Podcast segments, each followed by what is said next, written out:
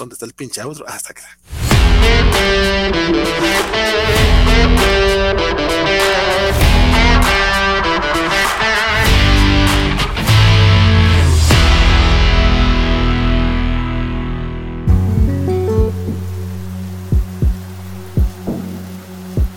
Saludos a todo el chat que ya se encuentra por acá, está esperándonos. Por ahí le, mencionamos en la, tarde a nuestro querido Humberto Beléndez que no, íbamos a empezar a las 10.45 porque nunca lo hemos hecho y no lo volveremos a hacer. Y empezamos no tan tarde. Mi nombre, mi nombre es Valentín García. Desde la Ciudad de México me acompaña mi estimadísimo amigo y casi editor de Marvel, esperamos futuro editor de Marvel, Don Axel. Axel Alonso, sí, aquí este, ya listo para platicar, creo que no de, de cómics del tocayo, pero pues sí, ahí algún día, este, a ver si algún día llego a ocupar sillas como las del tocayo, también me, me, me saludos a este, a este Alex que nos estaba, me pasó, bueno, nos etiquetó en unos tweets sobre, sobre el tocayo, ahí diciendo cosas de los cómics y su función social, creo, entonces sí, pues ahí este, pues Axel Alonso reportándose al deber. Perfectísimo, compadre. Y quien también ya está listo para el beber, digo, para el deber, desde la perla tapatía y un poco malito, pero igual aquí al pie del cañón, mi estimadísimo. No te vea por acá, amigos. Eh, esta es mi versión medio, medio cuerpo cortado. esperemos que aguante las siete horas que quiere hacer Francisco.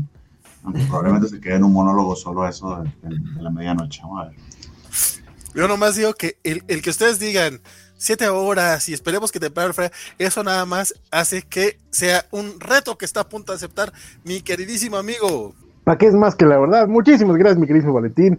Axel Bernardo, muchísimas gracias. Este, un gustazo estar aquí cotorreando con ustedes. Afortunadamente peleándome allí con las cosas del destino que no quería que estuviera yo aquí, pero aquí estoy, un poquitos comiquitos, pero, pero a ver qué pasa. Muchas gracias. de todas formas, mira, yo sé, yo sé, yo sé que mínimo a las cuatro horas íbamos a llegar, porque siempre estamos de, ay, no, que es poquito y que nos toma la barbón. Oye, pero es que hoy no es poquito, hoy son muchísimos cómics, la verdad, los que hoy tenemos esta noche. creo. Y yo vi, ya vi que hubo varios que solamente leyó uno, o sea, ah, yo me leí este, ah, yo me leí este otro, y, Bernardo, ah, yo me leí todos los indies. Entonces, de que va a estar larga la cosa, si llegamos a los cómics indies, va a estar larga. Y no, no, no es por presumir. Y de los y de los que solo leí yo, están bastante gachos y ya saben que cuando están gachos me tardo más. Todo lo que voy. si hay quejas, hay quejas. Oye, bueno, pues saludamos ya al buen Arturo Guti, que fue el primero que, puso por acá un saludito. Fernando Cano, que también nos acompaña. Y Fernando Cano siempre nos recuerda que póngale like. Y yo aprovecho para decirles, sí, póngale like, no sean cachitos. Rodrigo Díaz Paz, a Mauri Sánchez, Mario Rodríguez, Luis Ramón Morán, y Adrián Coy andan por acá eh, sumándose, dice Adrián Coy. Eh, paso a dejar mis saludos. Espero que Chisméndez Darsky en Batman. Tan, tan, tan. Adrián, Adrián quiere noticias. Compadre, te digo que tenemos muchos cómics de los que hablar y aparte tenemos un chisme tuitero que, te voy a decir. Luchamex dice que también ya está presente y si honestamente los Thunderbolts de Fisk fueran inútiles y espero que pierda la votación y vimos que US Agent es un pelmazo de líder. Compadre, qué bueno que nos lo dices porque creo que nadie más leyó ese cómic pero qué bueno que tú sí. Dice tres horas, no menor, cuatro horas. Todavía no sabemos, todavía no sabemos, compadre. Yo, yo le estoy calculando tres horas y media en adelante, pero hay intenciones aquí de que todos andamos malitos, de que todos andamos bajoreados, de que todos andamos con broncas. Todo el mundo quiere irse temprano, pero también este es mi highlight de la semana. ¿Qué les puedo decir? Hagamos que valga. Si se acaba el mundo, que me agarre hablando de comiquitos, la verdad. Sí, oye, eso sí. Básicamente, Luis Parque dice saludos, cobachos. Oigan, se cayó muy gacho el frame por debajo de 320. ¿En dónde, compadre? a todos nos caímos, todo, todo pasó. cuéntanos. No, yo estoy monitoreando, estamos viendo. Puede ser que sea en Twitch. dice, Humberto, Meléndez que si llegamos a las 10.45 en hora del. ¿Qué es del este? Otro. De, este o del otro. Bernardo Arteaga también ya está siendo paciente por acá en, en YouTube. Dice: Ya apúrele, por favor. Puro cómic, puro cómic TV de Strange para abril 8, dice Luchamex. Dice, hola Bernie, no creo que aguantes. Uh, échale porras, porras. ¿Qué pasó acá? Eh, eso me, eso me sonó a reto. si, no me, si, no me, motivan, ¿qué puedo hacer? Luis Parker dice, ya, ya, se mejoró la calidad del frame. Skywaco también dice que, eh, que por Twitch todo se está viendo eh, cool. Y bueno, y sí salió mi superchat, dice Félix, o se perdió. Se perdió. Compadre, no, no, no tenemos ningún superchat por acá. No nos registra, ¿no? es No, yo no lo estoy viendo acá tampoco. Este, si quieres, mándanos, mándanoslo como chat normal o ponlo como chat este de, de Twitch. Pues muchas gracias, compadre, porque sí, espero que igual se registre, pero sí, no, no, no, no, lo, no lo vemos por acá. Y bueno, ¿Cómo ponlo, Félix? arrancando rapidote, las eh, el bloque de ñoñotis. Va a ser un bloque de ñoñotis. Jóvenes, por favor, los bloques que sean menos de una hora, en serio, se agradecería mucho. Yo sé que los chismes están muy divertidos, pero, pero ahora sí los voy a cortar porque. Pero igual, vamos a las noticias comiqueras.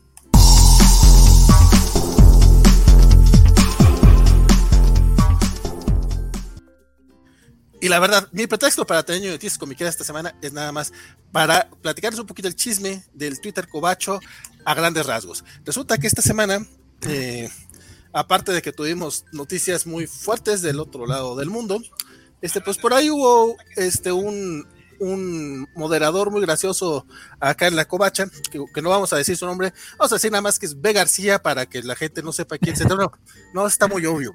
Vamos a decir, mmm, vamos a decir Valentín G. Sí, para que, para que la gente no, no sepa qué onda. Entonces se puso a, a, subir memes, no muchos, y aparte se, fueron en memes robados.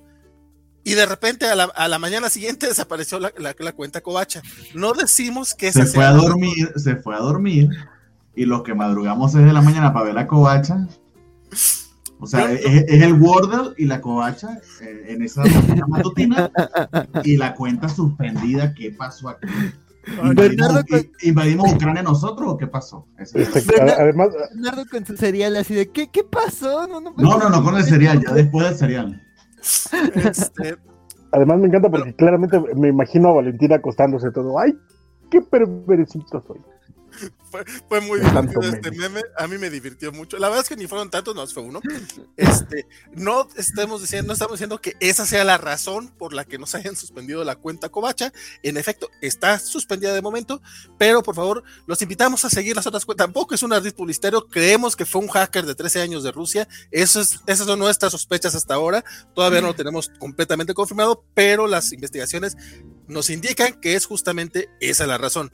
Tampoco se trata de un edit publicitario para que sigan las otras cuentas covachas, pero por favor aprovechen y háganlo porque ahorita es donde estamos llevando la comunicación este, oficial, por así decirlo, al, grado de que, por ejemplo, ñoñonautas esto, en este, viernes va a tener este, los todos los comentarios, todo lo que, todo lo que sea de los cómics de la semana, va a estar incluido en la cuenta de ñoñonautas.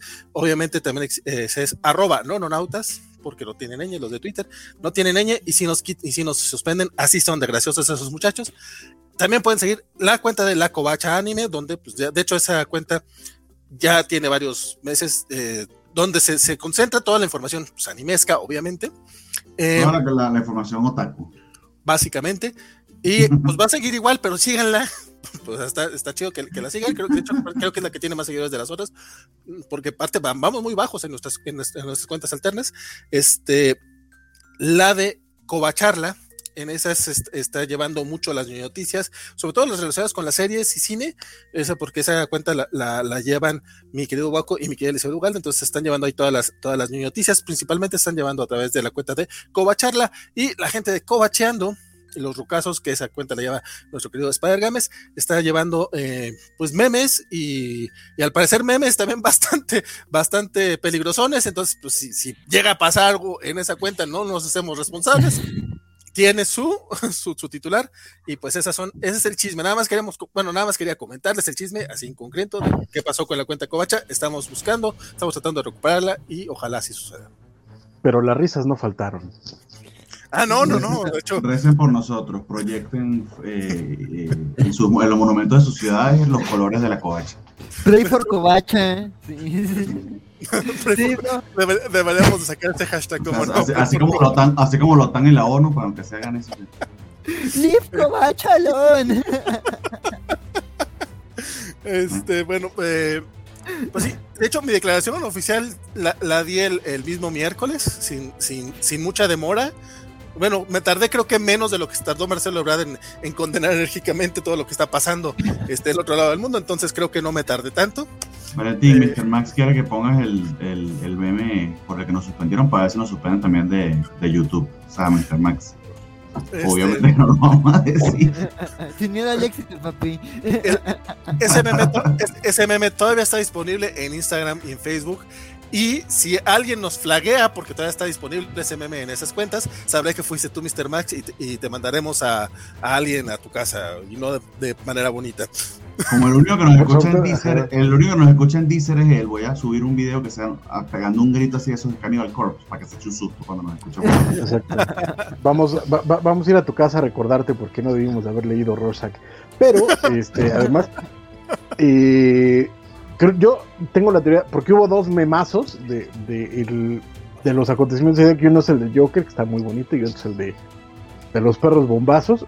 Mi apuesta es por el de los perros bombazos, no Sí, sé. yo también. Ese no se subió a Twitter. ¿Cómo no? Yo lo vi. Ah, ¿Cómo no? Yo, mira, mis ojitos, mis ojitos que se han de No. comer los gusanos, lo vieron. O, o si alguien lo subió, no fui yo. Pues el del Joker no tiene nada de flaguear. Y está calladito porque tú, asumi- tú asumiste la culpa, entonces el que lo No. No, no, no, el, el, el de Joker no, tiene, no es flagable. No se mencionó en, en el texto nada relacionado con, no sé, o sea, así sucedió, así sucedió, pero fue el único que se subió relacionado, realmente no es un meme, fue, fue, fue ese del Joker, que aparte vi en todas partes y se lo robé, se lo robé a nuestra queridísima Sofi, que cuando se lo vi en Facebook dije, ay, sí, claro, este me lo robo, es buenísimo. Y mira tú, no sabemos las razones reales del, del de Twitter, pero, Pero, pero sí nos dio un buen meme porque eh, no sé si haya sido este mi queridísimo Waco o alguien en, en, en Covacharla, subió la lápida de la cuenta de Covacharla, que me parece extraordinario, vayan a la cuenta de Covacharla y véanlo, de este, de murió porque le explotó un memazo en la mano, de... Entonces, bravo por ese, bravo por ese bonito requiem a la cuenta Covacha, esperemos poder recuperarla. Sí, o- ojalá que sí, pero si no, pues ya les diremos cuál sería el- la cuenta alterna y ojalá, ojalá, digo, va, a ser- va a ser complicado llegar a los 20 mil followers otra vez, pero lo trataremos de hacer, lo trataremos. Pray. ¿Qué son Rey otros la 15 covacha. años? En todo caso, quienes estén viéndonos en este momento, que nos vean en recalentado y demás, ayúdenos en las cuentas alternas de lo que sea su gusto. En el caso que se nos está viendo acá, pues probablemente ñoñonautas y covachando, etcétera, eh, a, a dar follow por allí, porque ahí es que van a estar saliendo los updates coachos por ahora. Y, Y, y por las, supuesto y las cuentas individuales también, ¿no? Porque Sí. mi querido Barteag tiene su cuenta donde está analizando los cómics de los Cuatro Fantásticos muy entretenidamente. Ah, sí. Mi querido Axel, que siempre es, siempre, siempre es muy chistosín. Y Vale y yo, que pues ahí estamos también. Pues yo, yo la verdad es que yo casi casi no pongo nada, pero ustedes denle, total. Pero sí, este, pero sí sigan la- las cuentitas que están ahí este, disponibles y como bien dice Francisco, las individuales para pues por lo menos dar, darle movimiento en lo que regresa la cuenta Covacha, ya sea una nueva o que nos regresen la, la buena. O Y- como he visto que le pasa a algunas personas, una nueva y después no regresan la buena y después no tienen ni puta idea de qué vas a hacer con las dos, porque las dos crecen mucho. Ojalá que tengamos ese problema, Ojalá. De hecho, de hecho ya teníamos una así, que era arroba la guion bajo covacha, que, que, que, ahor- que- que tuvimos que hacerle un cambio para ahí medio raro. Entonces, si ahorita buscan arroba guion, la guion bajo covacha, van a encontrar una cara de El Chu, el de aviones Disney, en efecto, que justo esta semana tratar de recuperar, dije, vamos a tratar de, de volver a usar esta cuenta, vamos a, a vestirla, y pues no tengo los pinches accesos, ni tengo nada, por... pero mientras tanto, Lo que es- callamos los Ah, vamos- lo que podemos hacer es como un concurso, propongan los nombres para la nueva cuenta de la covacha, la covacha, Ya se dijo una muy buena, ¿eh? Ya se dijo una muy buena. la covacha sin, sinestro covacha. Que además tiene guiño a community, entonces me gusta Sí. una de las sugerencias que se dijeron. sí, no, es- es- es- que estoy a favor, no, no, no la repetiremos porque No, no. Pa- para, para que vuel- para que vuelvan a- para que para, para que vuelvan a ver el video si es que nos quieren agandallar ese ese, ese nombre. Oigan, en, en otro en, otro asunto así ra- rapidote nada más porque nos lo recordó nuestro querido Adrián Coy. Este, esta semana se anunció que Chip Zdarsky va a estar a cargo del título de Batman a partir del número 125 que sale en julio y lo va a acompañar ni más ni menos que Jorge Jiménez que si me preguntan fue lo mejor que le ha pasado al título de Batman este, en los últimos 3, 4 años. Entonces, ¿qué opinan de esto? ¿Qué, ¿cuál, ¿cuáles fueron las reacciones? Y Bernardo, tú que sabes mejor el chisme, ¿cuáles fueron las declaraciones de Chip Zdarsky al respecto? Eh, Zdarsky su, de su manera muy profesional eh, mandó un, un, correo a los que estamos suscritos en Substack, gratuitos o no a todos, y el correo se titula na na na na na na na na na. Sí, ya lo saben, yo voy a escribir Batman tal cual, eh, y le manda a decir a nuestro querido eh, Brian Michael Verdi que eh, suck on that, porque él va a estar escribiendo además Daredevil al mismo tiempo, así que se está, se está eh, divirtiendo en su crapulencia la posibilidad de hacer un crossover. O sea, básicamente le dijo, te la mamaste. Exactamente. Te, te la mamó. Como en el Escuadrón Suicida, de él puede hacer lo, lo, lo mismo que tú, pero mejor. claro, o sea, to, todo el texto está lleno, plagado de, plagado de, de, chistes, lo técnicamente correcto, tal cual como Valentín lo reportó, empieza en el número 125, lo va a acompañar Jorge Jiménez.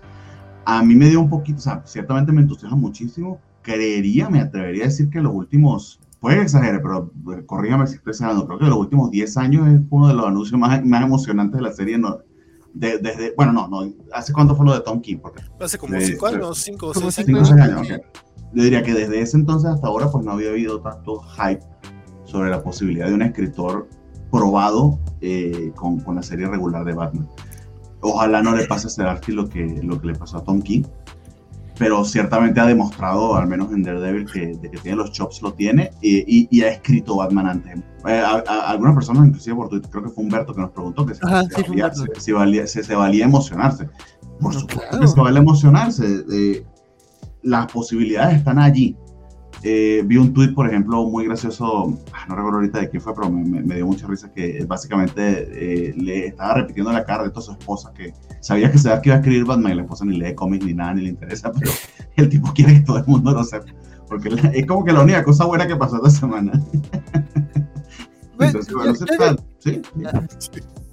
Sí, La, la verdad es que sí fue una, buena noticia dentro de tantas. Digo, Sobre todo, sobre todo creo que lo sorprendente no es, bueno, o sea, qué bueno que esté en Batman, qué chido, es una gran noticia, pero para, para mí lo sorprendente es que no deja a Daredevil, es decir, que va a estar este, dobleteando en las dos grandes al mismo tiempo, en, en series grandes, en series de escándalo, en series que están teniendo eh, todo el spotlight, ¿no? Daredevil, eh, desde que lo tomó, al grado de que incluso le dieron ya su evento este año, etcétera, entonces el hombre llega, llega, llega a las grandes con toda la fuerza, entonces me parece súper bien, sobre todo porque tiene muchísimo tiempo que no teníamos eh, escritores de ese taller escribiendo como regularmente títulos de ese tamaño en ambas compañías. Entonces, qué bueno por, Chip, por Chip Darsky, pero creo que también eh, la compañía del, del arte le va, le va a ayudar un montón porque la neta es que sí.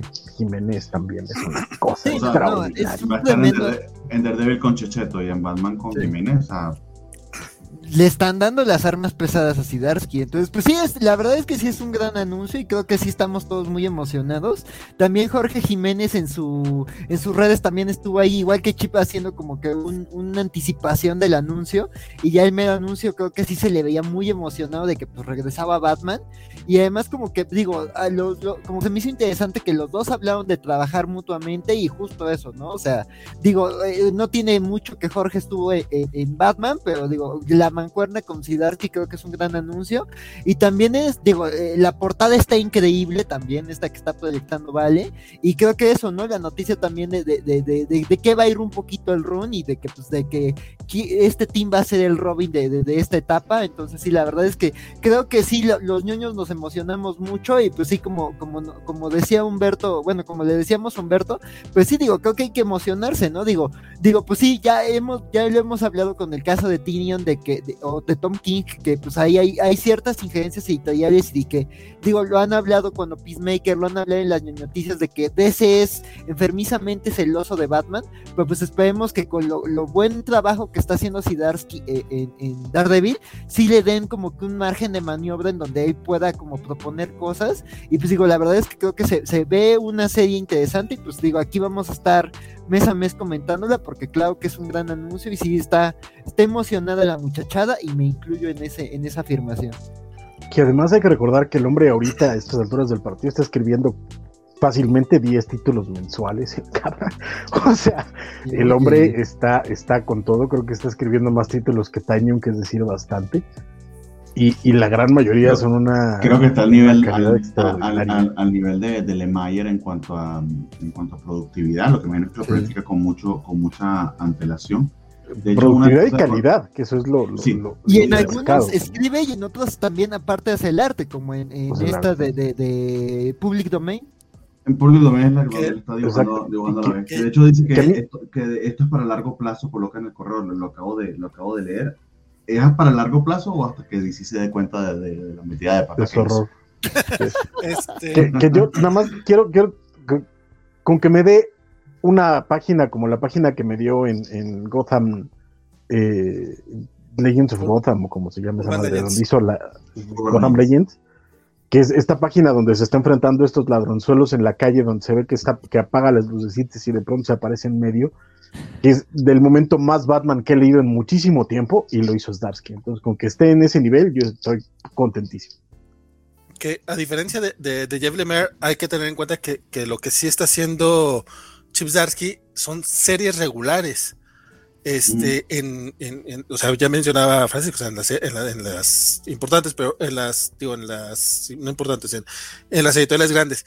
Pero, o sea, el llevar Daredevil en ese nivel por 40 números, o sea, está cañón y es algo que a lo Mm. mejor Jeff Lemire no tiene tanto así porque se concentra más en miniseries o en series cortas, que no estoy haciendo menos a Jeff Lemire, que cabe, No. que cabe declarar, nada más que sí. Aunque suene- eh, son, son bestias distintas, pero sí, porque no es solo Daredevil, no es solo que asume Batman, está la serie que está con, con el hijo de, está de Stillwater Phillips en Stillwater la, la, la- y la que Silver Coin. Sean Phillips. No, pero eh, Silvercoin sí, sí estuvo de invitado, porque Silvercoin es un dibujante que invita a... No, a tú, tú dices la de Newborn. Newborn. la que está- por cierto, Está no- Newborn, está Newborn, la que dijiste tú, Francisco, eh, esa y la que está haciendo Softac, esas serían las que, que entiendo son de largo aliento y las colaboraciones y las... Pero sí, Pues bueno, está brutal. que con este anuncio a mí lo único que me dan ganas es de ya empezar a leer ahora sí Batman The Night, porque probablemente va a ser Sí. relevante para su run. Y menciona el, el buen Zdarsky que pues él quiere eh, darle enfoque a la parte de Batman y Robin, un poquito de lado. Y como Tim Drake es su favorito, pues entonces va, eh, pues, sí se va a centrar mucho en, en este Ro- Robin, que bueno, porque es también. Si no existiera Dick Grayson, sería mi favorito, obviamente. Es que, Dick- es que, es que en- en- entre el buen Richard y el buen este, Tim, está cabrón. Pero, pero pues ya, o sea, vamos a ser sinceros, Dick Grayson se la gana. Pero Dick Grayson es Nightwing, no es Robin. Entonces tenemos No, y tiene su propia story, su propio pedo, entonces es el momento. Ojalá que veamos a Tim Drake front and center como, como Dandy Dio no quiso por tanto tiempo. Y, y- sí, básicamente. Y ya nada más, este, cerrando el tema de, de Zdarsky, eh, por ahí dijo que, que la última vez que, que un escritor se había hecho cargo de Daredevil y de Batman, este, había, habían, había convertido al medio en, en esta zona oscura de, de- de- de personajes que se, que se la pasan llorando en, en estatuas y en, el- en los techos de los, de los Gárgolas. en Ah, gárgolas. Entonces, entonces espera, espera que, que no suceda esta vez. Yo también espero que no suceda. Sí, pero- sí estuvo, sí estuvo Frank Miller al mismo tiempo, en las dos. No fue sí, tan sí. al mismo tiempo, pero pues sí fue en los ochentas porque todavía tuvo Born Again y tuvo este el, ah, el de John Romita Jr., Man Without Fear. Entre esas dos eh, fue lo de eh, The Dark Knight Returns y Año 1. Entonces, eh, por ahí anduvo. Bueno, espero que esto, aunque sea, llegue al, re- al reconocimiento que se, que se merece y se gane su Eisner, que se lo quitó Tiny el año pasado, pero es porque Tiny de verdad también fue brutal lo del año pasado. Y respondiendo a Humber- a Humberto Meléndez, ustedes ya dijeron que ustedes están emocionados y él, él nos preguntaba en la tarde que si estaba mal en, en emocionarse. Compadre, yo voy a ser el, el malo del cuento. No te quise contestar porque vi que todo el mundo te contestaba bien bonito, pero digo, sí, está mal en emocionarte porque sabemos, sabemos, sabemos, lo que DC Comics le puede hacer a escritores como Tom King y a, y a James Tanyon, les puede aprisionar su alma cuando llegan a Batman. Ojalá no suceda, pero, pues, pero puede pasar y yo por eso no estoy tan emocionado. Pero sí Pues a mira, ya que lo Night. dejaran, ya que lo dejaran que fuera Batman y Robin, ya es bastante, ¿eh? porque no hace, tenían muy buen rato que no dejaban a Robin ser parte del título de Batman.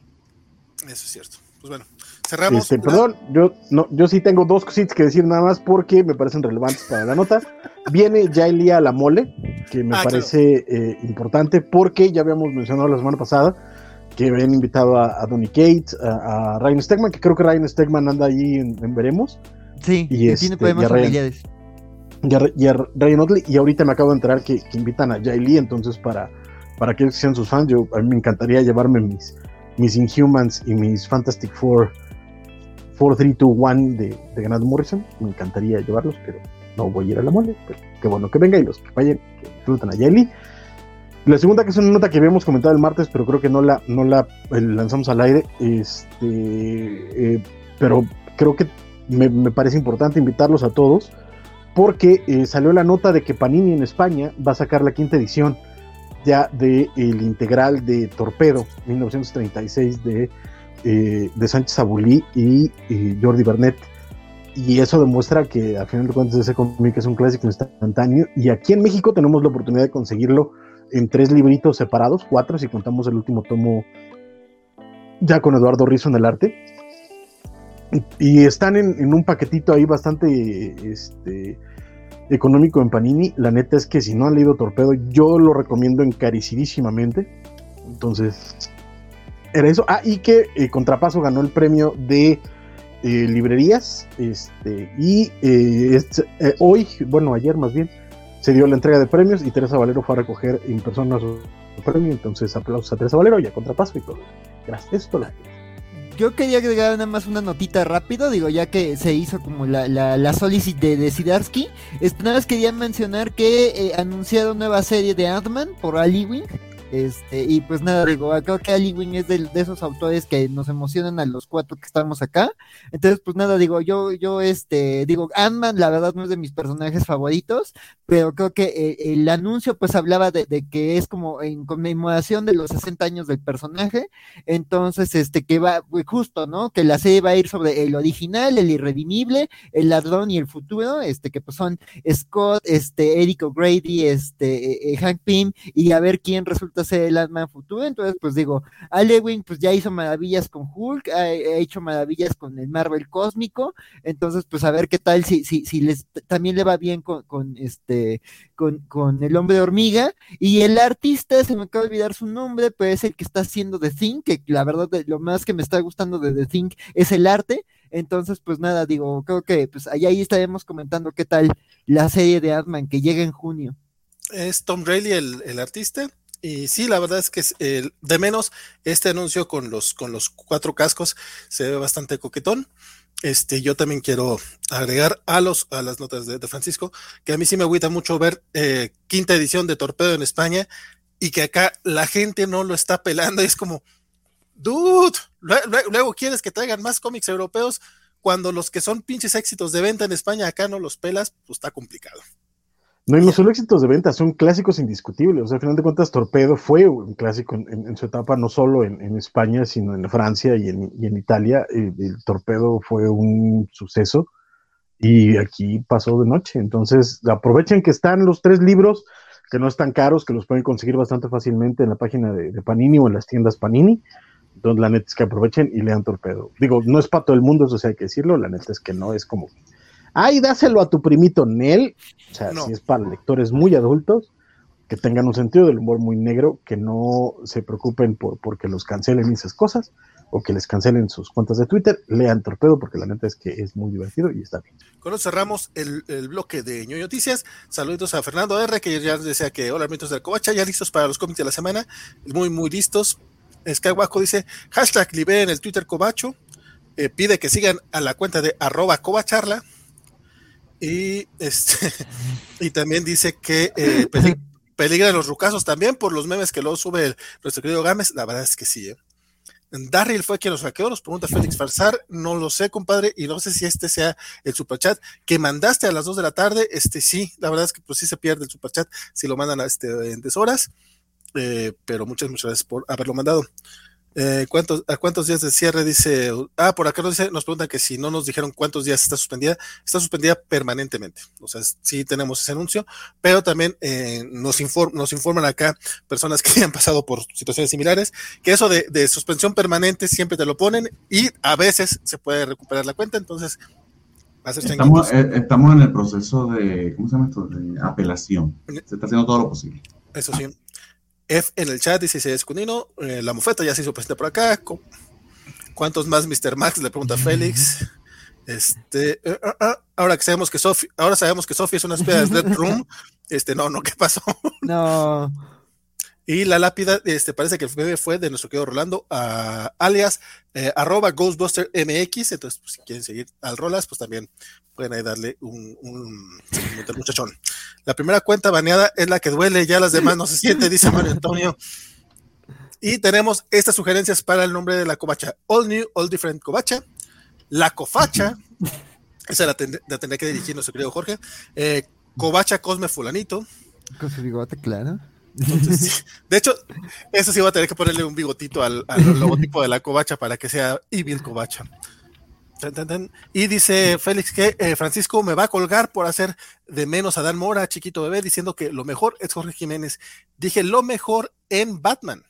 Es correcto, por eso no dije nada, por eso no repele, porque él aclaró claramente en Batman. Y mi queridísimo Dan Mora, chiquito bebé y cosita hermosa, es de, de, Detective Comics y ahora es ya de, super, de World's Finest. Exacto, y la verdad es que Dan Mora, ¡woo, y pues bueno, vamos, a, ahorita seguimos este, echándole ojo a los comentarios, vamos a arrancar ya los cómics de la semana porque miren, media hora de, de noticias no estuvo tan mal, pero ya fue mucho y arrancamos con los cómics de DC.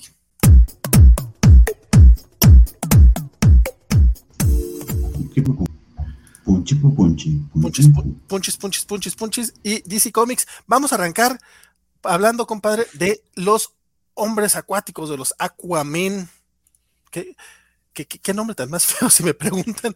pero, pero, si no estoy mal, ese lo leíste tú, me querido este, Bernie. Aparte, tú te leíste todo el Aquaman de, eh, del nuevo del el, de, ay, The Becoming, sí, la, The Becoming, la, la, la, The Becoming se llamaba, cierto. Es, es que no me, no, no me, acuerdo cómo se llama el personaje. Ah, Aqualad. Pero es que ya no se acuerda, ya es Aquaman. No decía su nombre, bueno. pero bueno, él, él. Ahora, de, Jackson, el hijo de ¿no? Black Manta. ¿Es Jackson? Jackson. Apellido que se me olvida. Manta, Jackson Manta. Jackson, Jackson Manta. Bueno, Eh, cuéntame, ¿qué tal estuvo este? Este título lo están escribiendo Chris Brown y Brandon Thomas, que son precisamente los escritores. Eh, Brandon Thomas de eh, Aquaman de Becoming, de Becoming y Chris, Chris, Brown es el que escribió la, la, miniserie de Black Manta, que honestamente yo no pasé del segundo número y creo que aquí tampoco gustó mucho. Entonces, digamos que ese lado de la historia, lo que está relacionado con Black Manta, como que no, no, no vamos a poder eh, reseñarlo muy bien. Dicho eso, esto literal parte justo al final de, de los eventos de, de Becoming, eh, en, en, los que se, se, nos reveló una verdad sobre la mamá de, de, Jackson y esta facción dentro de Atlantis, que es una a la que pertenece eh, Mera, que, que eh, es, muy, es muy mal vista por, por los atlanteanos en, línea, en líneas generales y son vistos como terroristas. Eh, cierto ostracismo social que practican contra ellos eh, y como Jackson, su familia, una hermana que descubre, eh, una media hermana que descubre que, que, que no sabía que tenía, eh, cómo luchan contra esos prejuicios y a la vez tratan de detener a, a, a, posibles aliados también muy extremistas. Eso más o menos fue lo que trató de Becoming sin entrar en demasiado detalle, pero que estuvo bastante bien manejado en cuanto a, en cuanto a personajes. Esta serie en particular empieza eh, con un ataque de Orm a las Naciones Unidas, porque sabemos que las Naciones Unidas son muy, muy importantes y todo lo que se dice se cumple a pie juntillas, eh, demandando básicamente eh, reconocimiento sobre Atlantes y, y, y a, a, un supuesto embajador aquí que está siendo eh, manipulado por lo que considera Ormes un gobierno ilegítimo. Eh, van precisamente los dos nuevos Aquaman, que ahora pues Aquaman por, por, por estar en plurales, eh, en plural, tanto, tanto Arthur como, como Jackson. Digamos que eh, eso no es particularmente lo más importante. Eh, el tema está en cómo se involucra Black Manta en la, en la situación y que tiene algo que ver con su serie.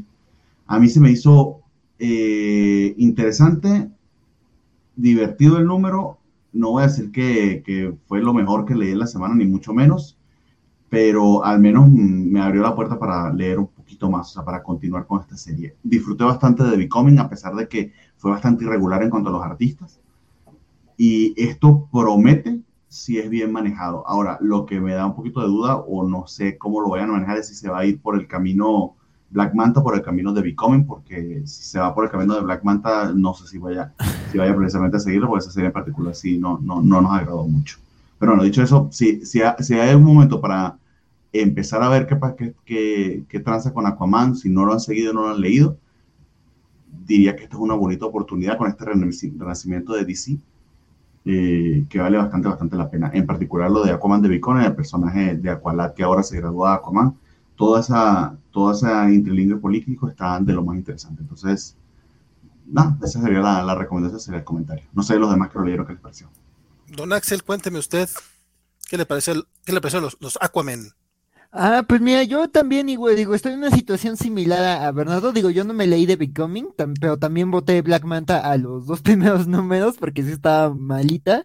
Este, y digo, yo creo que esta serie, o sea, eh, eh, cuando, eh, cuando empecé a leerla, eran muchas notitas de, ah, tienes que entender de Becoming. Esto pasó en Black Manta, esto pasó en tal lugar, esto pasó en tal arco de Aquaman. Y yo de, ah, me estoy perdiendo de mucho, pero la verdad es que no, o sea, digo, creo que aunque sí es una historia que tiene, plantea a sus jugadores de, en otras creo que aquí te plantea una situación como, como muy comprensible a primer golpe, este, y pues eso es una misión de, digo, quizás lo que más me falló a mí y que a mí no me resonó tanto es como el tema de, de este Jackson, como de, de, de, de, esto que a lo largo de la historia como le dice de Jackson, no puedes tener estos arranques, no puedes dejarte llevar por la ira, este, y yo, y todo el tema como de la historia de, de, de la mamá de Jackson como que se me perdió un poquito, pero sí me quedé como, digo, sí sirve como para engancharte y, ya cuando tenga tiempo buscar de Becoming, pero la verdad es que eh, eh, no me dificultó más allá en otras partes de la historia, la verdad es que incluso Black Manta, que no me había interesado nada, creo que aquí lo plantean interesante, y pues la aventura principal, digamos, este enfrentamiento entre, entre Jackson y una criatura marina y este Arthur y, su hermano, este, pues sí me, pareció interesante, me pareció que plantea cosas este, prometedoras.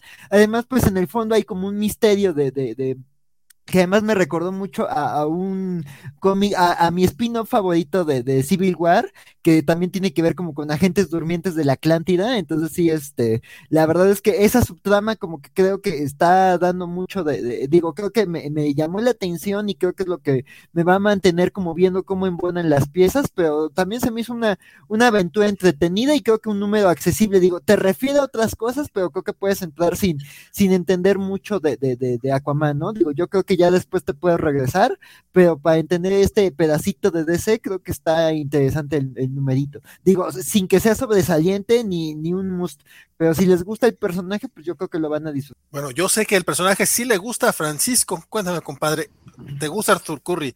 ¿Disfrutaste este cómic?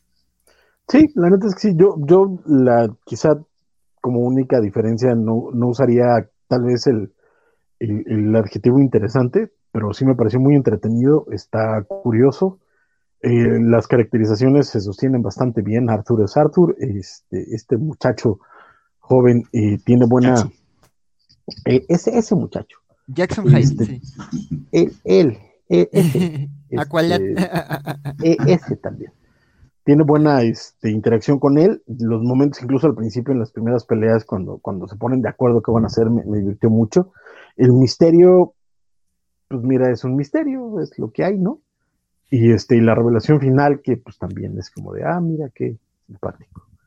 Y ya, o sea, pero está, está, está lindo, creo que sí, si quieren leer Aquaman ahorita está, está padre como punto de entrada.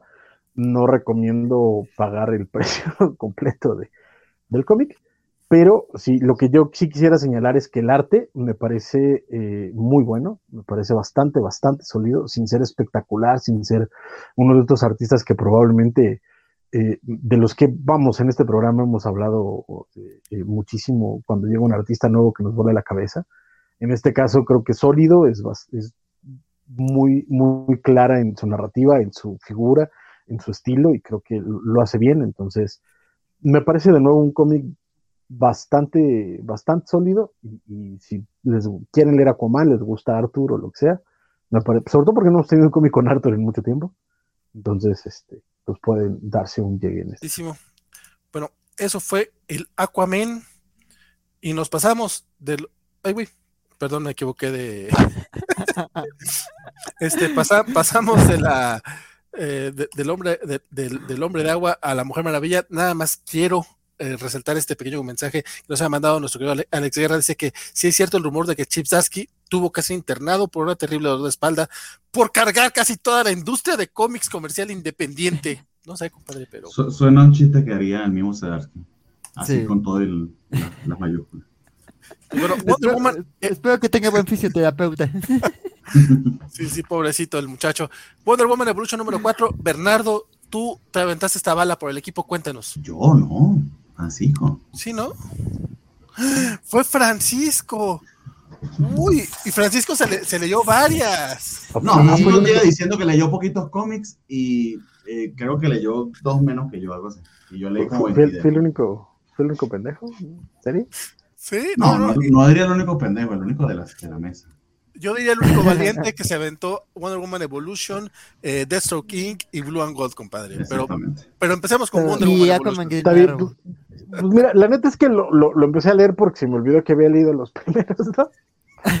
Este, y dije, ah, es Stephanie Phillips, vamos a ver qué tranza. Y este, pues sí, ¿no? Este, el arte sigue siendo, sigue siendo horrible como el primero, que lo vamos a hacer este sigue, es que además viene Trial of the Wonder Woman y aquí es también Trial of Wonder Woman, está muy pero este como que están jugando con su mente, entonces de pronto este eh, no saben qué tiempo está, de pronto eh, creo que en el número anterior termina eh, no es spoiler y me van mal porque está muy malo. Este termina matando a Silver, a Silver Swan, pero este ella creía que no era Silver Swan, entonces pero sí fue Silver Swan, entonces quién sabe si vaya a ser Silver Swan.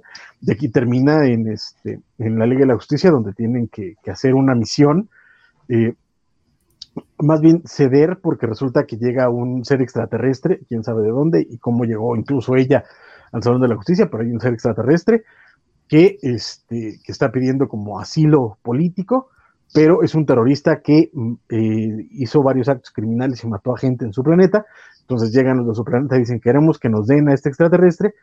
Y la liga dice, pues vamos a dárselo porque al final de cuentas es un pinche terrorista criminal y ellos tienen su sistema de justicia. Y si ese sistema de justicia es una, este, es la pena de muerte, pues es su sistema de justicia y se chingó.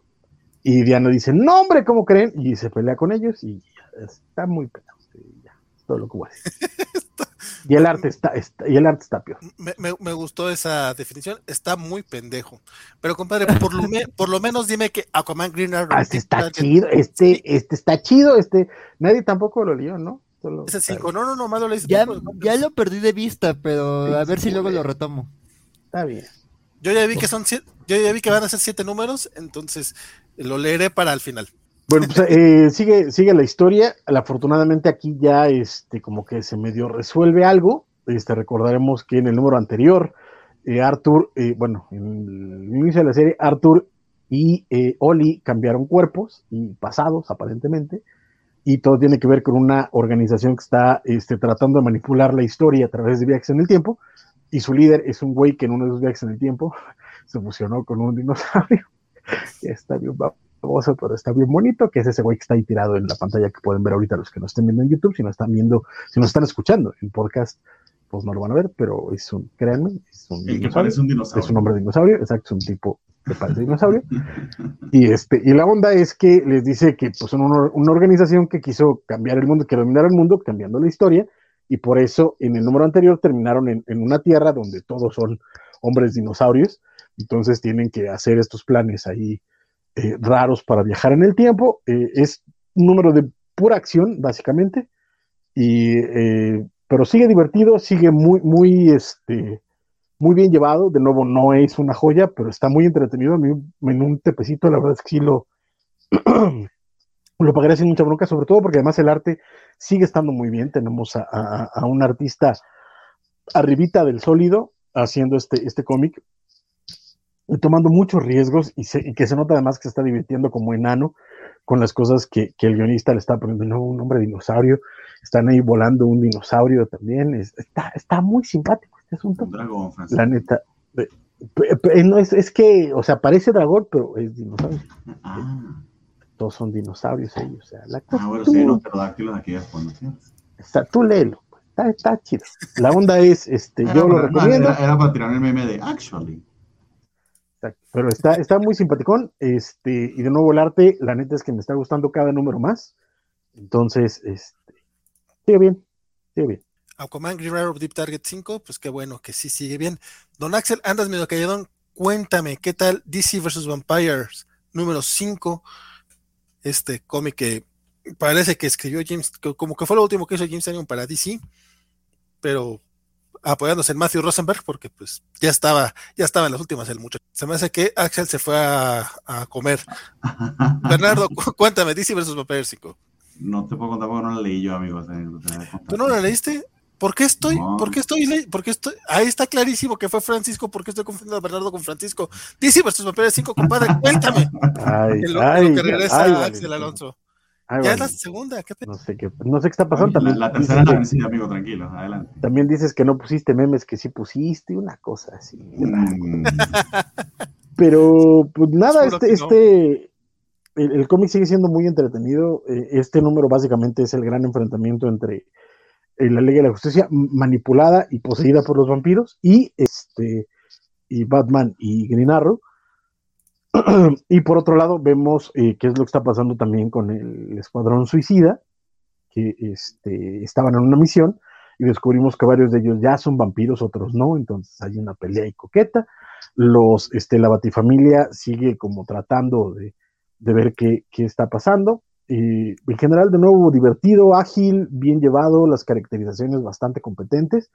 Un poquito aquí lo que me, me bajoneó es que, a diferencia del arte de los números anteriores, que me pareció bastante bueno, aquí no sé si le agarraron las prisas o qué onda, pero me pareció que hubo un bajón ahí en calidad gráfica.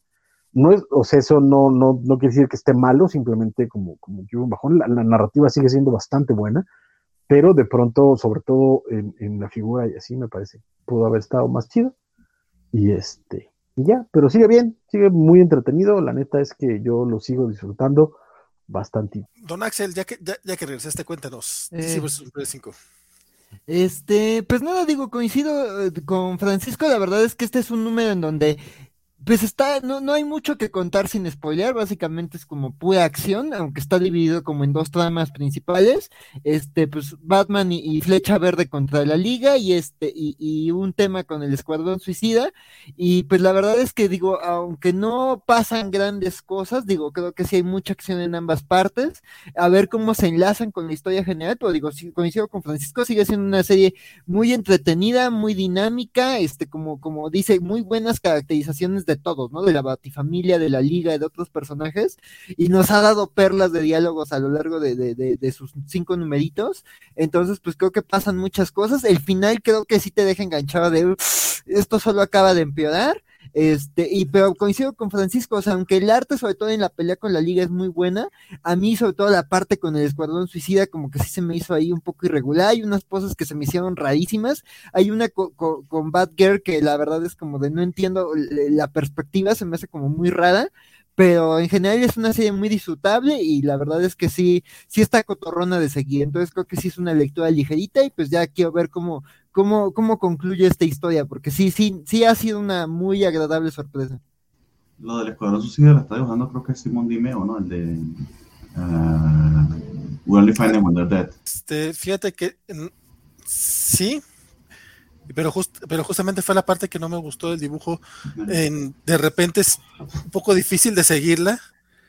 Y sí. si es este, si es Simón Dimeo, mientras que el de eh, Otto Schmidt se me hace no solamente mucho más claro, sino que está más está creo mejor, mejor desarrollado. No sé, me imagino que el, el arte de Dimeo eh, le queda a otro tipo de, de, de, de cómic. Este A mí, a mí me, me enganchó después de la, de la lectura que hice para el número 4, sabes que me metí el catch up y ya, así como que de seguito ya entré en el chiste, entré, entré en el, cómic, es muy divertido, me está, me está gustando mucho. Este en particular, justamente iba a hacer esa, esa mención al, eh, en el arte de, de, de, las partes de la Escuela Suicida, me sacó un poco de la historia, eh, porque de repente no ya va bien, pues la, la acción, o sea, como que están bonitos los pin-ups, pero no hay un, no hay una, un storytelling eh, sencillo, eh, sobre todo para una, para un cómic que requiere mucha, mucha acción. Y sí, contrasta mucho con el arte de, de Schmidt, que, que, que, en efecto sí está muy bien hecho en, en ese, en ese, en ese, en ese parte. Mencionaba eh, nuestro querido Axel Alonso, esto de, de, que nos están regalando joyas de diálogos muy, muy buenos, este en particular en el que le, le dice Flecha Verde a Cyborg, y no, no, no, nos vamos a dejar que fenómenos como tú no, no, no, no nos ganen. Lo, que me refiero, por fenómeno, me refiero a vampiro, no a los cyborgs. O sea, que, que, quede, que, quede, claro. Muy, muy buena, muy buena frase. Está divertidísimo, sí. Y, y el cliffhanger, la verdad es que sí quedó de, no mames, que va a pasar el siguiente número, no sé. Son 12 números que a mí se me hacían mucho, para la, para la Maxi se me hacían como 12, en serio, vamos a aguantar 12 números de DC vs. Vampires, y ahorita en este momento creo que van a ser pocos. Y, disculpa, mi querido Félix, yo se lo mandaste hace ratito, pero vamos a resaltar este chat que nos mandó nuestro querido Félix. Ma Félix nos mandó 100 pesos a través de, de, YouTube y nos dice, como el primero no pasó, va de nuevo. Felicidades por el programa número 90. Para el 100, vámonos a Mazatlán o al Vips y vayan a ver la covachara el domingo que trata de Star Trek. Mi querido Félix, muchas gracias, compadre. Un abrazote y ojalá podamos vernos pronto para darte un abrazote en eh, así de, de, de Davis. Y pues usted qué bonito y además fue, eh. exacto, y fue un, coba, un cobachat así de, de, de Davis, o sea, de los que sí se siente. Sí, no, qué bonito, fue muchas gracias, don Félix. Fue así, fue así que agar, agar, agarró cinco billetes de 20 y nos dio el pa, pa, pa, pa. Exacto, y pónganle aguacate, como ven. Pero, Pero fíjate que na, na, cuando, cuando, cuando, en el hilo te ponen el billete de 20, bueno, Francisco no lo siente, tiene que ser de 100 en adelante para que él sí lo sienta. No, no, 5 billetes de 20 para que se sienten así el fajito. Ah, si para, para, sí. para pantallar, sí. sí. porque si fueras un billete de 100, pues como que, ay, se, se como, es como cuando vas al table, tienes que ir con tus billetes de a 20 baros. Sí, Digo, ¿qué? Se no, perdón. Me, han dicho. Exacto. Me han dicho, exacto, es lo que me cuentan. He visto en a las mí me advirtieron en México de dos cosas, no comas tacos de menos de 20 pesos ni vayas a table. No, no, son no, de 20 pues. pesos, no, no son de 20 pesos. O sea, es, pero, pero tú llevas. Te dure. Pero tú llevas tus billetes de 20 para que se vean más. Exacto. Es, es, es, como en el gringo llevan su billete, su, su, sus billetes de a dólar, sus A dólar, sí. Como, para que dure. Como, como, como en How I Met Your Mother, que de repente está, va Lily y empieza a dar los billetes de 50 de 100 dólares. Espérate, ese no era de, ese no era de single. Este, ese no era para aquí, chava, aguanta. Fíjate, no, no rápidamente quería hacer esta, esta mención de, de, de la onda con, con, con, Simón de Meo, que creo que la, lo, que tu, lo que vimos en eh, We Only Find the Dead es porque eh, se veía así, porque era un trabajo muy cercano de Aliwin y, y, y Simón de Meo que navegaban en la narrativa, o sea, es decir, se trabajaba en conjunto. Aquí lo que se nota es que tuvieron, le, le dieron el mismo guion que trabajó eh, la, otra, la otra persona, eh, que no me acuerdo cómo se llama, y este, y pues eh, eso la forzó a, o le forzó a, usar un estilo narrativo que tal vez no es en el que se siente más eh, cómodo, o no sé si sea hombre o mujer, pero este, por eso tal vez se siente torpezón pero que coincido con, con Vale, ese es el problema que tienen las páginas del Escuadrón Suicida. Perdón por la interrupción, es todo lo que quería decir. Muchas gracias, ya me voy acá. No, no está bien. Por, por, acá nos decía el buen Mr. Max que menos mal que don Francisco tenía sueño. pero bueno, av avancemos, avancemos el chisme de Human Target número 5, un cómic que leímos todos. Y como a Bernardo le di el pase tres veces y resulta que no era él, compadre, ahora sí lo leíste, cuéntame qué te pareció. No, me este, equivoqué, no, cuéntame qué te parece este cómic, que si no consideras que es una chingonería, este, pues voy a, voy a juzgarte un poquito. Ok, no, yo creo que me está jugando lo suficiente hace rato, no importa. Este, de hecho hice catch up de esta serie porque le había perdido eh, eh, el, la, la, pista desde hace como tres números.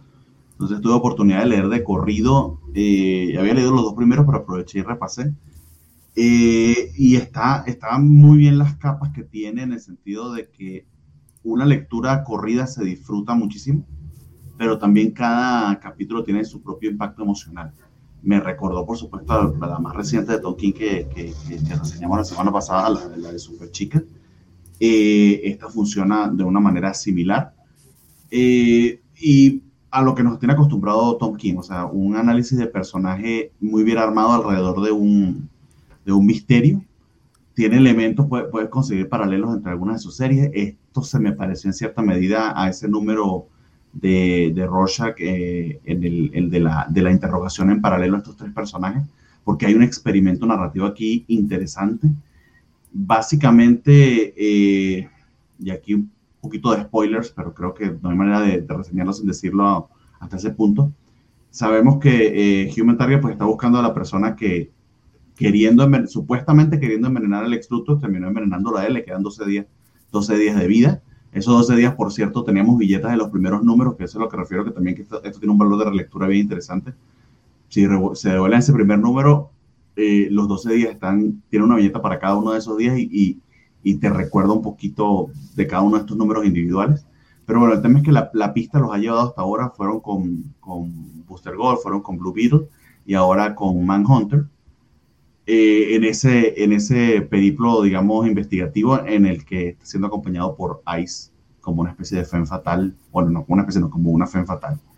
Eh, lo que funciona aquí muy bien es que eh, Tom King te, te, mete a lo hondo, de, sin, sin, sin, muchas explicaciones, a una interacción psíquica que, se, que sucede entre Martian Manhunter y, y Human Target, y la manera en que lo narra a través de, de flashbacks y de, vamos a decirlo así, de, paneles que se, que se interrumpen entre sí las historias, pero son historias paralelas, funciona bastante, bastante bien. Tom King ya intentó algo como esto, de hecho, lo, no, hecho que no lo me recordó mucho lo que está sucediendo en, en su Batman Catwoman, pero creo que como aquí está mucho más condensado, en Batman Catwoman casi que va por toda la serie esa, esa narrativa eh, interrumpida, funciona bastante, bastante mejor.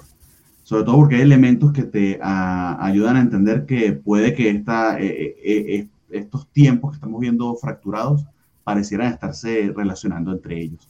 Y es ahí donde entra el elemento visual de una manera interesantísima. Y es donde también el trabajo de Smallwood es de verdad que encomendable porque sin perder el estilo, que es un estilo muy propio que ha desarrollado para este cómic, logra que diferencie muy, muy, muy, pero muy bien los settings.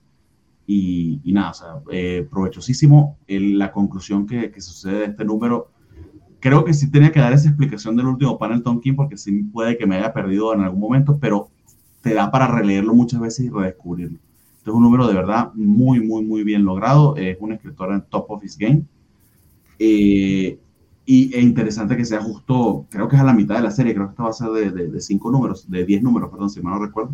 Entonces, está a la par de bien para, además, darle ese, ese acento a, a, a, a, cierto ritmo que quizás que te venías acostumbrando de iban y visitaban a algún miembro de la Justice League International y, y, se movían al siguiente. Esta le da un, un twist diferente por la naturaleza de, de, de la persona que están conociendo y todo, todo ocurre en una interacción de apenas segundos. Eso también le suma mucho más al poder narrativo que tiene el cómic en ese aspecto. Spoiler. Este, bueno, rapidote, porque básicamente eh, repetiría mucho de lo que ya dijo Bernardo, pero con palabras este, menos, menos eh, elaboradas.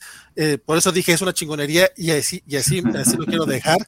Eh, y también que tú mencionaste, Bernardo, siento que ese es, el problema con Batman Catwoman y por eso yo sí me he esperado a que termine esa serie, porque siento que va a haber ese payoff al final. Este cómic, eh, si bien sentía que me perdía en algún momento, porque aunque manejan muy bien el tema, el tema del color para darte a entender cada uno de los distintos tiempos, y hay, unas viñetas bien, bien chingonas en las que tenemos este, a, a Chris y a Ice este, acostados y abajo tenemos con el cambio de color otros personajes bien chingón, pero tampoco hay que spoiler nada. Eh, chulada de cómics, si no están leyendo de Human Target, la verdad no sé por qué, porque aquí creo que lo hemos recomendado todo el rato. Don Axel, cuénteme usted qué, le pareció de Human Target número 5. Pues nada, digo, creo que, creo que podría, lo, lo, que yo agregaría distinto a lo que ustedes han dicho es que me pone muy triste que saliera esta semana, porque fue una semana como con mucho trabajo y muy pesada para mí. Entonces creo que no lo, no lo leí disfrutando y creo que este número demandaba más que, que los anteriores. Digo, eh, por ejemplo, el segundo creo que está muy ligerito, el del pasar a la playa. El de Booster no me encantó, eh, eh, digo, el de Blue Video no me encantó tanto, pero creo que, creo que este número este, está como muy, muy interesante, por, como dice, ¿no? Por el, el setting en el que plantea, por el personaje eh, que, que, se centra este número y lo que experimentan con sus capacidades, pero además creo que lo, lo, que me está gustando mucho de esta serie, aparte del arte, que como dicen, este, está increíble y creo que cumple una función narrativa increíble y creo que Smallwood se está luciendo, creo que además, este, creo que nos, nos da como una mirada muy interesante de, de, de la Justice League International, de sus miembros, y creo que hay unos diálogos, o sea, tanto, tanto, tanto con, con, con tanto con los superhéroes en los que se centra este número, como con este Christopher y con esta Ice, creo que da momentos como muy conmovedores, algunos muy deprimentes, entonces sí creo que es un número como muy rico, entonces sí, la verdad es que va muy bien la serie, como dicen, este, pues es Tom King, entonces hay que ver qué tal este, eh, eh, se lee en el largo aliento, pero digo, creo que la verdad se va a disfrutar mucho ya leyéndolo de corridito, y eso sí, no lo leo cansados, porque sí, este número en particular sí demanda como mucha atención y detallitos, pero se disfruta mucho y está muy bien hecho, o sea, visualmente sí te guía, pero sí yo creo que se merece un, un trato cariñoso este numerito, sí. un trato cariñoso, eso me gustó. Francisco, cuénteme usted. Pues no estoy de acuerdo. No, cierto.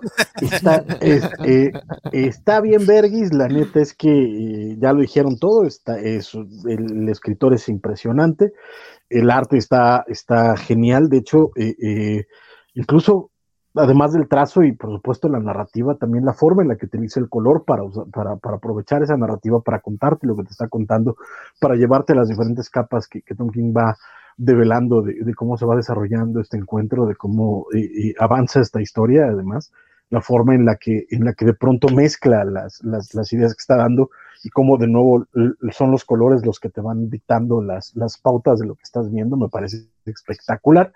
Pero eh, yo me gustaría eh, aprovechar para, además de todo lo que ustedes dijeron, resaltar el tamaño de ñoño que es Tom King ya lo habíamos visto en todos los anteriores trabajos, desde Omega Man, Omega Man este, Mr. Miracle y por supuesto este, eh, Strange Adventures, del enorme cariño que le tiene el universo DC, el enorme conocimiento que tiene de las diferentes capas del universo DC y que aquí queda sobre todo eh, eh, clarísimo de cómo está desarrollando los personajes, de cómo te está abriendo puertas a distintas partes de, del universo DC, ¿no? porque sí, claro, es, es esta exploración de, del Justice League International, pero por ahí aparecen otros personajes y otras instituciones y otros eh, eh, elementos de distintas partes del universo DC que cuando eres fan eh, te enriquece muchísimo la lectura porque es como de, ah, pillo cochino. Y eso te va dando un montón de, de capitas de, gozo a este magnífico, magnífico cómic. La verdad es que esto, esto desde ya tiene un Eisner asegurado. Así de fácil, tanto por el diseño de, de, portadas, lo que están haciendo en interiores, este homenaje al noir, eh, pero a determinadas, además a determinado tipo de noir, que el hecho de que las ilustraciones interiores tengan esta, este ambiente de, de las viejas portadas del noir, que además también están reflejadas en la portada y cómo te lo está contando King en, este, en esta forma tan clásica, tan pura, tan, tan clara, tan, tan, tan natural. Eh, la verdad es que está impresionante Human Target. Este, yo esta semana no puedo, no puedo tener un cómic eh, de la semana. Tengo que tener dos y este es uno de ellos, la verdad. Chan, chan, chan. Spoiler, pero sí, de Human Target número 5.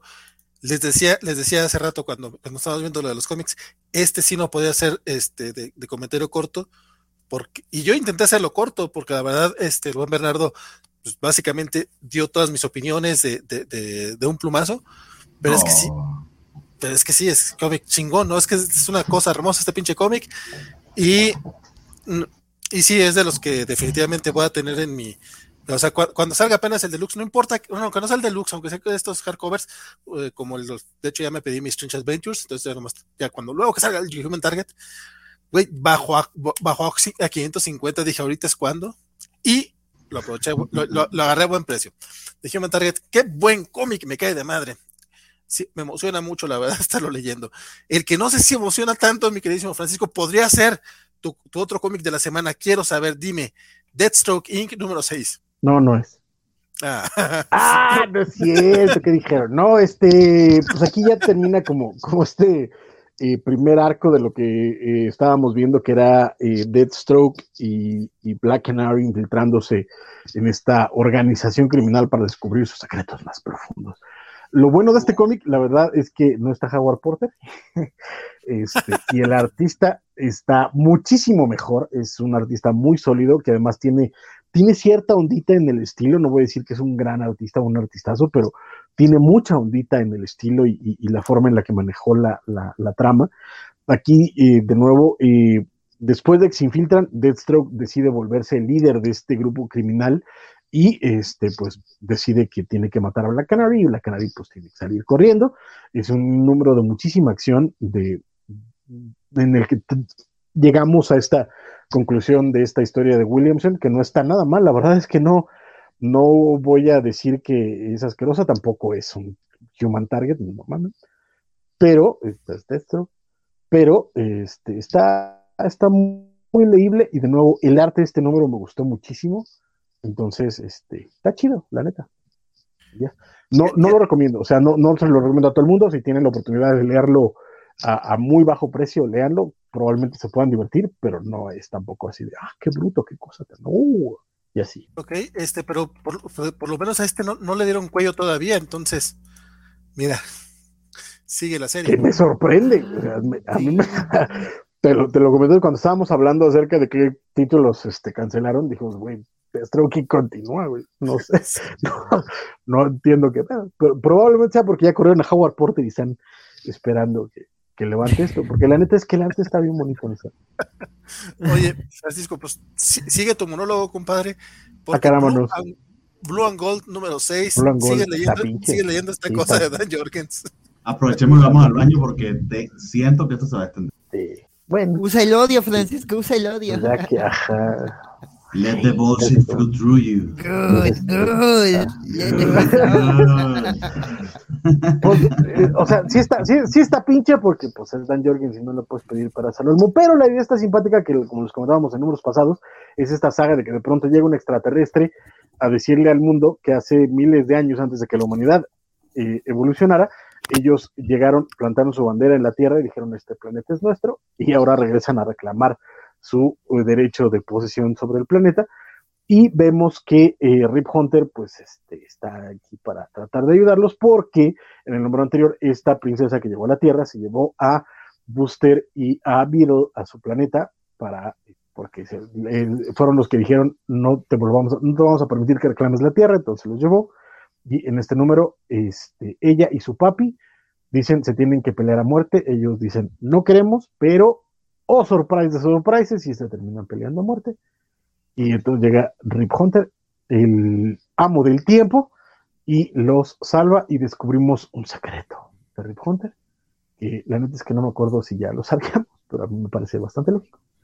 Y este, ya es todo lo que pasa. No está, no está horrible, no, no es así de, ah, te vomito, te escupo pero tampoco está tan chido. Y Ryan Suk sí tiene mucha hueá. A mí me sorprende que vi a Ryan Suk con muchas más ganas con de Michael Bendis, que es decir bastante, a, esto. La neta, este, no está mal, Ryan Suk en particular, que sí, pero este, es un pinche desperdicio de personajes. Este cómic con. Bueno, no, no puedes culparlo por eso. A mí me dijeron, queremos irnos rápida, güey, porque no tenemos. Estoy siendo, estoy siendo. Sintético. si no, luego me regañan y ay, que. Francisco no nos deja dormir. Francisco no nos deja dormir. Bueno, pues ya cada quien, ¿eh? A mí yo no tengo problemas por eso, mi querido Axel, pero yo respeto. Dice Luis Parker que hay que considerar que están metiendo un crossover de Deathstroke en Batman, en Shadow War, seguro para impulsar las ventas de Deathstroke. De hecho, no solo las de, las de Deathstroke, creo que también Robin va a entrar en ese, en ese mame, por mm. cierto. Pero bueno, ya al rato hablaremos de. Ah, cabrón, ¿por qué no está Robin en la lista? ¿Hablamos de Robin la semana pasada? Porque no sé si alguien la, más lo leyó. Ahorita lo... No lo puse porque la, creo que la confundí con la otra serie que es digital. Ah, ok, va, va. Pero si lo leí. Ah, ah, ah, sí, sí, no, pero, pero ahorita no vamos con Robin, vamos con Action Comics número 1040. Este, sí, no, es, que, es que estaba ahorita revisando el, el batibloque y luego no viene. Action Comics 1040, don Axel, cuénteme usted, esta portada está poca madre. Sí. Pero, aparte de eso, ¿qué tal el cómic? Pues es un número, o sea, creo que es un número muy bonito, o sea, creo que, creo que la War War Saga está sirviendo para eso, ¿no? Para, para, sacar, poner a Superman en una situación de, de, predicamento, pero justo, o sea, en donde a pesar de, de, lo, de lo riesgoso, este, él no, no baja la guardia, ¿no? Y él no, no, no olvida qué representa, este, y pues eso, ¿no? Esperanza, verdad, justicia, este, esos valores como muy de Superman, y que justo vimos que, o sea, su, su idea es derrocar a Mongul y, y, y, liberar el Warworld sin perder sus principios, ¿no? Entonces, digo, pese al precio que ya ha pagado él a nivel personal y a nivel de equipo y a nivel de, de confianza, ¿no? Este, de, de tanto de, del equipo como de, de Authority como de, de, los otros prisioneros de, esta, de esta raza como de exiliados kryptonianos, entonces, pues sí, este, la verdad es que este número tiene grandes momentos, tiene eh, eh, este un enfrentamiento con Mongul en donde ves a Superman, pues en esto, en, en esto de, de, de cuestionar sus valores, de, de, de, de, ver qué representa, pero también de, de poco a poco y hay un juego simbólico, ¿no? O sea, el lado de Mongul y, sus, y sus terratenientes buscando como debilitar y mostrarle a la gente y a Superman este, eso, este, de que no se puede confiar, de que abandone sus principios, de que es un esclavo que no va a poder escapar, pero al mismo tiempo este, este, este Clark, este, inspirando, ¿no? Como diciendo, yo, yo también, y las pocas acciones y el poco margen de maniobra que tengo es para mostrarle a la gente que hay otra alternativa, ¿no? Y la verdad eso está muy bonito me encanta el arranque en donde, en donde justo Superman dice, mi nombre es Clark Kent, ya se me dio otro nombre que empezó como un insulto, pero poco a poco se está convirtiendo como en mi nombre que me llena de orgullo en, en, la arena de Warworld, pero yo no puedo olvidar quién soy, ¿no? O sea, es importante que me, recuerde que soy Clark Kent y que estoy luchando por esto y que por ciertas razones estoy aquí, ¿no? Entonces, la verdad es que es un número como muy, es un número muy bonito, creo que tiene grandes frases de Superman, tiene grandes momentos como muy inspiradores entonces, la verdad es que eh, está llevando como ese eh, eh, dilemas muy interesantes a, Superman, pero al mismo tiempo creo que también este, vemos algunos avances con miembros de The Authority que igual y pueden poner como en riesgo la, la, idea de Superman, pero justo tanto Omag como Midnighter, aunque no aparecen mucho, tienen ahí ciertos momentos como que van a ser relevantes a futuro. Entonces, pues nada, este, estoy muy, muy emocionado y, y sigo como muy contento con esta serie y eso, ¿no? Digo, en la medida de lo posible pues sí apóyenla, porque pues, sí ha vendido poquito, la verdad no es un superventas, este, y creo que están contando una gran historia de, Superman, ¿no? De Clark Kent, entonces sí, sí, muy recomendable este Action Comics. ¿Dices que no está en el top 50? No, ya, el cómic está muriendo, leamos manga. Sí, esa es la, esa, es la lección. Mi querido eh, Bernardo, cuénteme usted.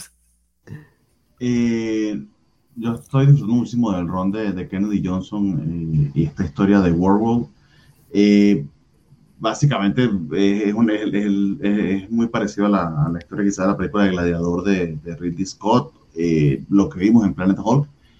En cuanto a la premisa, más como se trata de, de Superman, pues va a tener bemoles diferentísimos y eso es en donde le está sacando más el jugo Kennedy Johnson esta figura del Superman gladiador está brutal. Yo quisiera yo ya una de verdad que se ve genial con su, eh, con su espada y su escudo. De hecho, el nombre que le dan a Clark es Vale Nagal, que supuestamente quiere decir el que, el que nunca, sangre nunca ha manchado su, su, espada de sangre. Y sí, se, se había vuelto en un principio eh, un insulto y luego se vuelve básicamente un grito de guerra. Me, me encantó esa interacción entre Mongol y su, uno de sus, de, de, los que le siguen que le dice, mátalo, por favor, Mongo, te pido que lo mates, que mates a, Superman porque está precisamente su, su prédica política está logrando Eh, lo que finalmente, a lo que finalmente se, se fue Superman allí a liberar a, a pero se dio cuenta que no era tan solo una liberación, eh, vamos a decir militar o de acción, sino que también tenía que desprogramar cierta, eh, cierto mecanismo de control o un gran mecanismo de control que tiene sobre la gente de Werewolf eh, eh, Mongol. Eh, me fascina lo que va a pasar en el próximo número, lo que se plantea, porque vamos a saber qué, está, qué, ha estado pasando con Midnighter, que es el que no está encarcelado. Eh, y el arte está, pero brutal, se siente épico, gigantesco. Cada interacción, inclusive de conversaciones, se siente de, con muchísimo, muchísimo peso por, el, por la gran, gran, gran capacidad de dramatismo que le mete, que le mete el artista. Entonces, nada, altamente recomendado. Esto es una de las mejores cosas que está publicando DC y en cierta medida creo que ha pasado un poquito, un poquito desapercibido, como dice Axel, pero de una de las mejores historias de Superman que he leído mucho tiempo y, y, y de verdad que altamente recomendado. Yo, yo no sé por qué todavía no le entro, si ya, ya, ya me constaba que era un buen cómic, y le leo las primeras dos partes de Philip Kennedy Johnson, ya después le entraré, pero dime, Francisco, ¿a, a ti qué te pareció el Action Comics 1040? Está bien bonito. Este, Eso fue pues lo ya- mismo que dijo Axel, esa fue la, esa fue la cuota de Axel. Pues, pues, ahí está. Put Axel. Exacto. Axel Dixit.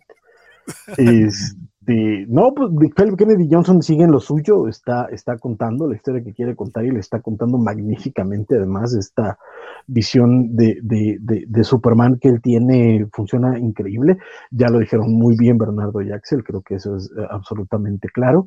Y lo decimos prácticamente cada mes desde eh, Future State aquí lo que yo quiero resaltar y tomarme este tiempito es el pinche arte que se carga este cómic y que no sé cómo diablos nadie está hablando de esto. Estamos hablando de un sujeto que está a un pasito miserable, o sea, apenas a un, resbalón de estar al nivel de, de Mahmoud Asrar en Conan, está a nada de ser esa Rivik en, Eternals. Esto está espectacular. El arte hace unas cosas de miedo y deja tú el estilo gráfico, la figura, la acción, la pinche narrativa que tiene este hombre es de miedo. La verdad es que este cómic es superlativo en todos los sentidos, es enorme, es brutal. Yo no sé cómo diablos, igual que Flash, no sé cómo diablos nadie más lo está leyendo. De nuevo, ya nada más por el puro arte. eh, eh, merecería todo lo que tiene y además trae una historia impresionante de Superman si son fans de Superman, no sé por qué diablos no están leyendo Action Comics desde Future State para acá.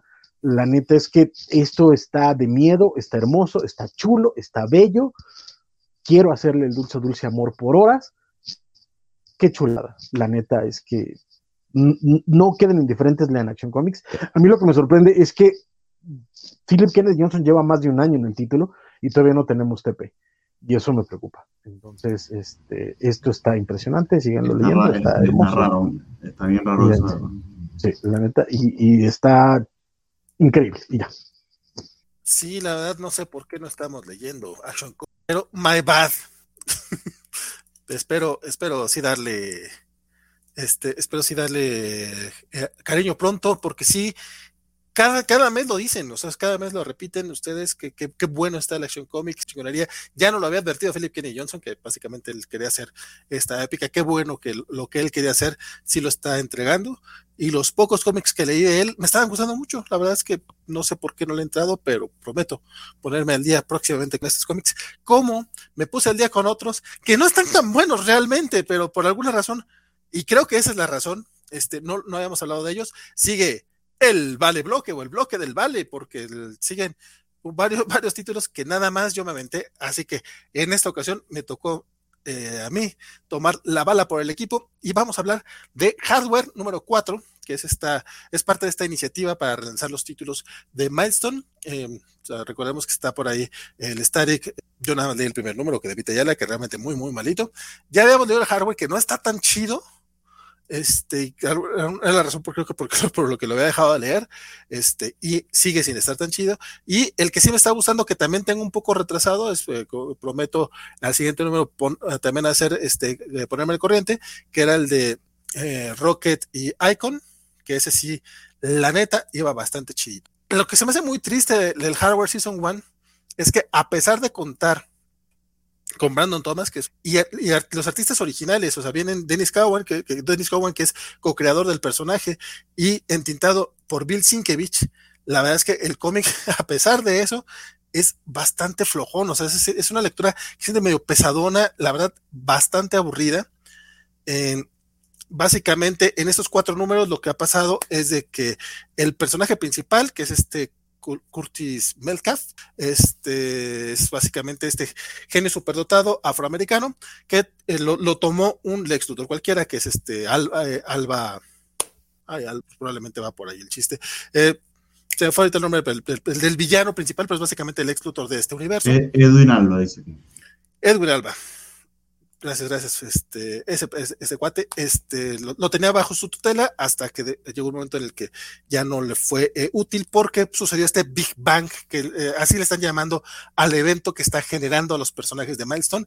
En varias ocasiones te hacen referencia a cosas que están sucediendo en Static Shock y yo sé como que yo sé, ya no lo voy a leer, o sea, no, no, insistan muchachos, la verdad es que no, no le voy a entrar. Lo que me preocupa mucho es que parece que el cómic pretende que sepas quiénes son todos los personajes y todo lo que está pasando, no solamente en este cómic, sino en todos los demás. Es, eso hace muy aburrida la, cuestión.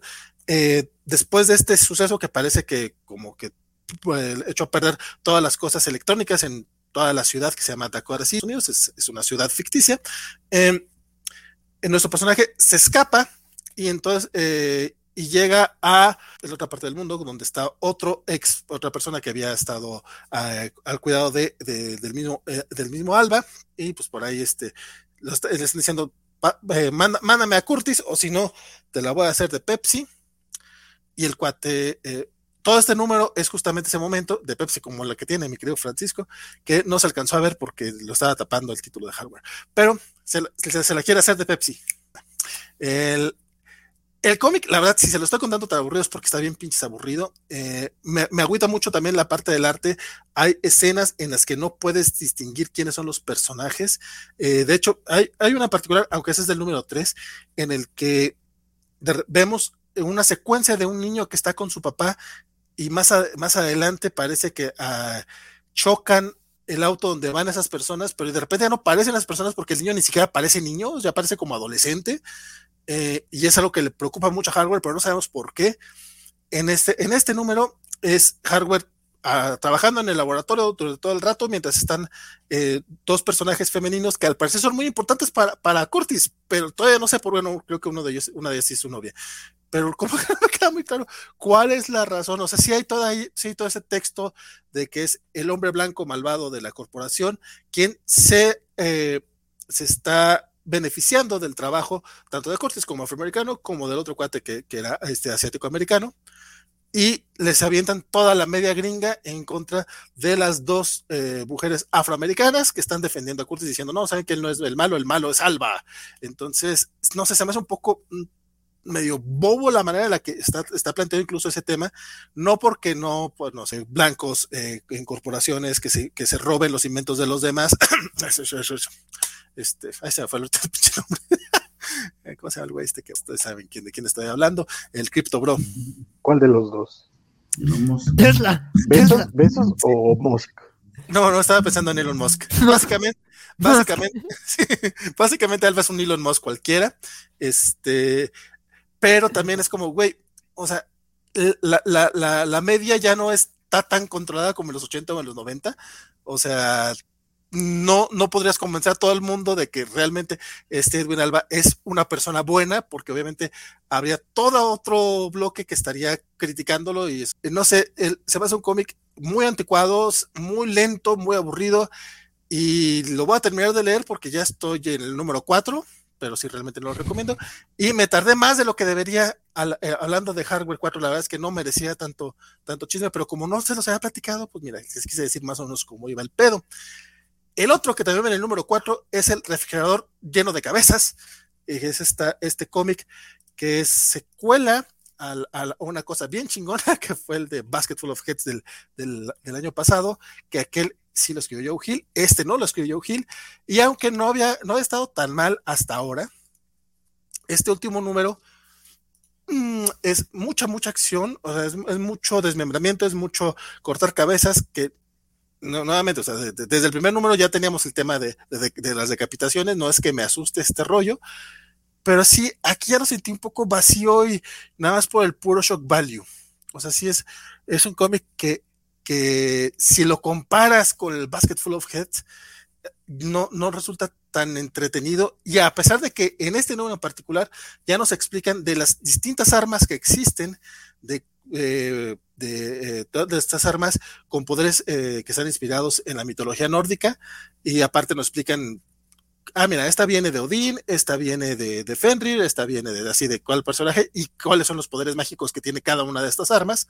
Híjole, la verdad es que para mí sí resultó un poco decepcionante porque a mí el otro cómic, el Basket Full of Heads, me lo aventé en una sola noche, o sea, de que me lo leí, de que no pude dejar de leer. En esta ocasión fue de que, ay, güey, mejor me espero a mañana para leer el número 3, me espero a mañana a leer el número 4, nomás para venir a platicarles a ustedes lo triste que es todo el asunto. El arte no está mal, es bastante competente, pero tampoco es nada relevante. Yo la verdad es que esta secuela no la recomiendo si les gustó mucho la otra, no les recomiendo esta, la verdad. O sea, está como entretenidita, pero hasta ahí. Sin embargo, de los tres cómics de los cuales estoy haciendo mi bloque de soliloquio, creo que sí fue el mejorcito, el Refrigerator Full of Hits. Porque tristemente el Sol Plumber, qué bestia, no. Neta, yo no sé por qué me yo no sé por qué me hice esto y aparte ya nada más quedó un número, obviamente voy a leer el último número. Este, el Sol Plumber me había gustado mucho la primera parte, el primer numerito pero este cómic fue así, se fueron como Gordon Tobogán con el chiste de ser, mira, vamos a hacer hechis y haz de cuenta que es, es un cómic para adolescentes de los años 90, así vilmente, así tal cual, este es, es crítico. No, no, así de brutal, carnal. Está bien brutal, Sí, sí, no, o sea, y nada, se me hace que ni siquiera, güey, no, no, no, este, la idea no está tan mal, creo, yo, se trata de que hay una organización que está vendiendo un, unos artefactos que le chupan el alma a las personas y tenemos un vato que es muy, muy creyente, es muy devoto, y que había estado en el seminario y que no tiene suficiente dinero, entonces se roba uno de esos planos, construye su, su máquina de manera muy rudimentaria y sí le funciona, pero mata a las personas y empieza a sacar estos, estos, estas almas. Ese primer número me gustó a pesar de lo grotesco que estaba. Me gustó más sobre todo por el arte de John McCrea, que por cierto, solamente dibuja el primer número. A partir del segundo número ya es John McCrea y el otro güey, y luego de repente ya en el otro es nada más los layouts. En este creo que ya nada más son las tintas de John McCrea, o sea, de repente eran páginas, unos de él y otros del PJ Layton, que se llama el patrón, artista, disculpen ustedes. En este ya ni siquiera John McCrea quien dibuja, y es como, ay, hijo de tu madre. Este, ok. Y a partir del segundo número ya tenemos chistes de que burla a este tipo de, de estatuas, manifestaciones de vírgenes que lloran sangre. Bueno, el, el vato este que estaba en el seminario eh, ve una, una estatua que empieza, que ve que está llorando algo, hace todo un desmadre, le llama al Vaticano, guara, Resulta que lo que estaba pasando es que era eh, una filtración de, de, caca, básicamente, de, de, heces fecales. Entonces, es ese tipo de chiste. No tengo ninguna bronca con las blasfemias, de hecho, soy muy fan de las blasfemias, pero cuando son con el puro intención de, vean, vean, vean lo malo que soy, porque estoy burlándome de, de la iglesia católica, güey. La iglesia católica es un chiste desde hace 50 años. Ustedes, o sea, neta, si esto lo hubiera leído a lo mejor a los 15 años me estaría gustando mucho y me estaría divirtiendo como, wow, qué divertido soy. No por hacer menos a las personas de 15 años, yo estoy diciendo que yo a los 15 años era bien pendejo. Lo sigo siendo, pero al menos ya no me río de estas cosas. Y Sol Plumber fue cayendo, cayendo, cayendo. El número 4 es una cosa, en serio, que es nomás por el puro shock value de, de ver personas este, sin, desmembradas.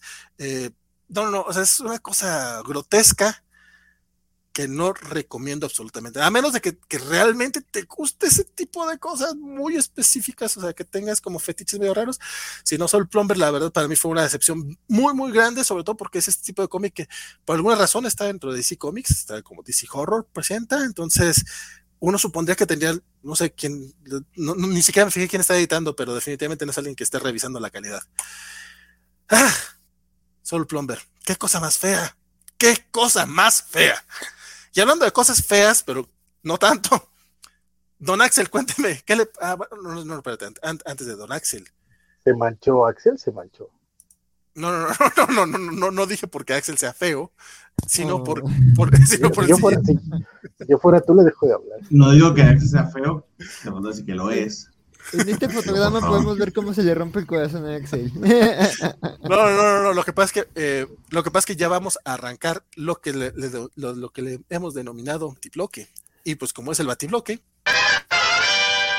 arrancamos. Eso. Poco breve. Ahora sí, Axel, Batman vs. Bigby a Wolfing Gotham número 6. Cuéntame, esta es la cosa que yo digo que es fea. No tanto como Sol Plumber, pero pero cuéntame, ¿a ti qué te pareció? Ay, mira, me pone triste porque me estaba gustando la serie, me estaba planteando cosas interesantes y creo que eh, eh, eh, los primeros números con cómo te planeaban e- el misterio, digamos, cómo te planteaban a los personajes, decías, ok, no sé a dónde llegue esto, pero a lo mejor se resuelve, ¿no? De una manera interesante y creo que había elementos como muy llamativos, ¿no? O sea, el tema de los sidekicks con, con- con- con nombres de escritores, este, el tema de, de- del plan de Bookworm, que era como que un, un misterio, el hecho de que retomaran este villano segundón, el tema de cómo se iba construyendo como la confianza entre Batman y Bigby, y el tema de la Academia Robinson me hacía como bien interesantes. Y pues no, este es un número de, de, de fregadazos, este, la verdad es que pues, la misión de Bookworm es como, Bookworm fue poseído, y, y, pues este, eh, por eso está haciendo todo su plan, ¿no? Entonces sí, digamos, ya la manera en la que se mezcla la mitología de Batman y la mitología de Fables, como que yo siento que ahí, no sé, no me encantó cómo se mezclaron los elementos, este, digo, tiene sentido por, por cosas que planteaba Fables de cómo funcionaban sus mundos, pero sí es como de, ah, esto era todo el meollo del asunto, o sea, como que sí se siente de, ah, este, este es el personaje de Fables que estaba moviendo los hilos, esto es lo que, la motivación de estos crímenes que parecían como bien impresionantes, o sea, esto era todo, este momoyombo mágico, entonces pues sí, la verdad es que eh, sí me, me, me siento decepcionado, este, aquí es como eh, Batman siendo muy rudote y siendo muy desobediente, y sí hay momentos de Batman en donde, ok, Willingham transmite que es un cretino, pero como que él mismo como que neutraliza esos momentos de shock que podrían ser como, como interesantes. Hay una parte al final, este, un momento con Alfred que el propio Batman como que arruina el momento y es como, ah, esto va a pasar luego. Entonces sí, la verdad es que digo, se me hace o sea, digo, está interesante que esto exista. O sea, hemos tenido Batman y Planetary, hemos tenido Batman y, y, y, y Spawn, hemos tenido Batman con un montón de, de, de, de personajes de, de, de un montón de lados. Con las tortugas ninja, este, creo que este está mejor, la verdad. Este, y este, pues digo, está interesante por el experimento y por volver a ver ciertas caras conocidas de Fables, pero la verdad la, la me gustó nada. Al creo que es un final que te dice, ah, entonces este era lo que me mantuvo en vilo todo, todo este momento, entonces yo, yo la verdad sí acabé muy decepcionado, y la verdad digo, no sé si, si tampoco lo leí en el mejor momento, a ver si en algún otro punto de mi vida lo vuelvo a intentar ver completo, pero la verdad es que así a bote pronto me siento muy decepcionado y digo, aunque está bien volver a ver a Bigby y, y a, a, personajes de Fable, la verdad es que la, la, la, resolución no me encantó y no, no le veo el punto como esta historia, ¿no? Digo, es una historia como de disfrute, de, de, de, de, de ver estos personajes juntos, pero es como de, ah, esta era la excusa, mm, bueno, entonces sí, no, no sé. A ver qué opinan ustedes. Bernardo, tú. Eh, a mí esto me expolió Fable porque yo apenas voy por el segundo compendio, o sea, eh, empecé el tercero y me lo expolió. Entonces, tengan eso en cuenta, esto de leerlo luego de leer todo Fables. Eh, yo voy por, como por el número 100, ¿será eso? Si cada compendio es como de 50. Eh, dicho eso, me gustó muchísimo el trabajo de, del artista. de hecho, creo que es una cosa de, de, al menos para mí, fue del momento en que lo leí. Recuerdo que se me había hecho muy saturado las primeras veces que, que traté de leer estos números y no lo, no lo pasaba. Quizás estaba en un momento esta semana y pude, de hecho, leerme los seis números de corrido sin, sin inconveniente y me gustó mucho la manera en que eh, le da la vuelta al artista para innovar en, en cómo paneliza, en cómo narra. Eh, sí, sí es eh, de poner muchísimo detalle en cada, en cada viñeta y en cada panel, pero creo que le, le, le suma a la historia y en estas escenas de acción eh, funciona. Sí entiendo, yo no me sentí tan decepcionado quizás como Axel, pero sí entiendo su queja con respecto a la resolución, porque sí está un poquito no diría que Deus Ex Máquina, pero así como que, ah, ok. O sea, un hechicero lo hizo pues, literal. por, ahí van los, por ahí van los tiros. Y eh, el hecho de que este eh, Bookworm está poseído y se parece demasiado al Voldemort del primer libro de Harry Potter que, que está en un profesor, ¿no? ah, cruel, sí, cruel. Muy, muy, muy parecido. Entonces también así como que eh, medio derivativo. Eh, como Detour, o sea, imagino que ya luego de leer todo Fables y para tener un fix de Fables está, está bastante, bastante eh, bien. Creo que de corrido se lee mejor. pero sí tengan en cuenta que tampoco es una historia break, rompedora ni, ni, ni, indispensable, ni mucho menos, sino como, como un adendum. Un agregado que cumple al menos con, con las expectativas que pudieras tener con respecto a esto. No sé qué te pareció, Valentín, que eres el, el gran fan de Fables. Eh, voy a decir que te a decir que el gran fan, o sea, sí, sí me gusta mucho, pero ahí, pondría más a lo mejor al, buen Isaac, que después le preguntaremos su opinión sobre este crossover. A mí la verdad me pareció nada más un final, es un final y basta, es el chiste. El, qué, bueno que muchas cosas se pueden resumir en, en frases de los Simpson, porque la verdad eh, nos, nos, nos, ahorra muchos, muchos problemas. A mí sí me, yo sí comparto la decepción de, de Axel, no porque estuviera esperando, la verdad es que no estoy seguro que esperaba. porque sí, ya, ya, ya, ya, ya en cierto momento iba así como que pues que no, no, no hay mucho para dónde hacerse, pero es que sí es como mucha, mucha pelea, mucha acción, mucho, y no, no, no, no me parece tampoco como la, lo, más entretenido que digamos.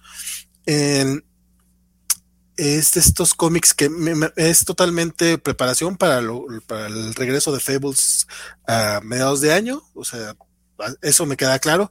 Esto va a estar en canon dentro de Fables. Eso está bien, supongo. Pero no sé, me hubiera gustado más ver la exploración del mundo que hacen de este, de este universo DC.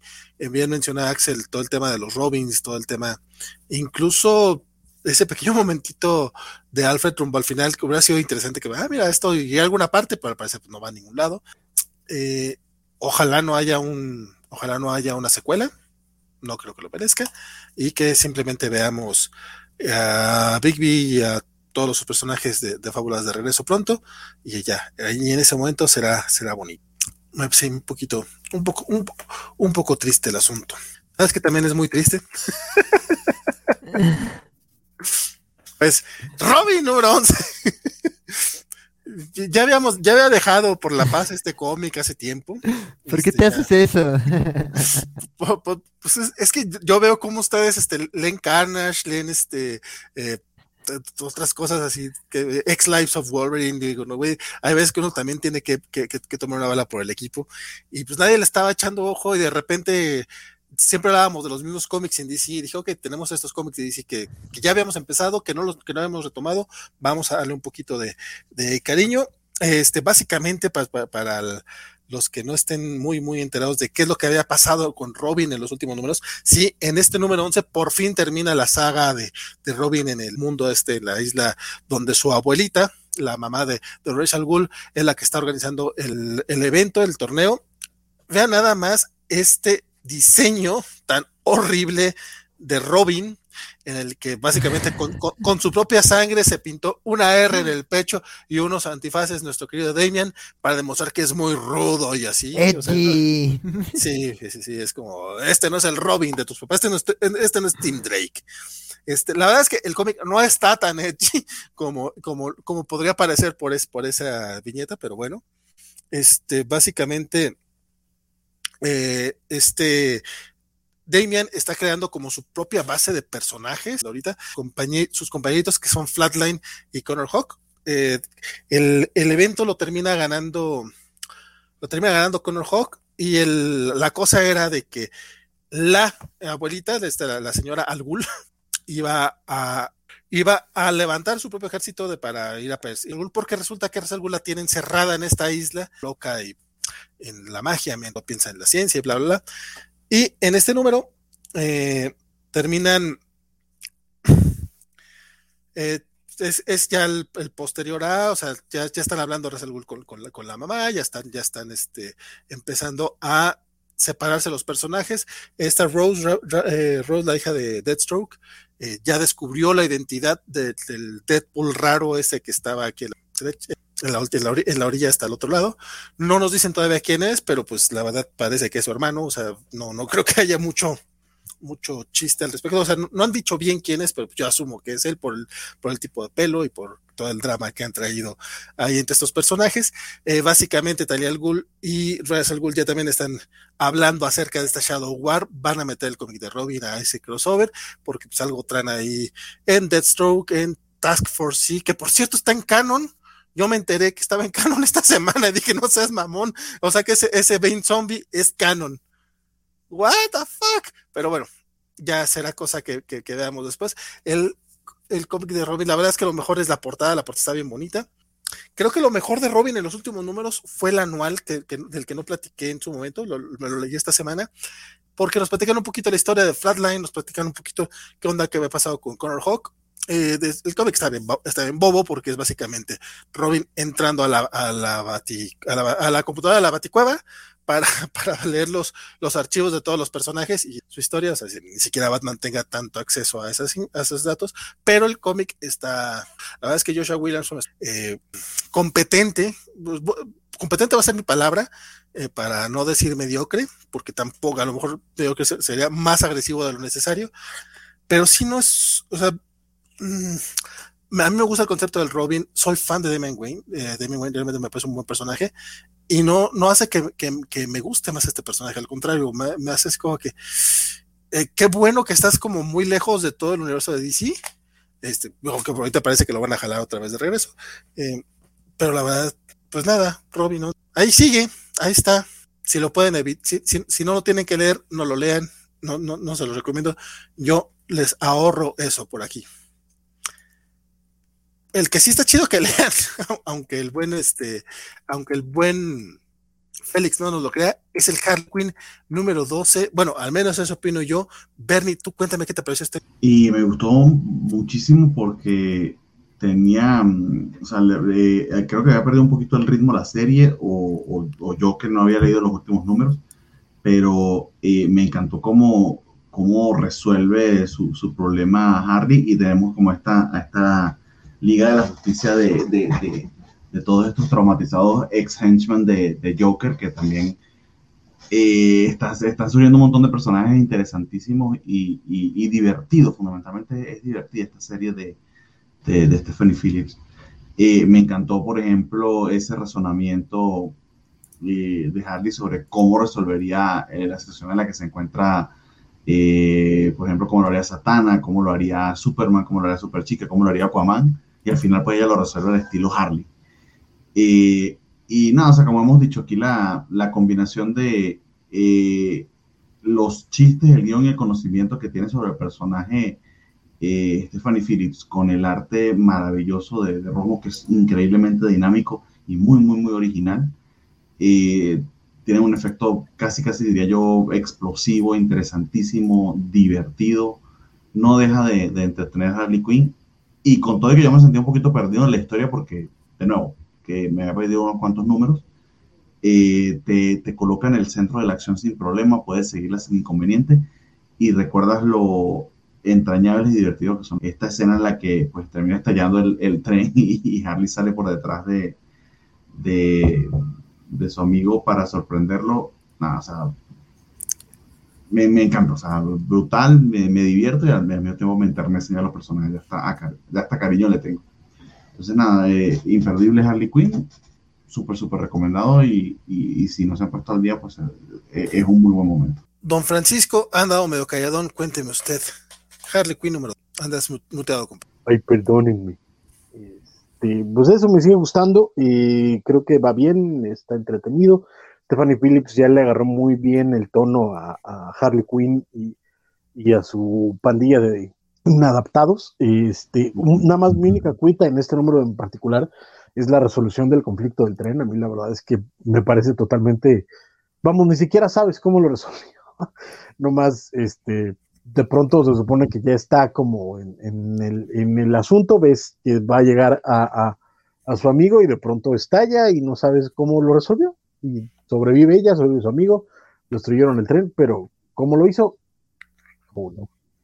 tampoco es que importe mucho, pero pues es, hubiera estado chido porque nos construyó eso desde el número anterior y se supone que eso era lo importante de este número, pero pues es lo que está. Eh, el desenlace me gusta mucho, creo que va muy bien y bueno, por supuesto Riley Rosmo, Riley Rosmo siempre muy bien, entonces la neta es que está bonito, está, Este, sí, la verdad es que el cómic sigue, sigue muy sólido. Agradezco que ya termine todo el tema de Keepsake. Keepsake. De repente se sintió muy largo el, el- chiste y, y la trama, pero eso se debió defini- definitivamente a que nos pusieron ahí tres cómics de, de Future State o de Batman, de este crossover, y sí se siente que, que- que- que estuvo pesado ese, ese pequeño detour. Me encanta esta Harley, me encanta su intento de querer ser superhéroe, o sea, cómo, cómo estaba, y batalla para hacerlo, batalla, lo, lo- lo intenta, y, y aparte, está bien bonita esa plática con Kevin, que básicamente le dice, por, o sea, que, que Harley está protegiendo a la gente que los demás no protegen, entonces es como darle su, su lugar y darle su esencia a la Harley superhéroe, que, que la idea de hablar de una Harley heroína es un poco rara, pero la manera que Stephanie Phillips lo está bajando se me hace genialísima. Yo sigo muy, muy este, a bordo de este cómic, sobre todo porque promete que ya va a haber un cambio de, de historia, porque nuevamente todo esto, todo esto de, de Keepsake sí se sintió algo larguito, pero aún así, eh, chulada. Yo sí me tuve que regresar al número anterior, eh, Bernie, o sea, por cuando empieza, ¿qué pedo? Porque estamos aquí, no, no, no, sé qué sucedió. Me regresé y ya, ah, sí, cierto, el dilema del tren y todo, pero sí, yo sí batallé un poquito con eso pero de hecho me releí el número anterior nada más para, como para llegar bien bien a este último numerito. Sí, y creo como dice fue el, el evento este de Taño el que, el que hizo que se largara de más. Félix Farsar nos mandó este mensaje destacado hace un buen rato. Dice, ten cuidado con lo que deseas, Bernardo. Recuerda que las figuras de DC ahora son McFarlane Toys y andan mal los escultores chinos del sótano último. Y por ahí dice que también algún día va a leer un cómic de Harley, Valentín. No hoy, no mañana, no este año, pero lo leeré, dice Félix. Este, no, está bien, compadre, mira. Entiendo, entiendo la razón. El personaje de Harley Quinn los últimos 10, 15 años, neta, sí la tenía bastante. Me agüitaba mucho porque el personaje me gusta demasiado. Y los últimos 15 años sí era así como que guacala de personaje. Y afortunadamente ya en años recientes, un par de años recientes, ya ha ido regresando un poco el estilo. Y no solo eso, sino creo que ha ido evolucionando. Félix le pregunta a Francisco: ¿de verdad hay personas que no son fans de Superman? De verdad, de hecho hay, hay muchos. Eh, hubo un rato incluso en el que era muy popular decir, ay, es que Superman es un Boy Scout, es bien aburrido. Hay, hay quien no le gusta, quien no le ve la gracia. Es, está bien, muy subida, ¿no? Pero este, si son fans de Superman, lean el de Philip Kennedy Johnson, la verdad. Y C. Secundino nos, nos, nos, avisa que ya el primer tomo de Warworld sale en marzo. Sí, sí pero la bronca pues es que todos los que antes, ¿dónde están? ¿Ontan? ¿Mm? Este, creo que traes ahorita el eco, compadre. ¡Ah! Santo cielo. Creo. No. Pero, pero si hay un tomo de, de pasta blanda de, de, lo anterior de Kennedy Johnson, tiene el 1039 de, del Action Comics y los números que hizo de Superman antes de que cambiara a Superman Somos Caleb. Todo lo de la Atlántida, ¿no? ¿Ya? Sí. No, ya. lo de la Atlántida va a salir en este primer tomo de World. Ah, ya. Lo que va a salir allí es, eh, creo que la despedida entre él y John o algo por el estilo, la aventura que tuvieron en Superman, que fueron a este planeta. Los de Phil Hester. Ajá, exactamente, los de Phil. Están bonitos. Este, eh, Chelito nos manda saludos y dice que es una buena covacha. Gracias, dile, Chelito. Muchas, muchas gracias, pero neta, dile a Fer que, que no se pase de danza. Saludos, Chelito. Jean-Luc dice, oigan, ponen, sus, Jean ponen, ponen sus coleccionables en, NF, en NTF o qué NFT. NTF. ¿Sí, sí, sí sea los NFTs? Sí es eso. Yo... Bueno, para empezar, ni tengo el dinero para comprar esas chingaderas. Y segundo, neta, se me hace una tontería ese tema. Si estamos hablando de los NFTs, si es otra cosa, no sabré decirte, mi querido Jean-Luc. Pero sabes en lo que sí lo ponemos en el ñoño, ¿cómo, cómo era? El, el, que nos hizo Waco. Ah, los NFTs. Era, NFT. Eh, NFT. Ñoño, NFT. ñoño fan token. Ñoño fan token. Exactamente. No, pues. Eso es lo sí, que hacemos. Sí. El NFT no, pero el NFT sí lo hacemos. ¿Cómo no? No, y pues si nos puedes seguir en Twitch o en otras redes, Jean-Luc, en, en, en, YouTube o en Twitch, ahí no tienes NFTs, pero te damos los stickers que, que, que nos han hecho ahí para la, la suscripción. Eso también está bonito y no consume tanta energía, creo.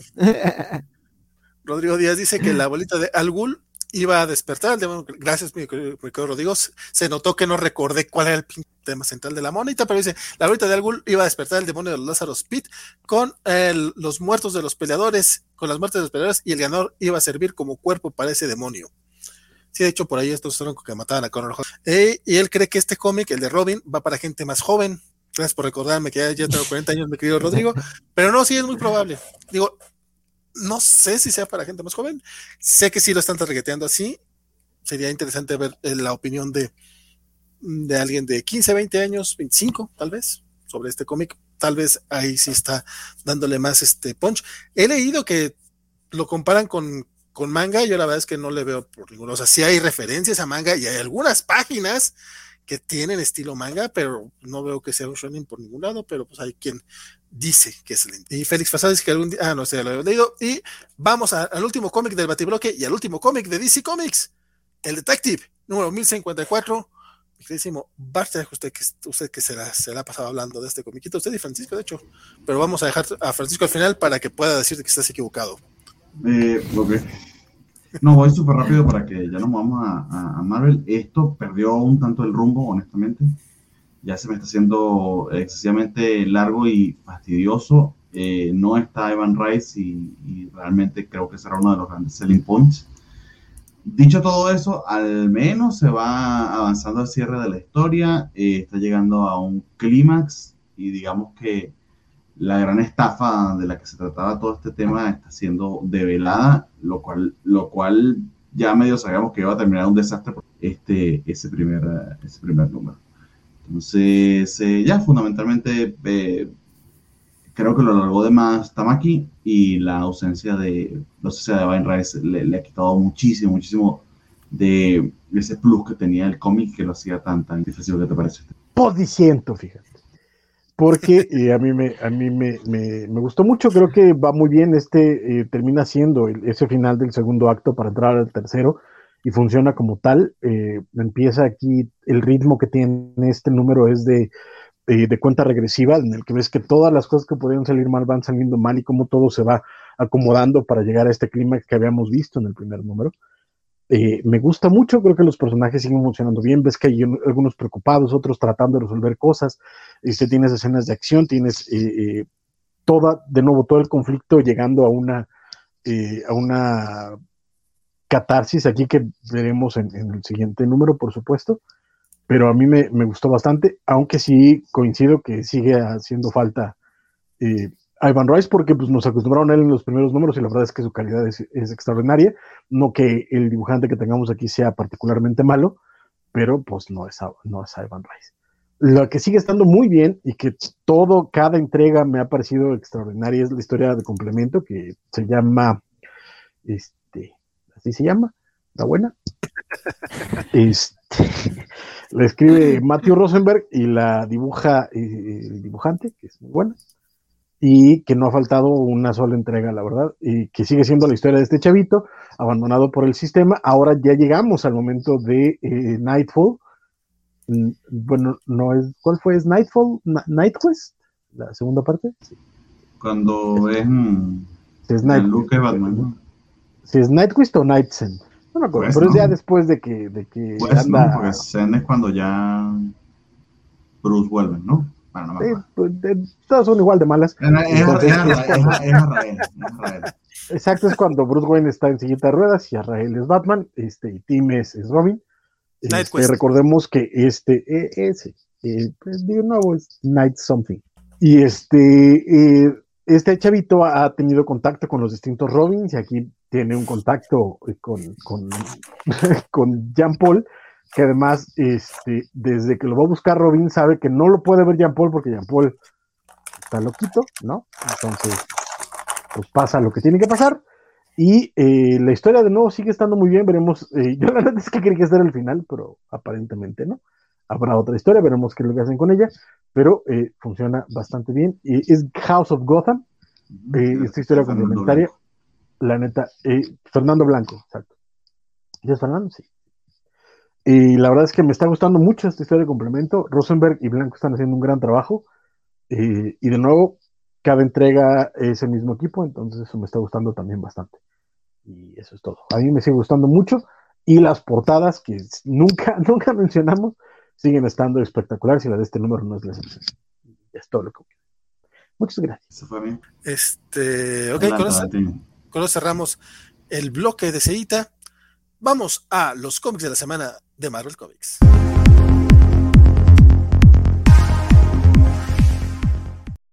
Sí, se nota más amor a Marvel porque esa, esa música está más movida que la de DC. Hablemos del Ghost Rider número uno, que al parecer lo sufrimos varios. Voy a dejar, Francisco, cuéntame. Ghost Rider 1, ¿qué te pareció esta cosa?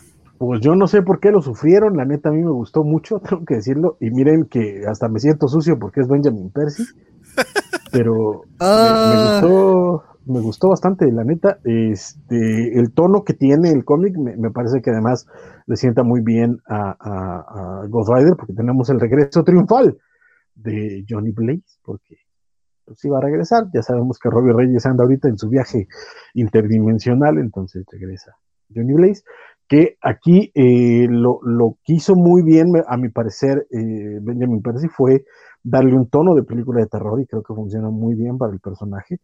Eh, vemos a un Johnny que está en una terapia y que parece ser que tuvo una operación y que está en terapia porque tiene estas este, visiones de, de fantasmas y de monstruos. De hecho, parte de la terapia es que se tiene que recordar constantemente que los monstruos no existen, entonces está en esta eh, vida también de, con mujer, hijos, eh, etcétera, etcétera, en la que pues tiene estas, estas alucinaciones hasta que pues bueno, al final pasa lo que tiene que pasar porque el cómic se llama Ghost Rider, no Johnny Blaze en, en, el suburbio, entonces es todo lo que pasa.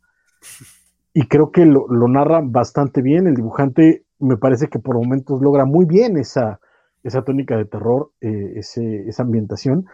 En otras tal vez no tanto, pero en muchas sí, afortunadamente. Tiene mucho de, body horror, tiene mucho de, de, este terror contemporáneo y que creo que le funciona de nuevo muy bien a Ghost Rider. Yo no soy fan del personaje, pero el cómic me, me dejó un muy buen sabor de boca. No sé si vaya a seguir el tono, pero este primer número a mí me gustó y ya había yo dicho que esta semana tengo un empate como cómic de la semana y este es mi segundo cómic de la semana porque la verdad es que me gustó bastante lo que hicieron como apuesta para, para, para Ghost Rider me gustó plot twist eso sí no, no lo voy a venir esto no no no no. Jamás pensé que iba a escuchar de la boca de Francisco decir que un cómic de Benjamin Percy era su cómic de la semana. Y equiparable al Human Target de Tom King. creo que Francisco me agarró una peda de Pepsi Amigo, deja la Pepsi te está afectando no, señores, el experimento está, está padre, funciona muy bien para el personaje, funciona increíble. De nuevo, creo que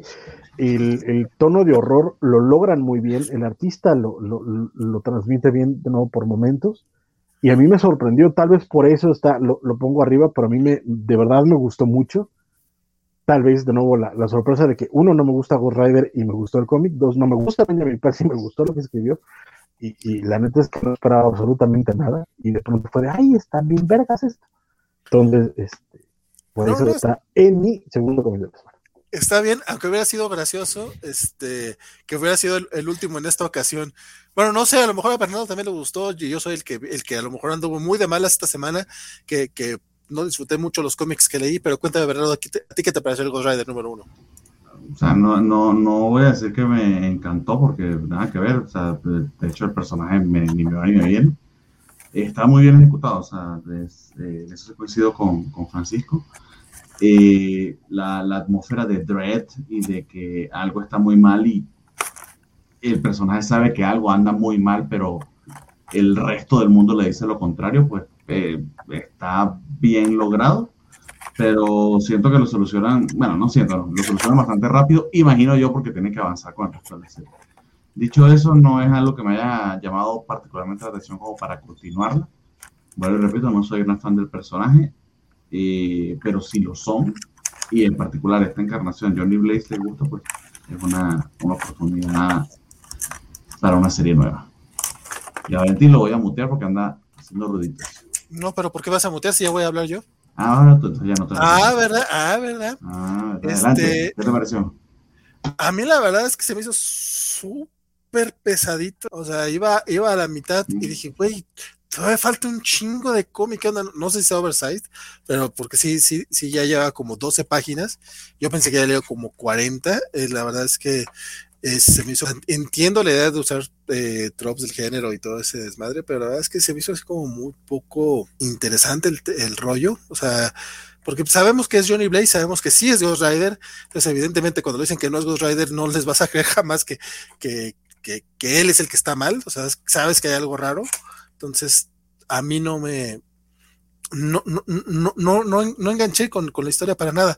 Eh, haciendo una comparación que, que estoy seguro que, que, Axel va, va a, apreciar, o sea, este capítulo de Community en el que te, dicen que, todos están en un manicomio realmente y que, este, que, todo lo que han vivido en, la universidad era este puro, pura imaginación de ellos.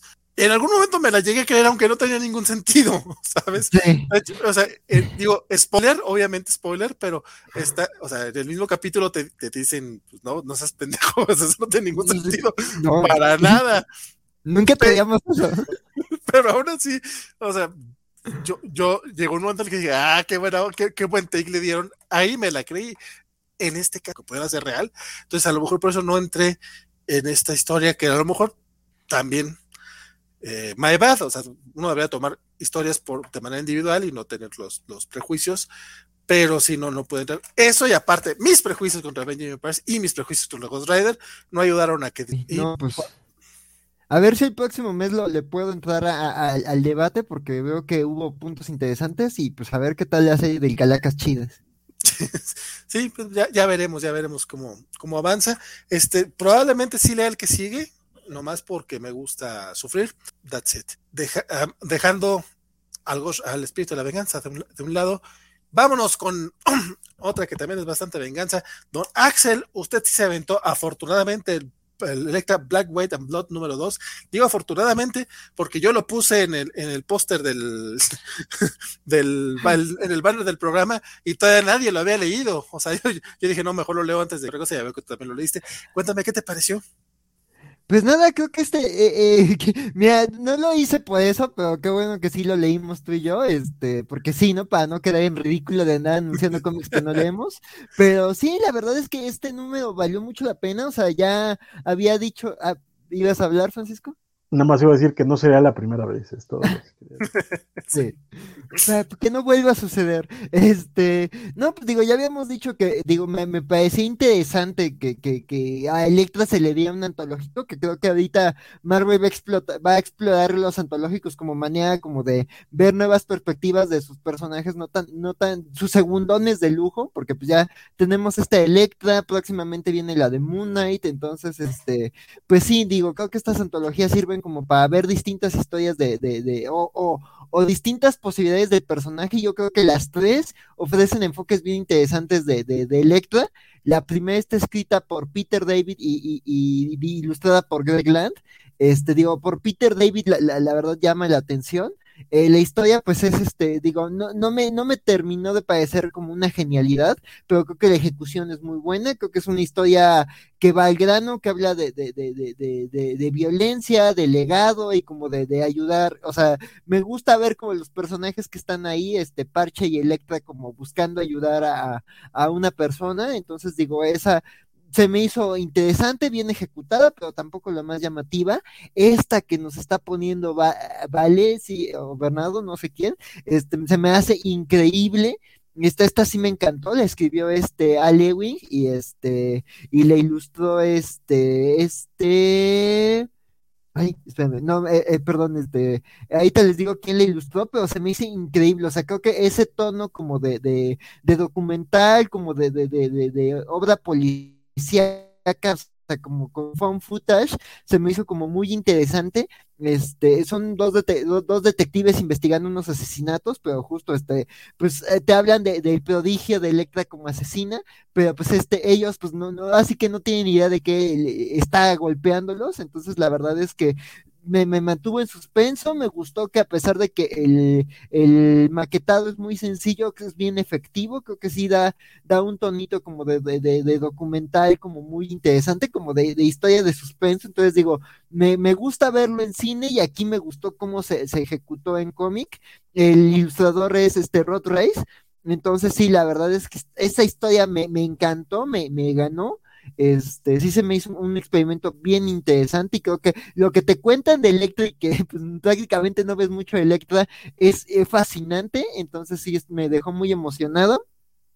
Y pues para concluir, pues ahora sí que la, la historia de la discordia, ya se, mencionó en las noticias hace unas semanas, este, Yokai de Greg Smallwood, él tanto escribe como ilustra, y pues era esta historia en donde él acusaba de, a Marvel de que pues le, le hizo algunos cambios a su dibujo, así que sin, sin su autorización y que no usó los cambios que él mandó de último momento, este, porque pues supuestamente su dibujo como que no pasaba criterios de sensibilidad racial de Marvel, y pues digo, se supone que el cambio, el presunto cambio ya aquí ya no lo veo, no sé si porque era la, la copia de reseña, pero justo los cambios que, que acusaba Smallwood, entonces yo creo que igual y sí sacaron la, la versión tal cual del, del autor, no sé cómo estuvieron los tiempos, pero a lo mejor esta denuncia sirvió, pero la verdad la historia se me hizo interesante, creo que es, eh, me, me, encantó que sea silente, me, me, me, gustó el tono, me gustó esta, pues esta historia de, Electra, digo, aunque Electra pues es una, es una mujer occidental,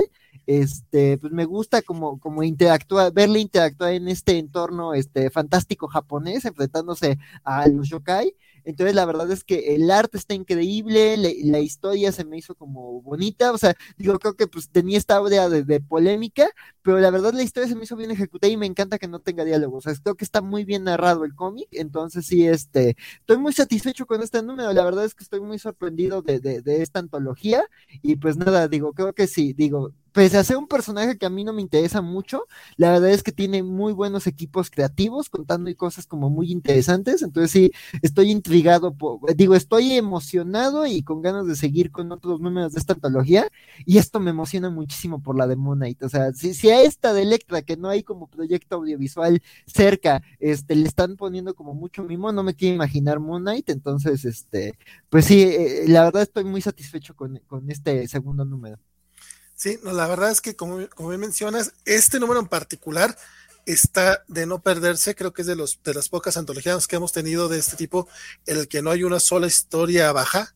Eh, de hecho, desde la portada, la portada de, de, Adam Hughes está bien chingona y pues para no, para no alargarnos mucho con este, con este número, la historia de Peter David a mí me gustó, se me hizo bastante, bastante eh, concisa, pero el arte de Greg Land que, yo sé que todo el mundo lo odia, que todo el mundo le tira, que todo lo no sé qué, pero la verdad es que desde, desde que agarró el trabajo con Peter David en Civil Spider-Man, yo siento que ha mejorado bastante y le ha bajado mucho el photoshopazo. Entonces, pues también está chido que si, si alguien está empezando a mejorar y evitando sus viejos vicios, pues hay que reconocerle. Este, este número en particular está hermosísimo en la parte del arte. La historia de Lee Win con, con esos proto eh, Scully y Mulder, a mí se me hizo genialísima. Y aparte, curiosamente es de, las que menos abusa del, rojo, lo cual es también una genialidad, es una cosa chulísima, neta, ese sí leanlo, porque tiene, ese pequeño sí leanla. Cuatro paneles con rojo, o sea, de una historia bastante extensa, cuatro, solo cuatro panelitos con rojo porque está bien usado, está bien pensado, o sea, no, no, nada más, ah, la sangre, o ah, el traje de Electra. No, no, no, está muy bien usado, está bien bonito. Y la historia que está ubicada cuando eh, Electra era asesina de Kingpin, está bien chingona, la verdad.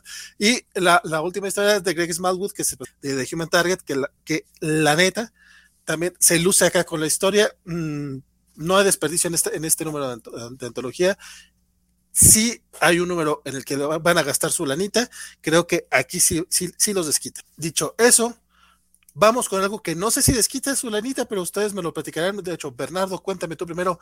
Exits of Wolverine número 3.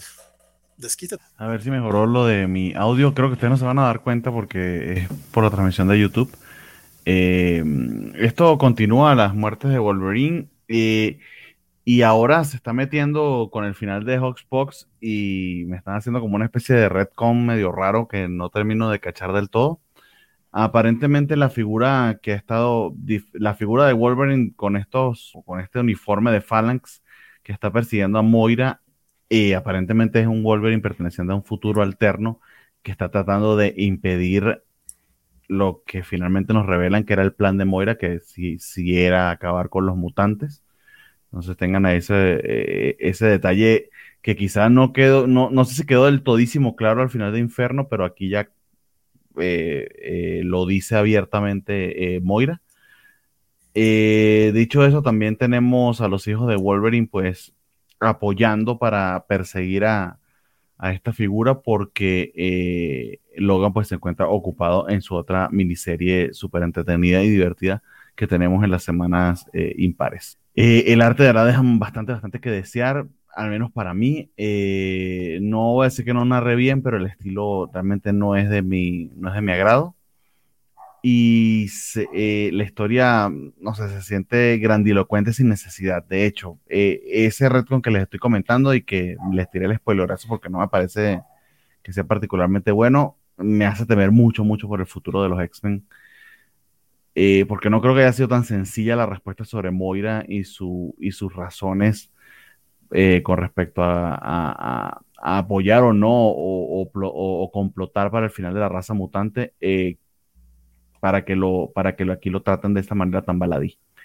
Entonces, eh, nada, me continúan, lo voy a seguir leyendo porque me interesa ver qué pasa a continuación, pero ya me está decepcionando y me está decepcionando a niveles que está, no sé, no sé si sea un retcon de Hoxbox o, o una aclaratoria de Inferno que no sé si necesitaba tan temprano. Pregunta Félix que si, o sea que Moira y Sick Jagger son tal para cual, Bernardo. Eh, no. Ok. Don Axel, cuénteme, ¿a usted también le decepcionó X-Deaths of Wolverine número 3? Ay, sí, tú, eh, sí estoy igual que Bernardo, sí, ya estoy muy preocupado como por qué va a pasar como con, con esta, estas tramas planteadas por Hickman, o sea, creo que él había planteado cosas como muy interesantes y creo que ahorita que otros autores lo estén manoseando, creo que sí puede que buenas ideas lleven como a resultados muy mediocres, entonces yo también, este, sí estoy muy, o sea, me, me está gustando más esta serie a nivel historia, más que, que la de las vidas X de Wolverine, este, la verdad es que la otra sí no, no, no tengo ni cómo agarrarla. Está, al menos, digo, hay personajes nuevos, eh, retoman un poquito lo de Moira, o sea, eso me interesa. Me preocupa qué están haciendo con, con lo de Moira. Y además digo, se me hace como tan frustrante porque es tan profecía autocumplida, es como de, ah, es que Moira va a acabar a los mutantes porque pues como le están persiguiendo y ella está, está paranoica, entonces sí, no, no, la verdad es que no me, no me encanta dónde están llevando este, esto. Este, además, sí, sí, o sea, ese, ese giro que dan como de, de dónde viene este Wolverine Phalanx, sí, este, dices, ay, me vas a arruinar un momentazo de Hawkspox y de Inferno. Entonces, sí, este, la verdad, sí, sí, sí estoy decepcionado. Digo, aquí, digo, de lo poco que rescato de este número, este, porque tampoco el arte me encantó, o sea, no es un mal arte, no me parece un mal arte, pero como dice Bernardo, se siente raro el tono, este, como con el tono de la historia, o sea, para una historia que pretende ser como tan importante y, y, seminal como para lo que viene de los, de los X-Men, como que este arte no sé, no, no, no me termina tampoco de calzar. Este, y de lo poco que rescato es que, pues, digo, de las pocas cositas que me han gustado en general de, de, lo de Percy, esos detallitos chiquitos, es como la relación de, de y sus hijos, su, su, manada. Entonces, pues sí, digo, me gusta aquí como pues, Gaby, Laura y Daken, que, que, entran como al quite, justo porque pues el papá está teniendo aventuras en el tiempo, asegurándose de que todos nazcan, con mucho entusiasmo. Este, entonces sí, este, es lo, que más me gustó es ver eso, esos tres, este, eh, retoños salvajes de Wolverine enfrentarse a este Wolverine Phalanx, fue lo, lo, que más rescato, este, y es más porque los personajes me, me gustan, este, que por otra cosa, y tampoco es como que me encanta, eh, este, pues la ejecución, ¿no? Pero, pero sí, no, no, no me detengo más. Eh, existe, a ver a dónde llevan esto, pero no, no, no, no estoy feliz. Alejandro Garra les pregunta, espera, despacio, despacio, cerebrito. Son dos miniseries. Pensé que era una que se cambiaba el nombre cada semana. ¿Por qué nadie me lo dijo? Debí parecer un idiota. Alejandro, tenemos mes y medio en esto. Pero no, no, no, no, no te reprochamos que no estés poniendo atención, porque... no sé, a mí me, a mí me sonó que, a mí me sonó que Bernardo le dijo de una manera muy fea a Alejandro. No, no le dije muy feo, le dije ya un meme medio honesto, ya como que quédase cuenta, ¿no? Date cuenta, amiga. Mario Rodríguez decía sobre, sobre Ghost Rider, tenía que compensarle a Francisco lo feo que trataron a Iron Fist la semana pasada. Alfredo Benítez, felicidades por esos 90 programas. Aquí andamos desde el especial de Star Trek de hace dos años. Don Alfredo, muchas gracias. Te esperamos el domingo. Ahora ya, ahora ya tenemos especiales de, cada semana, compadre. Cómo han cambiado las cosas. Muchas muchas gracias por, por acompañarnos. ¿Cómo va Charles? ¿Cómo Y va tomó, Charles? y, tomó esos, es esos dos furia, años. es como Charles. Sí. Dark Ages número 5, que pues déjenme, dejen, déjenme traerle yo porque lo leyeron también Bernardo y Axel y acaban de echarse toda una platicota. Dark Ages número 5. En este número, eh, pues estamos con el aftermath del momento en el que los Ghost Riders atacaron al, al el barco de, de, la gente que quiere ir a atacar Europa. Curiosamente, ahorita estamos con ese tema, pero Tom Taylor es este es visionario, el muchacho es visionario. Este, Vámonos, eh, África. El punto, sí, en África es donde está todo el, donde, donde está la salvación de, de todo. Eh, en este libro, básicamente vemos cómo eh, lloran la muerte de Nick Fury y los ataca un simbionte. Básicamente, este número es nada más el ataque de un simbionte que les podría decir, ah, no, resulta que es este spoiler, pero viene en la portada. Es un simbionte que está formado por Venom y por Carnage.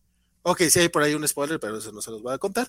Este, a mí la verdad es que me preocupa un poquito el tema porque eh, es el penúltimo número, o sea, ya estamos a un número de la serie y aquí no pasó casi nada. O sea, sí, sí vimos que, que, Deadpool es el que los lleva a recorrer Europa, porque lo han matado en todas partes, entonces ya sabe dónde, a dónde no hay que ir, está graciosito, pero la historia avanza muy, muy poco, o sea, en serio se pasan todo el número peleando con, contra este Venom Carnage extraño, eh, que sí se siente como una gran amenaza, pero fuera de eso, sí, muy bonito el arte de Banco Elo, muy divertida la narrativa de Tom Taylor, pero el próximo número va a ser doble o qué onda o cómo va a terminar esto, porque Tom Taylor ya tiene su exclusiva con DC y no sé cómo vaya a acabar esto. Don Bernardo, ¿a usted qué le pareció Dark Age? Me alegra que te hayas guardado el spoiler, aunque se lo lanzaron en la portada. Bien. Y la solicit. Ajá, además. Y sí, o sea, está como ya muy tarde en el juego para estar haciendo ese tipo de revelaciones, ese tipo de twists. Yo lo que creo es que vamos a tener una segunda, una segunda parte de la, de la serie, porque no tiene mucho sentido que lo vayan a terminar todo, que vayan a poder atar todos esos cabos en un solo número, o capaz que sí lo hace, pero me sorprendería. Eh, poco más que agregar. Don Axel.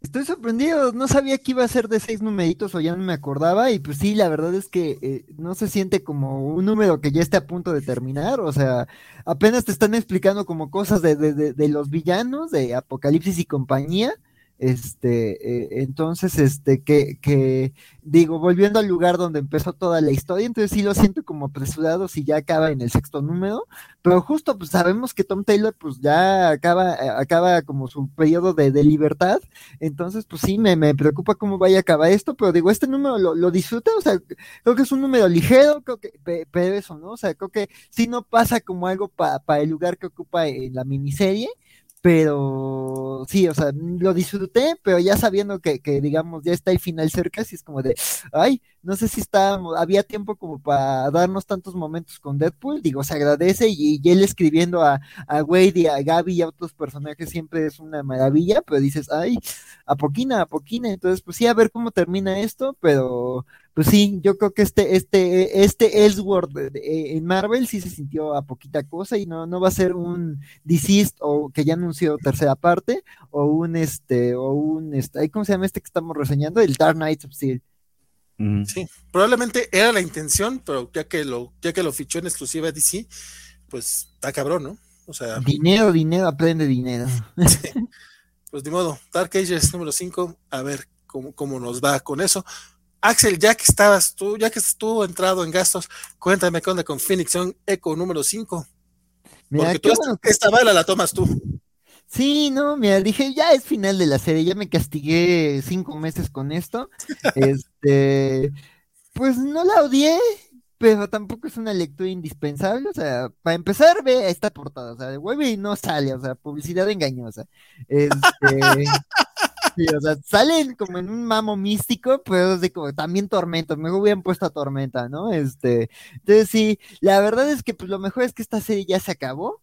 Este, digo, no, no aporta, digo, conoces un poco del trasfondo de la historia y como que el orgullo nativo americano de, de, de Echo, y tiene algunas cosas locochonas, pero la verdad es que este número es enfrentamiento contra el adversario, este, eh, eh, tanto River como, como, como este, este, este, este mutante con poderes, este, genealógicos, este, y este Forja, como que ayudan a esta Maya a detener al adversario que pues justo quiere corromper la fuerza Fénix a su favor. Y pues nada, digo, esto es como mucho viaje místico, así es como que la versión Maya López de, de su final de Evangelion, sí es como mucho sueño, mucho, mucha metáfora y mucho cosa bonita. Y este, digo, para, para el personaje, como de hacer las paces consigo mismo, pero la verdad no, no, no me, no me encantó la historia. Este, Forja, pues, pasó de, de ser un gran enemigo y de, ah, vamos a neutralizar al Fénix, este, ah, sí, te, vamos a ayudar. Este, entonces sí, no sé, no, no, no, no pase algo que me importe. La verdad, esto no afecta nada su historia en, en, Avengers. Este, entonces sí, digo, si te gusta el personaje o si quieres como leer un personaje poderoso, ver como qué pasó con el Fénix, y además lo que decía en otras, en otras ocasiones, aquí ya el Fénix está, está frivolizado al absurdo, o sea, resulta que hubo Fénix de todos los sabores y colores y que no era nada especial el tema de la Tierra y la amenaza que representaba, entonces sí es como de, ah, bueno, pues esto existe. Este, Maya acabó con un ligue al final, a ver si eso lleva a algún punto. Digo, dices, bueno, bien por ella, que se diviertan, este, pero sí, no, no, no hay mucho más que decir. Mira, como dices, lo bueno es que ya terminó. Lo, lo que empezó Arco fue el Shang-Chi número 9. Don Bernardo, cuénteme con esto. O es más, no, sí, cuéntame, porque a lo mejor Francisco trae un, una opinión distinta al final, entonces ya sabemos que. Francisco Contreras siempre hace su aparición. eh, Leilos, nueve números para ponerme al día porque no había empezado con Chanchi. Me gustó bastante el arco, el arco anterior. Aquí estrena eh, artista Jin Lun Yang, ahora es Marcus To, eh, quien también ha estado dibujando Excalibur y tiene un estilo que creo que le queda muy bien a este, al tono de la historia. Dicho eso, está medio raro al principio de este arco. De hecho, empezamos con la historia de este malandrito hawaiano planea asaltar a, esta pareja de, personas mayores y de inmediato te ponen ya con Shang-Chi, entonces así como que, tiene que ver esto con la gimnasia con la magnesia, lo vas a descubrir luego en el número, pero sí me sacó un tantito de onda. Eh, y bueno, Shang-Chi desafortunadamente no solo tiene un papá terrible, sino aparentemente un abuelo también igual de, terrible y de vengativo. Eh, interesante la escena de acción y la, y la y el conflicto más las razones del abuelo para odiar a Shang-Chi es porque, sí, porque lo odia y odia a todo lo que tiene que ver con su papá. Porque le aventó cosas de bebé. Porque le aventó cosas de bebé, así como que, o sea, se me hace literal, ya que hablabas de Evangelion, como un pedo así de señor, vaya terapia, y hable con su... Eh, dicho eso, está interesante como, como primer número para plantear la amenaza, este gran brillano que nos habían estado eh, vaticinando en, el primer arco, pues resulta que era el abuelo de Shang-Chi, etcétera, etcétera.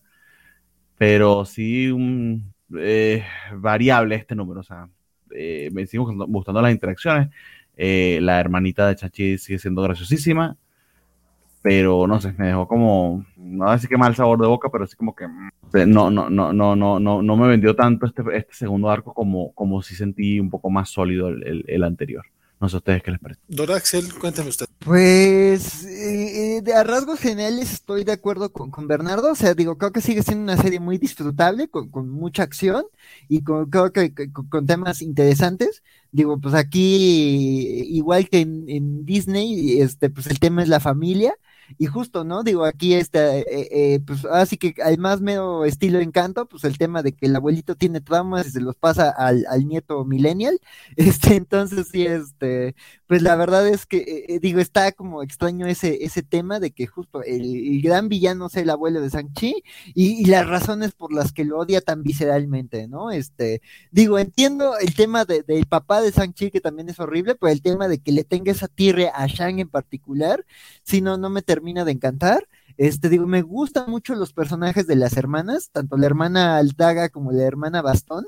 Este, creo que el, tema de la hermana Bastón me supo muy poco la, la, supuesta traición, y acá, pues, como que eso, ¿no? La organización del abuelo sí le recrimina es, ese tema de que haya sido como su doble agente brevemente, y pues la hermana Daga es divertidísima, también tiene como unos diálogos, este, eh, eh, sensacionales, entonces coinciden que es lo más fuerte de esa serie, o sea, la interacción de Sanchi con sus, con sus hermanas, y bueno, y, eventualmente con el hermano, este, pero sí el tema del abuelo sí está raro, y, pues a dónde van como sus planes, ¿no? También el tema de, de, este malandro hawaiano tampoco me, tampoco me, me, me, encantó, este, y a dónde lo vayan a llevar, ¿no? Como que si hay un, un, intento de giro con ese personaje que dije, esto va a llevar a algún lado, pero es como de que lo sentí que venía de la nada y además como de, ah, pues no sé si vaya a ser importante este malandro hawaiano. De hecho, yo creí, en algún punto sí creí que lo estaban atacando por otra razón y no, no por una conexión como familiar.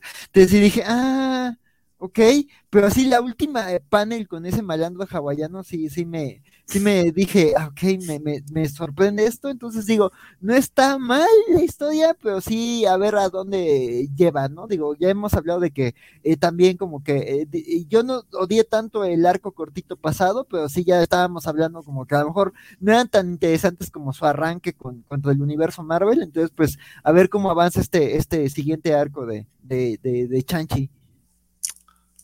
Don Francisco, diles por qué están equivocados en todo.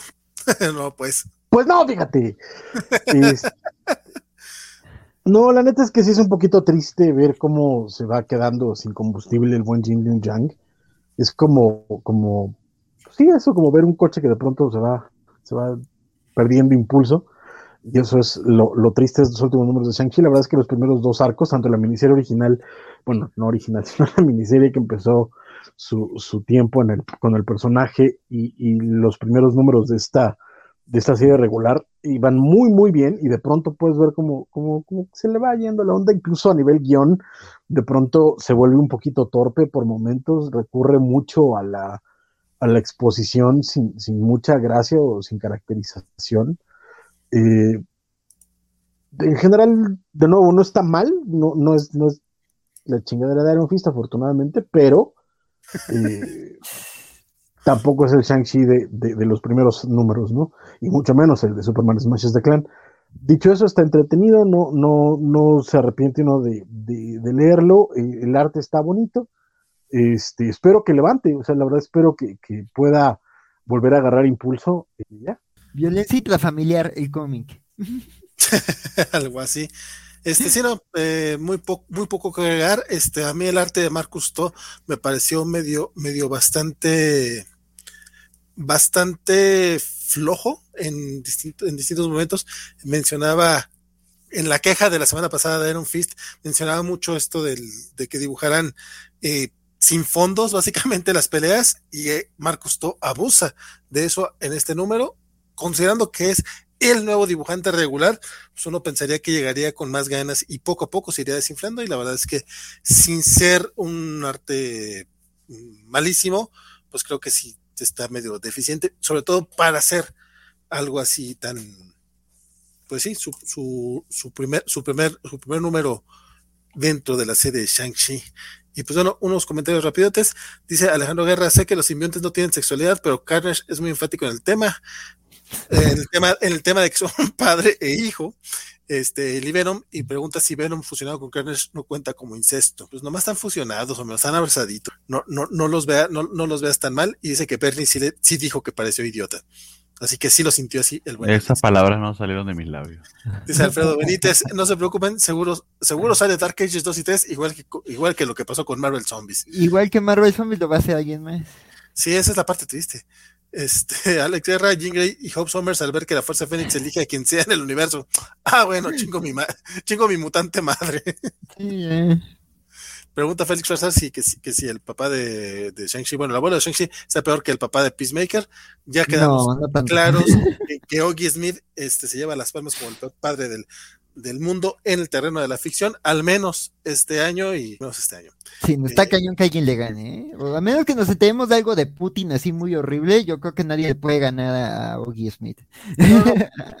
por, eso dije el terreno de la ficción, porque sabemos que en la vida real hay, gente más culera. Y Félix nos dice que la película de la familia es la de Toreto, no la, no la de Encanto. No, pues hasta ahora en Rápido y Furioso no ha habido abuelitos traumados. Está él en Mirren echándole el calzón a Toreto, pero no hay como el abuelito de Toreto que sea Schwarzenegger, todavía no. Ah, hasta ahorita, va, hasta ahorita. Black Widow número 14, mi querido Francisco, cuéntame, ¿qué, qué hizo Kelly Thompson esta semana? Ah, caray, yo, este, no sé, pero yo cuando terminé el número sí estuve a punto de agarrar Twitter y decir, what the fuck, Kelly Thompson. pero es, ese mamó, se mamó, qué chulo. Black Widow sigue estando muy bien, Elena Casagrande sigue bastante bien. Creo que eh, ahí sí tengo que, que, ser un poquito objetivo, eh, creo que en este número sí me... No sé si le agarraron las prisas, no sé si fue un rollo de, de que estaba haciendo las páginas de Wonder Woman que va a hacer, no sé, o sea, no, no sé qué pasó, pero siento que de pronto sí me, me este, me empezaba a fallar y después se recupera, afortunadamente.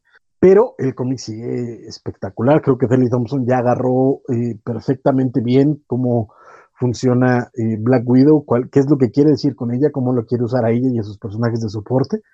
Entonces, la verdad es que el, es acción, acción, acción sin parar, pero bien hecha, con eh, momentos de personaje muy bonitos, cada uno tratando de resolver su propio conflicto.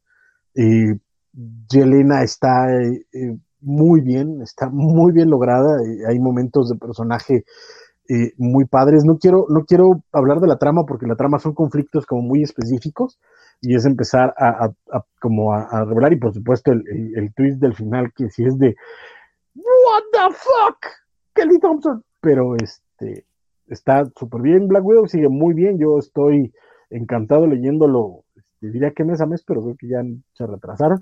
Y ver, se retrasaron y aún así creo que sí que mi querida Elena Casagrande ya empezó a cojear, lamentablemente.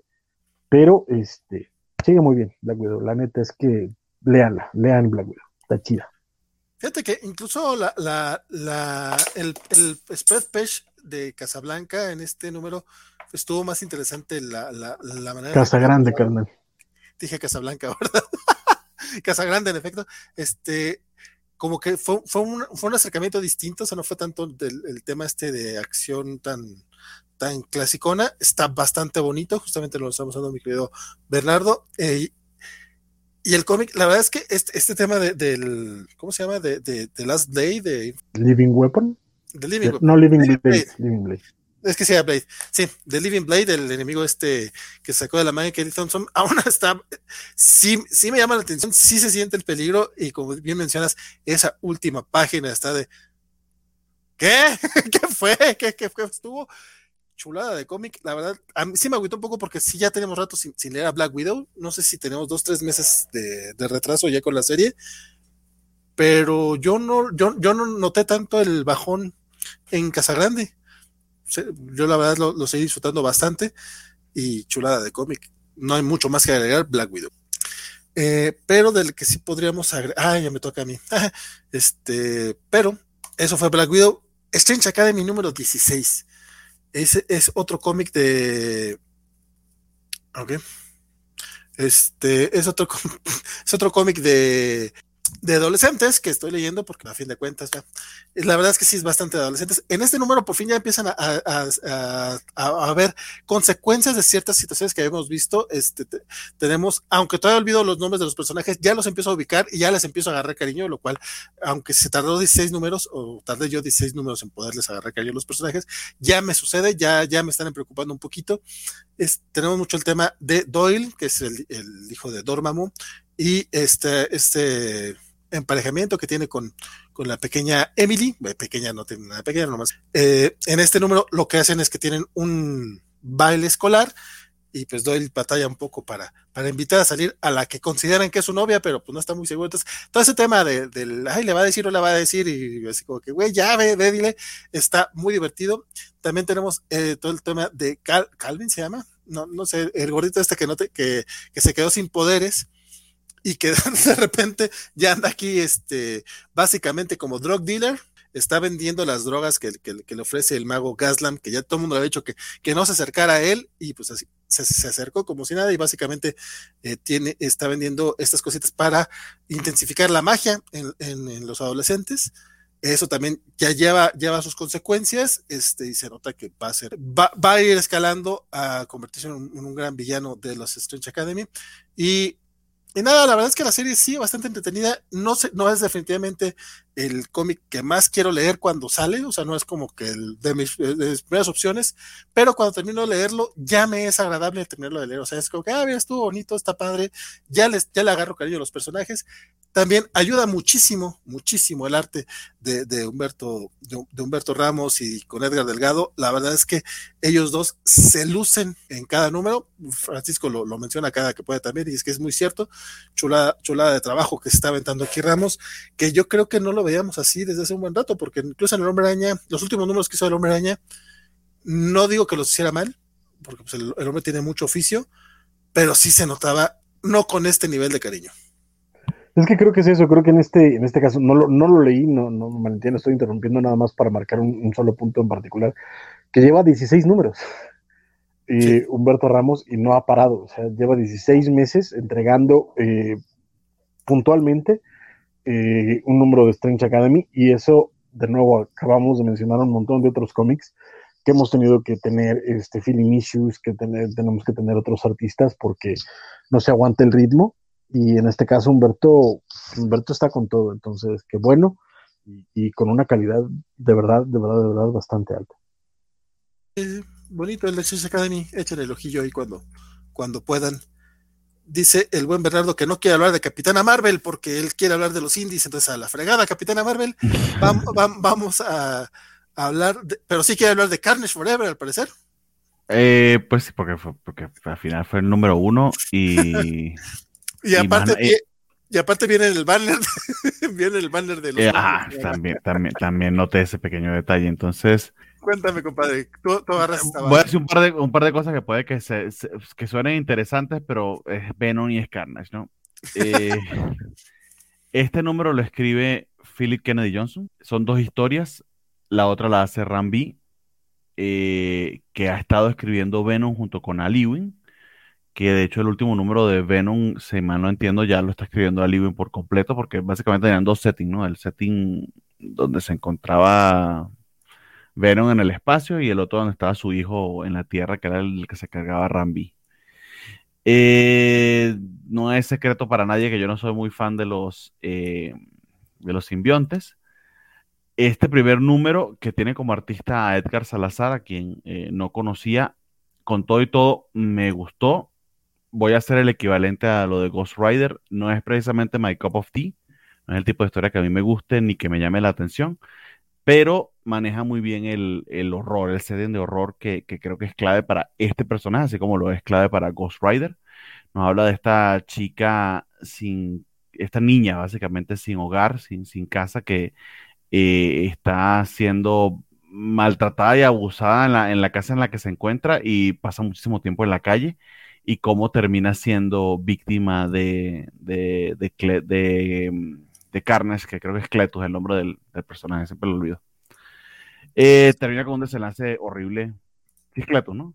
Sí, Cletus Cassidy. Cletus Cassidy, gracias. Que termina con un desenlace horrible que no se los voy a mostrar, pero que bueno, es de esperarse relacionado con Carnage. Y a su vez, luego tenemos al mismo Carnage yendo a liberar a, a este prisionero de máxima seguridad y cómo se infiltra. Hay el arte de, de esta segunda parte del número, si, si no lo hizo para mí, eh, en particular estas escenas de Carnes básicamente se mete a través del, sistema de irrigación de incendios y mata porque sí a algunos y a otros no, para hacer contacto con, este prisionero que honestamente a los que sigan Venom y sepan de personajes, pues seguramente sabrán de quién se trata. Eh, en líneas generales, eh, vi la primera historia, la de Kennedy Johnson, en cuanto al terror, pero no es, no, es, no es mi personaje favorito, ni son mis historias favoritas, entonces no, no las recomendaría.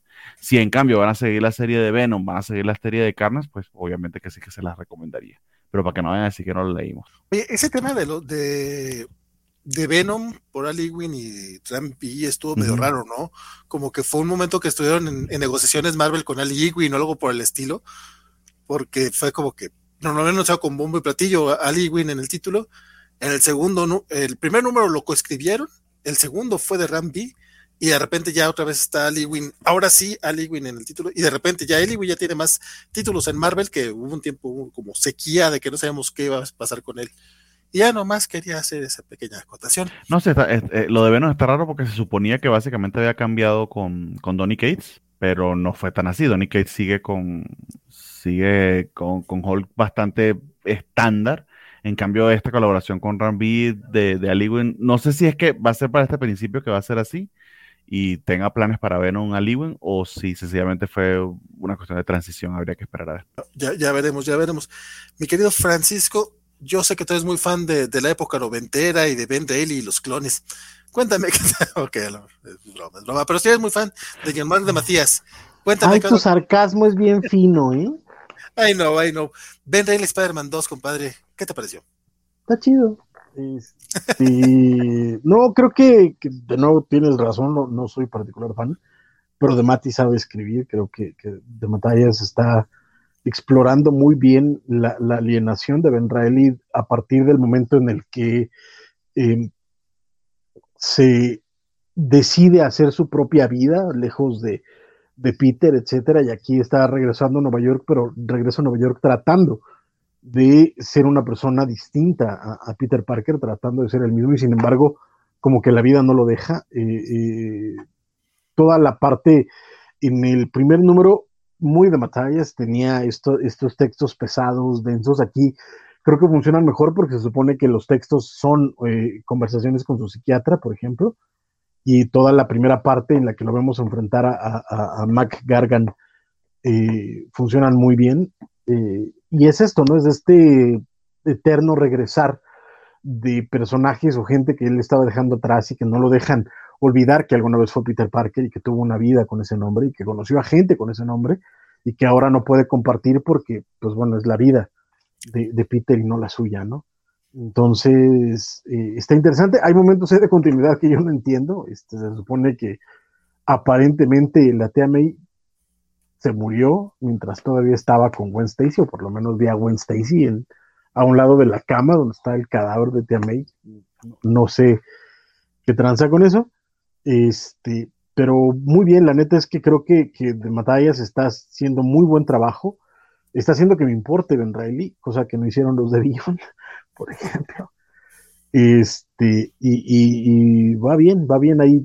mucha acción, muchísima acción durante buena parte del cómic cosa que no hubo en el primero, aunque tuvo sus escenas de acción en el primero, creo que este es todavía mucho más ágil y eso también se agradece porque de batallas puede ser algo denso y en este caso está sabiendo malabarear muy bien los tonos que maneja y el arte también me gustó bastante. Este, las portadas son de, de Scrooge y de pronto entras al, arte y es un choque como de estilos de, la portada a las páginas pero empiezas a leer las páginas y ves lo que puede hacer el dibujante y te, cada vez te, por lo menos ese, fue mi caso, me fue gustando más y me va gustando más cómo también narra, cómo eh, explora las páginas, los gráficos este, y de batallas, siempre poniendo de frente al personaje y, sus, sus eh, cuitas, ¿no? Y cómo él va tratando de, de, encontrar esta vida, que es algo que me está gustando mucho cómo lo está llevando. Entonces a mí me está gustando muchísimo este cómic, no creo que para comprarlo mensualmente, por ejemplo, creo que como lectura, aunque esto sí hay que decirlo, es de los cómics que sí, digamos que lo que pagas es lo que obtienes en el, sentido de, tiempo de lectura, ¿no? Muchos cómics hoy en día te cobran 4 o 5 dólares y te los lees en 3 minutos. Este mínimo sí te va a llevar unos 10 o 15. Entonces, este, en ese sentido, vale la pena, pero creo que, que un tepecito de esta miniserie, la verdad es que valdrá bastante, bastante la pena. Don, ah, don Bernie, cuénteme usted con el número de, de, Ben. Pues yo que no, no, o sea, de hecho me debo leer Spider-Man, porque sí, sí es una de las cosas que he sido, he sido, no he sido nada constante, no soy muy fan del personaje. Pero no la saga del clon, pero no la saga del clon. Mm, bueno, es que es todo, ¿no? Capaz que cuando termine si es que llego a terminar alguna vez lo de Fantastic Four, eh, pues también me lance la misma con, con Spider-Man desde, desde Stan Lee hasta, hasta que me, me alcance la suscripción a Marvel Unlimited. Espera, espera, espera, espera. ¿Tu, tu, perdón, ¿Tu tirada con Fantastic Four es leer desde el número uno hasta ahorita? No, desde el número uno hasta que el primer volumen, que son, como 400. No, el primer volumen. Esa es mi idea. Antes de Ok. Ok. Ahí voy, ahí voy. Esa es mi idea. No, no estoy diciendo que lo voy a lograr o no, pero No, llevo, no, llevo mes y medio, ya me he leído 60, 60 números. Entonces, no, no, creo y, que y- Sí. y no, y no, y no, no tienes que leerlos este año, o sea, te puedes llevar un buen tiempo. Exacto, no, Ah, pues no, puedes sí, llevarte el resto de tu vida si quieres, pero, pero si me permites a mí, yo te diría, sáltate, sáltate unos vamos añitos ver, porque cuando llegue a eso, ahí, ahí, ahí tomaré la, la decisión. Pero, Pero, pero, mi, idea, mi idea es poder leer el primer volumen, que creo que es antes de lo de Hickman. No, es, uff, no, no es mucho antes.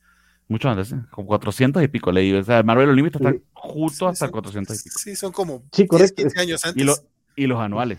¿eh? De los anuales también. Ay, verdad. Ahí voy, voy- de uno, en- voy de uno diario, o sea, precisamente Ah. por eso que estoy haciendo el hilo. A mí me parece bien, a mí me parece muy buena idea. Pero cuéntame, Ben Reilly y Spider-Man, compadre. bueno, pero dicho eso, eh, coincido plenamente con Francisco en que eh, De Mateis es muy, eh, muy astuto, porque aquí hay mucha exposición, precisamente para alguien como yo que está llegando sin saber nada, que lo están colocando a través de este, de este diálogo, de esta terapia que tiene con la, con la, con su, con su terapeuta, bueno, que de hecho ni siquiera está yendo a terapia. Él, él realmente fue eh, a entregar a- al villano con el que se enfrentó en el número anterior y la tipa esta lo está psicoanalizando allí casi que al lado del water cooler. Pero esos diálogos funcionan para ponerte en el frame. Si hay un al, harto de exposición, pero creo que funciona. Eh, no sé si diría que para alguien completamente novato como yo sea eh, o funcione perfectamente, sí me sentí un tanto perdido, pero me dice, por ejemplo, Francisco, que él ya de por sí tuvo dudas con respecto a la continuidad. Eso me da un poquito de tranquilidad porque capaz que no, no soy solo yo. Eh, y lo que sí quiero rescatar es el arte de David Aldión, que lo vimos en, eh, en X Factor con... No recuerdo el nombre de la escritora, el nombre de la, escritora X Factor, pero que hizo un trabajo maravilloso y aquí se nota mucho el cariño que le tiene al personaje, que él bien lo decía eh, cuando, cuando al principio de la serie, que la oportunidad de su Spider-Man favorito, él decía que era Ben Reilly y que escrito por, eh, por De Matteis, pues que era algo que él no podía dejar pasar.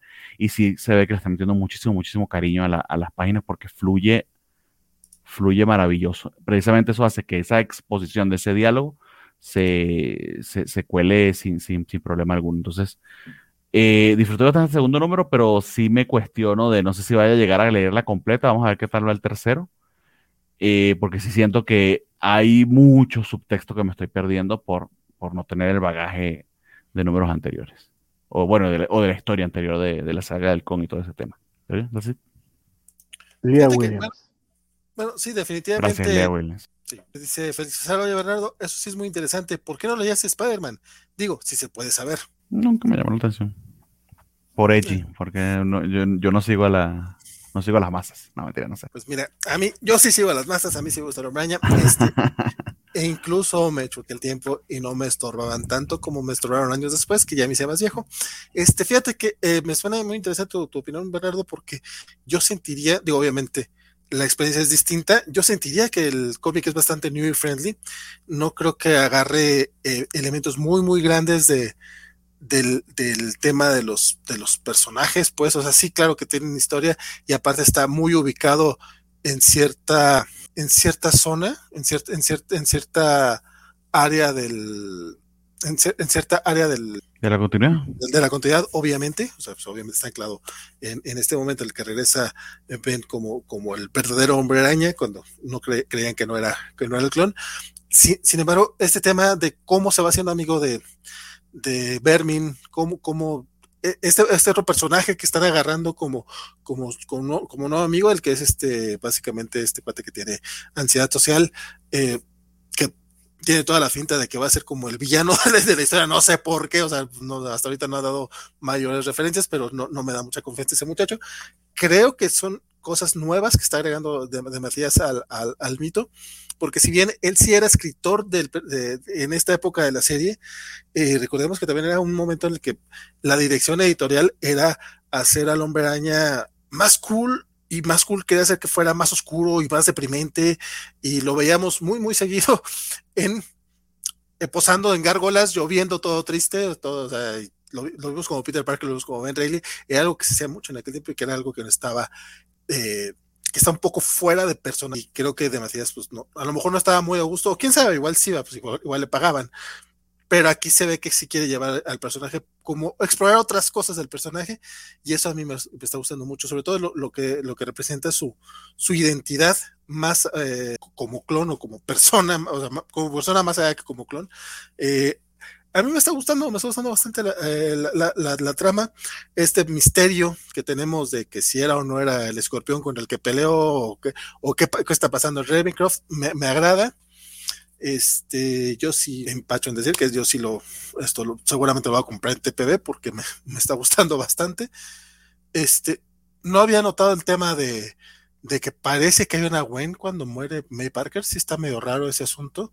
Tendría que releer mi, mi Amazing 400, pero, pero tampoco recuerdo que hubiera una clon de Gwen en ese momento. Está medio raro el asunto. Pero bueno, ya veremos a qué se refiere o por qué, o por qué está ese pequeño detalle que definitivamente no puede ser un detalle, no, no puede ser como un error, o sea, debe ser algo, algo en la trama que espero de Matías después nos, nos resuelva. ¿Es eso o es otro caso como ese momento que tuvimos de Iron Man diciendo que los X-Men son muy buena onda o algo así que pasó en The, en The Reckoning War, que estuvo bien raro esa, esa, viñeta, esperemos que no sea el caso, y a mí sí me está gustando mucho Ben Reilly Spider-Man, cosa que no puedo decir, por ejemplo, de Amazing Spider-Man, le, le puse el 2, no es cierto, es el 90, Amazing Spider-Man 90, que cumple también 90 numeritos, y que también... Que co coincidimos, no me he dado cuenta de eso.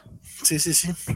este, y que también tuvimos a sufrir los tres. Cuéntame, Francisco, ¿a ti qué te pareció este, este numerito de Beyond? Que por cierto, según yo iban a ser 14 números, pero este es la parte número 16. Entonces se me hace que leí mal yo la nota cuando... No, pues porque ya, este, ya regresó Peter. Desde el anterior. Ah, por eso no cuenta. Ah, ok, ok. Exacto. Pues no sé, la neta es que me va la madre. O sea, está pinche. Eso está la verdad. Este, aquí vemos que Ben Riley se llevó a su mujer. Su mujer le dice: Estás muy raro, papá. Y le dice: Tú tranquila, mi reina, no te preocupes, yo te salvo. Pero la, lo convence de ir a buscar más pruebas a donde quiera que fueran. O sea, sí sé a dónde, pero vale más, porque no es importante para la trama. Y vemos que Peter sigue peleándose con la reina Goblin. Es ya. está, está, está, pinche. Este Mark Bagley pues hace lo que puede. Nunca es mucho, pero lo hace. Oye, pero la verdad este, siento que el trabajo de Mark Bagley aquí está un poquito está, mejor. Sí, está. Que... Coincido, coincido, coincido. Está bastante mejor que el número anterior. Eh, sí. Y y creería que no solo bastante mejor, sino que va, va a ser, no, eh, no, parece más Bagley. Es que no, creo que también, creo que, creo que también siento que no, no es Perdón, cosa de Mark Bagley, no, sino del equipo. O sea, si te das cuenta, el color le ayuda a tapar un montón de cosas, la verdad. Y este, no, no me fijé bien si tienen tintador, pero también hay onda de, de que el trazo se ve distinto. No sé si haya sido de pronto el colorista el que, el que haya eh, eh, remarcado algunas de las líneas. Pero sí, coincido contigo que está, está mejor que en muchas ocasiones Mark Bagley. A ver, cuando digo que es un artista eh, eh, planón, no quiere decir que sea un mal artista. Tiene mucho oficio, por supuesto, de nuevo, como Ron Lin, como muchos otros de, su generación.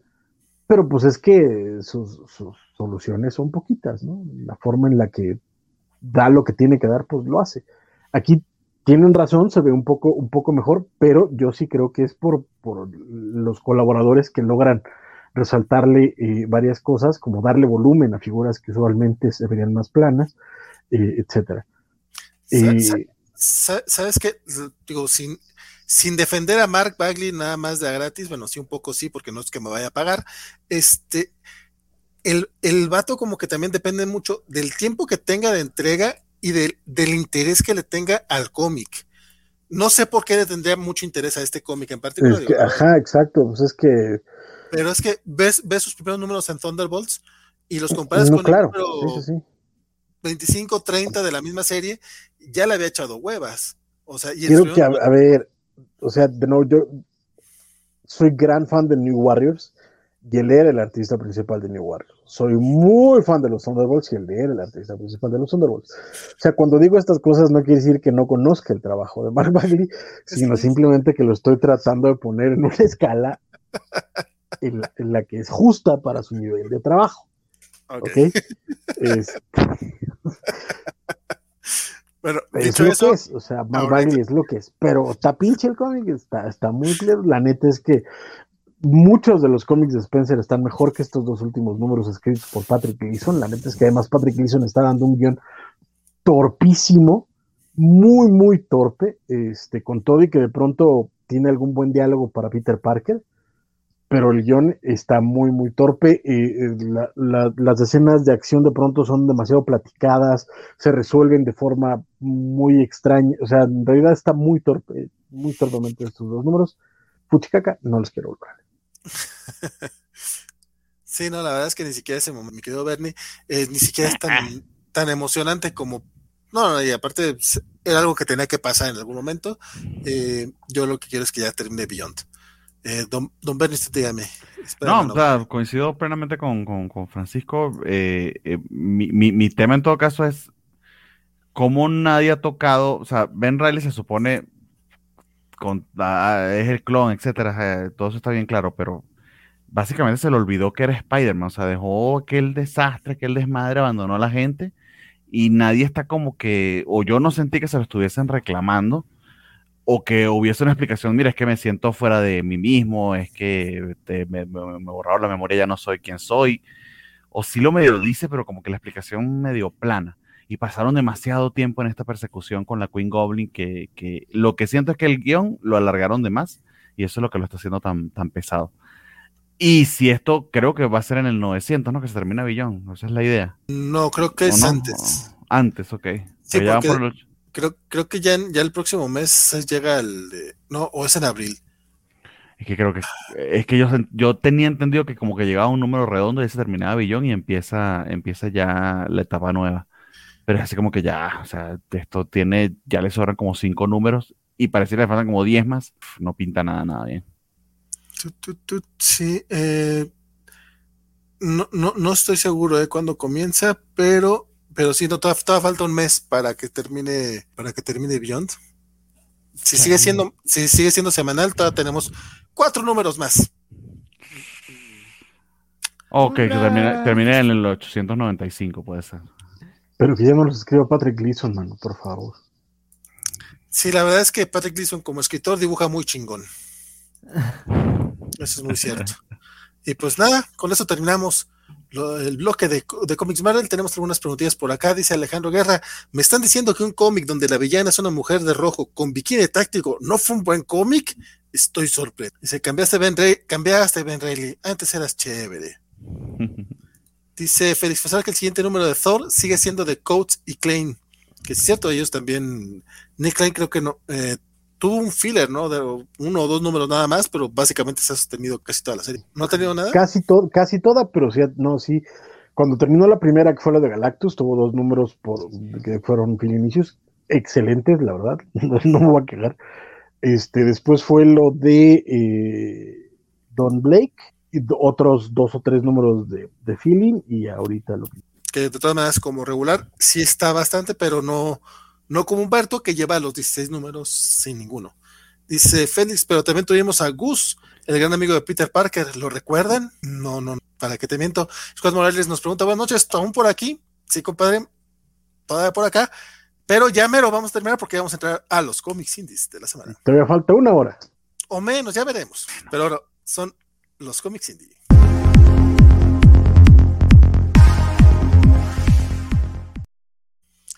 Chan, chan, chan. Y llegamos básicamente al Bernie bloque, porque ahora sí, la verdad es que en cuanto a cómics indie, la mayoría nos echamos mucha, mucha hueva, pero, pero hablemos de The Killer. Ah. Axel, buenos días. Axel fue hecho un, dormió un poquito Sí, para mucho. poder estar al día. No, pues, Yo solo me que tuve yo que no, meter un expreso. Una power nap ahí a la japonesa. yo, yo nada más no sé si soy yo, yo, mi edad, pero yo escucho todos los temas iguales y ustedes dicen que son distintos. Los punchis punchis. Eso. Los punchis punchis como genérico. son diferentes. Exactamente. Podría Pero lo que tiene que hacer Francisco, y así lo hacen los demás, vayan a la versión en audio y ahí van a tener el timestamp para moverse, aunque sea entre Indie, DC y Marvel, y escuchen cada uno de los punchis punches, a ver si son diferentes o no. Y aprovechen y nos ponen las cinco estrellas en Spotify y las cinco estrellas en Apple Podcast, por favor, gracias. Me Sí. parece, me parece una, una gran idea.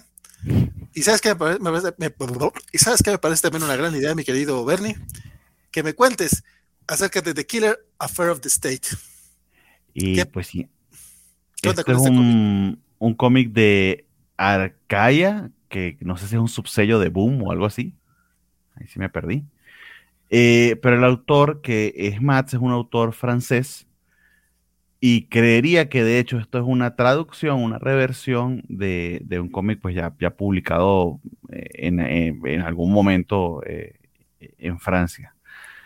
Eh, trata sobre un asesino a sueldo que una agencia gubernamental de Black Ops eh, básicamente tiene insertado en una ciudad haciendo, haciéndola de Godín para que en algún momento en particular pues eh, pueda, pueda hacer eh, operaciones secretas para ellos. Tiene muchísimas reflexiones sobre la diferencia entre este estilo de vida, digamos, estándar de, de- de alguien que trabaja en oficina y que se conforme con el trabajo de 9, de 9 a 5 y un salario que básicamente lo que le permite es vivir y gastar para mantener ciertas apariencias en el trabajo.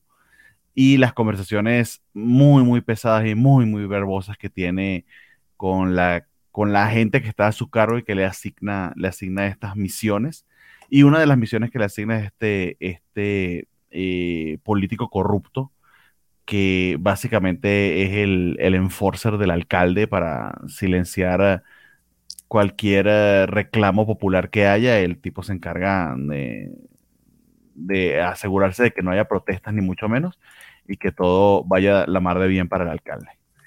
Se me hizo muy verboso el cómic. No sé si tenga algo que ver con, con quizá un, eh, un estilo europeo mal traducido o no, o no bien llevado. Y también corta de una manera muy brusca. Literal, pasamos al segundo número y no se siente. No se, no se siente que esto, esto está diseñado para leerse en singles. Me da mucho la impresión de que es una novela que sencillamente la picaron y decidieron cortarla en el, en el page count que, que le correspondía. Eh, no, honestamente no me llamó la, la atención más allá de, de, del detalle de que, de que salió esta semana y de que, y de que era un número uno, entonces como para, para explorarlo. Pero, pero a mí en particular no me, no me llamó lo suficiente como para, para seguirlo leyendo. Pudiera averiguar que fue algo que sí googleé luego, a ver si es que existe ya en francés y quizá tengamos alguna traducción al español o algo por el estilo con la historia completa. Quizá eso sí ahí se redimiría un poco, pero esto como single en particular, eh, no, no, no lo recomendaría. Pero creo que Axel sí lo leyó, no sé a ti qué te pareció. Estoy de acuerdo contigo, o sea, sí es un cómic muy verboso, la verdad es que sí no es un número uno muy llamativo, este, y digo, creo que la premisa está interesante, como dices, cómo equiparan como la vida del asesino con la vida del Godín, este, y justo como el, el tema con este personaje y las reflexiones, pero la premisa está padre, pero la ejecución, como dices, o sea, es muchísimo texto, sí es muy pesado, o sea, hay un, estas primeras páginas y digamos los momentos en los que se repite este momento eh, me, me gustan porque ahí sí no hay diálogo, solo hay acción y me parece creo que un arte que sí maneja bien como estos momentos dinámicos, pero el resto de la historia sí es muy pesado, o sea, el protagonista me recordó a, a, a, Colin de, de, de, What We Do in the Shadows, que sí, para los que no vean la serie de que, de, que está en, en, Star, es de unos vampiros y uno de los vampiros es un, un, humano, pero que es un vampiro de energía, o sea, es un godín que te chupa la energía, ¿no? Yo este cómic así sentía a Colin, aparte que se parece el dibujo, sí sentía como que me estaba chupando la energía porque dije, es demasiado texto, y yo lo que entendí es que, o sea, es una, como que son varias miniseries, ¿no? O sea, que es de Killer y hay un título, Killer y otro título, o sea, a lo mejor sí nos tocó como la, la que tiene la premisa como más lenta, pero sí, creo que sí es parte como de, de una serie más amplia, digo, no sé si, si, como dices, ¿no? Si sea un error de traducción de un libro europeo, por lo que hemos hablado de, de, de esta editorial, pero, pero yo creo que también es de que viene de otra serie, entonces como que sí, subía un carro que yo ya no entendía, entonces sí también dije, ojalá sea eso, porque digo, creo que la premisa estaba llamativa, pero sí está, es demasiado texto y no, o sea, no, no, no se me quedó gran cosa y digo, salvo la, trama general de, de, este asesino cuestionándose su vida, no, no, no, no me perdí mucho, entonces sí, no, no, no recomiendo tampoco The Killer Affair Ok, la verdad es que no me llamaba la atención y así mucho menos. Pero como parte de los cómics que están lanzando por el 30 aniversario de Image Comics, bueno, no es parte, sino ahorita están saliendo y vienen con el sellito de 30 aniversario, pero igual se ve bastante coquetón. Rockstar and Soft Boy es una es un one shot, una novela grafiquita.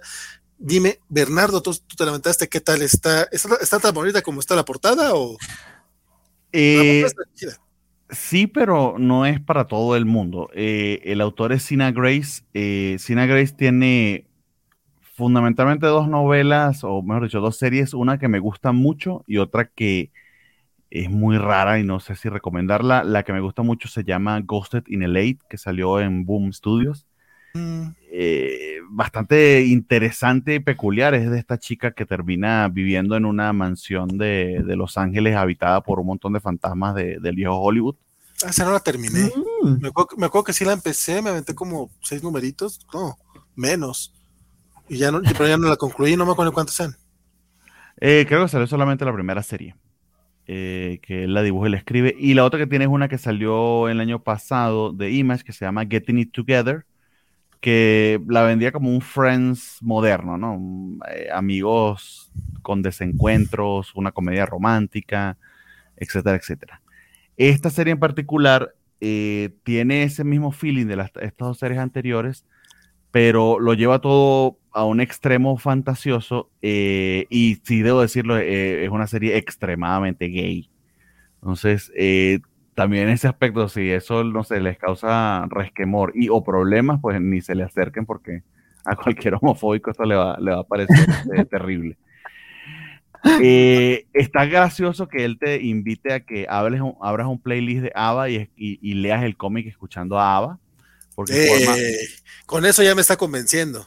Sí. Eh, porque forma parte muy importante de la relación entre estos dos personajes y lo que él te vende es que no existen historias interesantes o divertidas de eh, amigos gays, que sean, que, sea, que cada uno pues tenga su sexualidad bien definida, pero que no tengan una relación romántica entre ellos, pero que puedan compartir eh, gustos y obviamente la, la, intimidad o el conocimiento sobre relaciones románticas que, pues una persona eh, homosexual no puede tener con una heterosexual. Ah, ah, la, analogía que hace es como que estas, estas películas entre amigas eh, eh, mujeres y, él quiere hacer algo similar, pero entre dos, personajes homosexuales.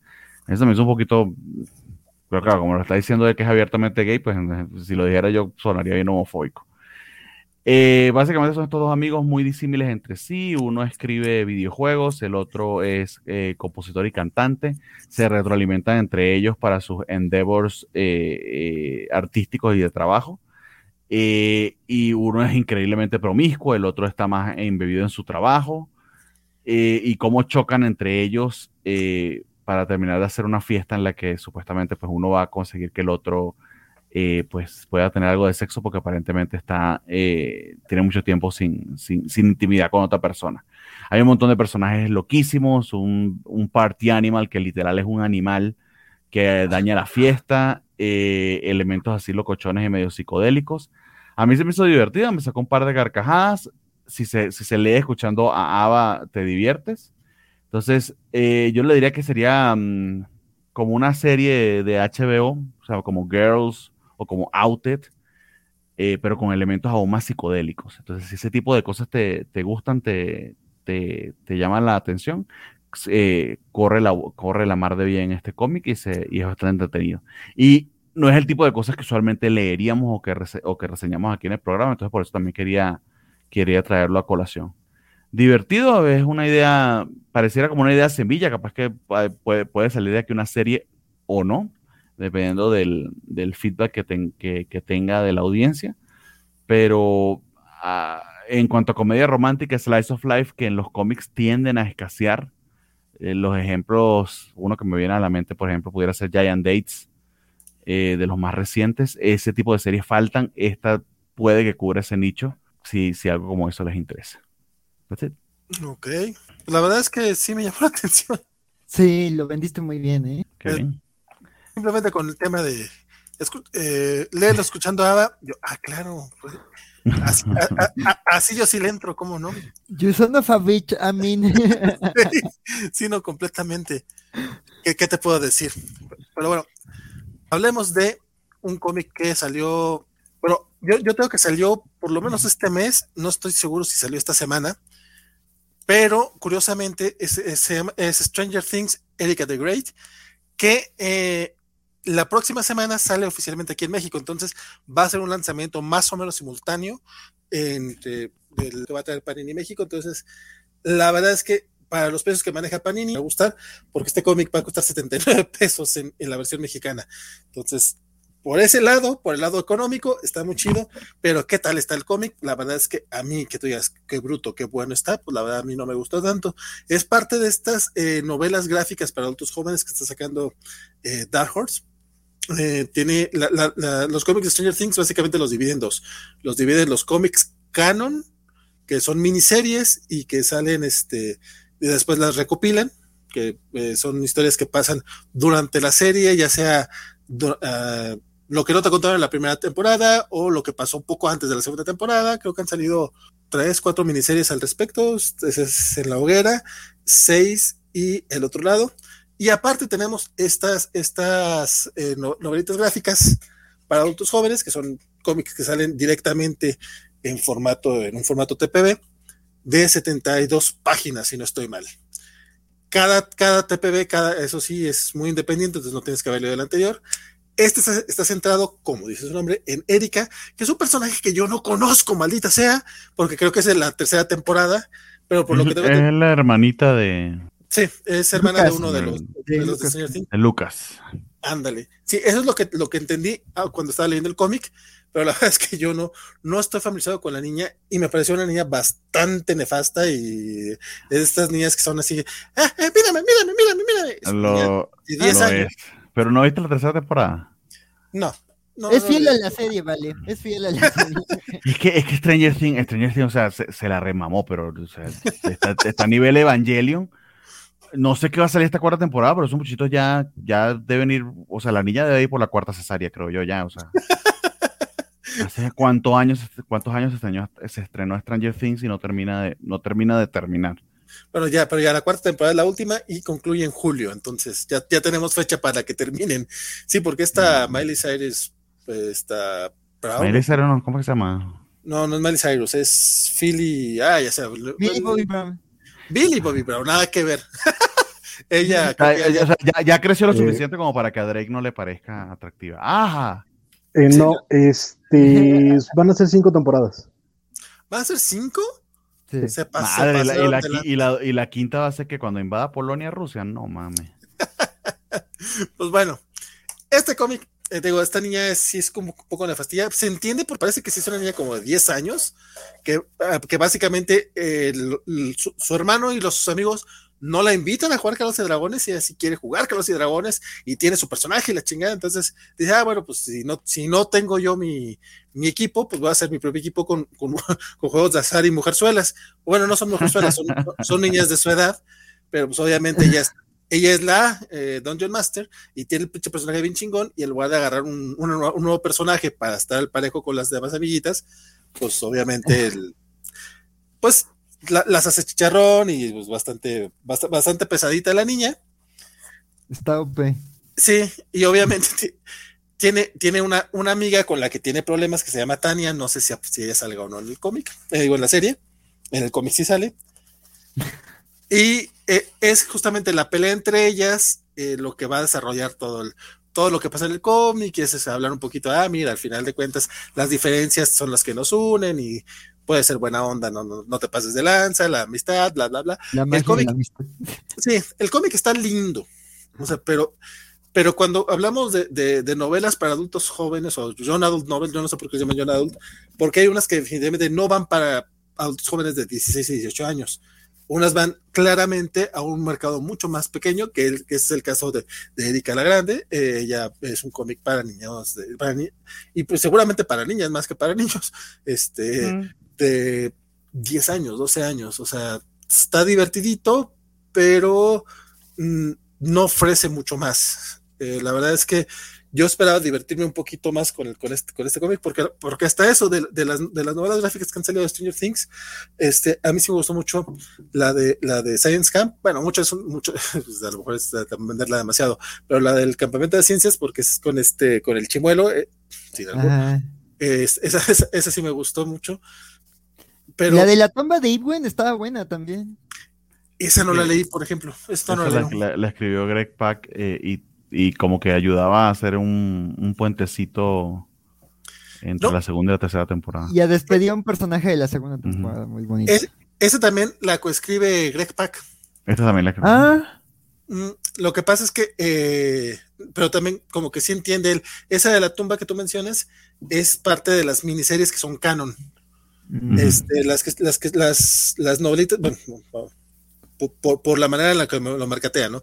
La novela gráfica para otros jóvenes, las que son así, son este, eh, El Bravucón o The Bully, eh, Science Camp o Campamento de Ciencias, eh, Los Chicos Zombies y esta Erika la Grande, son las cuatro que han sacado los de Dark Horse. Las que están situadas, como, como que no necesariamente están en, en, canon, sino que son como que historias bonitas para adolescentes. Nada más decir, Erika sale desde la primera temporada. ¿En serio? Desde la primera temporada hay un GIF donde le dicen a su hermano. Ah, sí. Pues si, viste hasta, si, viste hasta, la segunda, Valentín es la chica cuando se disfrazan de Ghostbuster, le dice, ay, pero te ves súper nerd, hermanito, porque ya después en la tercera tiene más protagonismo, pero sí, se, ella, ese es su mecanismo de defensa, ¿no? De hecho, medio bulea a, a, a Lucas y a sus amiguitos. No, aquí la, la, aquí la niña es odiosísima y se la pasa de bullying con todo el mundo y es... En la sea, serie también. Sí, así es con todos. Pero la actriz, pero la actriz, la niña, bueno, la niña que como vuelvo y repito, ya debe tener cuatro cesáreas, van a tener que recastearla. Eh, creo que lo vende muy bien en la tercera temporada, porque no cae mal, a pesar de que es bien mamona. Pero okay. no sé, mi impresión. Yo, yo, la verdad yo tengo, o sea, la, las temporadas las vi cuando salieron. Estamos hablando que si la tercera salió hace como tres años, las otras, o sea, ya. Yo también, yo, digo. Sí, sí, pero, pero, pero, mi memoria sí es muy de teflón. Stranger Things pues la verdad no la, no la recomiendo tanto, a menos de pero que. The... Te lo juro que no lo ubico, pero sí, pero seguramente al rato me lo van a poner en Twitter, entonces ya tal vez ahí la ubicaré. eh, Stranger Things fue. Ah, Step by Blood Step número uno, nuevo cómic de, de Simon Spurrier. Mi querido Bernardo, ¿qué te pareció? Este es mi cómic de la semana. Este, es mi pick of the week. Eh, ciertamente de Human Target estuvo muy cerca, pero creo que la, el carácter que tiene esto de verdad me, me, me, me sorprendió gratísimamente y me pareció un número uno muy, muy poderoso. Este equipo de Simon Spurrier y Matías Vergara, Matías Vergara es un artista uruguayo. Ellos ya hicieron una serie que se llama Coda, que creo que la publicó no, no, no, no voy a aventurarme ese nombre de la editorial, creo que fue Dark Horse o Boom, pero se las recomiendo muchísimo, es una preciosura. Y probablemente de Hellblazer, cuando escribió Simon Spurrier Hellblazer, recuerdan algunos números que se diferenciaban mucho del otro artista, eh, que era precisamente eh, Matías Vergara. Este es un cómic silente y es muy poco lo que te explican respecto al setting, pero lo que logran en la contraportada te... te lo explican todo. En la contraportada, sí, pero, ah, pero al principio no, tú no la lees. Con todo y todo, no neces o sea, ayuda a aclarar ciertas cosas respecto al mundo, pero no creo que sea absolutamente necesario para entender cómo fluye la historia. Eh, básicamente tienes esta, a esta chica en, este setting que en un principio parecería distópico, pero luego te das cuenta de que probablemente sea distópico y una tierra de fantasía protegida por este gran gigante de hierro, pero no, no lo malentienda con la película, sino esta gran armadura eh, y al montón de vicisitudes a las que se enfrentan. Es una niña muy, muy curiosa porque aparentemente está muy chiquita. Eh, y este, este gigante pues la defiende contra un montón de monstruos eh, que, que, acechan en todos lados en este mundo tan brutal. Eh, pasa muchísimo tiempo en el cómic y la manera en que va fluyendo ese tiempo me, me, encantó. Fíjense, por ejemplo, este splash page con el, con el reflejo en el agua de la, de, la batalla del la batalla del caballero y la chica persiguiendo a estas florecillas. Y descubrimos algunos poderes que tiene la niña. La experiencia de leer este cómic de verdad es muy, muy, muy eh, eh, gratificante. Me creo que me, funcionó porque precisamente pasé de muchos cómics muy verbosos y este que no tiene nada de diálogo, el poder prestarle mucha atención al detalle de, del dibujo y a, y a, cómo están organizados los paneles y a, y a quizá el montón de cosas que te dicen y te muestran sin, sin, sin tener que recurrir al diálogo, eh, está interesantísimo. Y el arte está preciosísimo, preciosísimo. El, el world es espectacular. De hecho, se presta para leerse muchas veces. Puede que no sea para todo el mundo, eso sí lo, tengo claro, porque eh, sí requiere de ese extra que le tienes que dar a, algunas veces al cómic, de checarte bien bien el panel y de no solamente eh, dejarte llevar por los globos de texto. Pero este pudiera ser un muy buen ejercicio en ese aspecto. Entonces, dicho eso, de verdad que eh, lo disfruté un montón, me pareció fenomenal. Y, nada, o sea, confío muchísimo, muchísimo en el equipo y se los recomiendo bastante. No sé a ustedes qué les pareció, amigos. Pues no, a mí no me gustó tanto como a ti, evidentemente. Digo, sí, el apartado gráfico está poca madre. No, y no necesitas diálogos para poder seguir la historia. Eso te habla muy bien del storytelling y te habla muy bien del guion. Este, pero la historia como tal, o sea, como experimento está muy bonito. Pero la historia hasta ahorita a mí no me terminó de atrapar. No, no, no me. No hubo algo que, o sea, dejando de lado, obviamente, obviamente la, parte gráfica. O sea, no hay, algo que diga, ah, ok, sí, quiero saber qué onda con, con este. O sea, el misterio no, no me enganchó. Los personajes no me han enganchado. Entonces. Hubo algo que a mí sí eh, me enganchó bastante, pero sería spoiler, lo podemos discutir en el segundo número, a ver, a ver si lo llevan a buen puerto. Mm, sí, sí, sí, el. Mm, sí, La, el reveal, pero vamos a dejarlo hasta ahí. Pero fíjate que no, ni eso es como, ah, ok, va, o sea, no, no, no, no hay un momento digo, que a mí me haya terminado de enganchar, pero pues ve, o sea, no está mal, está como experimento, está interesante, pero no sé si funcione esto en más de un número. Ya veremos, ya veremos. Step by step.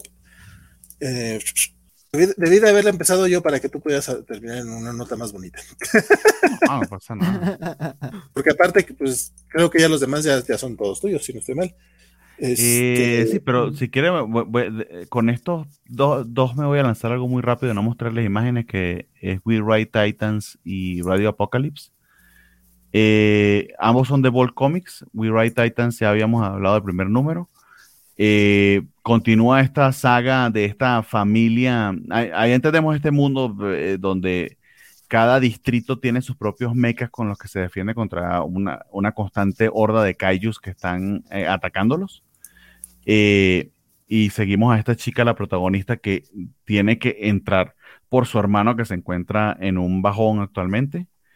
Este, y a, a, tomar su lugar piloteando este kaiju, enfrentándose a un padre que aparentemente es muy castrante, porque hay toda una legión, no una legión, mejor dicho, toda una, una, tradición familiar que ellos tienen que seguir de que son las familias las que heredan eh, estos puestos como, como los que dirigen estos mecas. Y ya hay una controversia en la sociedad de que no debería, deberían quitarle esa, esa, esa posibilidad a esas familias y dárselas al gobierno para que sean precisamente las personas más aptas y no un linaje quienes hereden esa responsabilidad. Muy, muy bien el, el, setting, eh, los detalles que le pone el artista, eh, que olvidé su nombre, que de hecho nos contactó en, en Twitter Sebastián Pérez. Sebastián, exactamente, Sebastián Pérez. Eh, el dibujo de los mechas, que es complicado dibujar maquinaria, le mete una cantidad de detalle que, lo hace muy vívido y las batallas le quedan, le queda la madre bien, pero aparte de detallitos como empieza el, primer número del cómic y, está la gente entrando a un búnker que está marcado como que búnker de kaijus, pero la gente como si fuera al metro, o sea, súper acostumbradísimo la chica se mueve de una ciudad a otra y mientras estaban manejando se ve la pelea de Kaijus y, del mecha de ese otro distrito allá en el fondo. Sea, está la gente muy acostumbrada a ese status quo. Entonces, todo ese set se hace bastante interesante. Entonces, si los Kaijus les interesan y les gustaron y les gustan, esto pudiera ser una alternativa. Eh, y yo, por ejemplo, estoy enganchado. Ya, ya, ya llevo dos números y me, me ha gustado. Eh, sí, un poco corto los números, honestamente, pero, pero ah, habría que ver cómo, cómo vende la historia en general.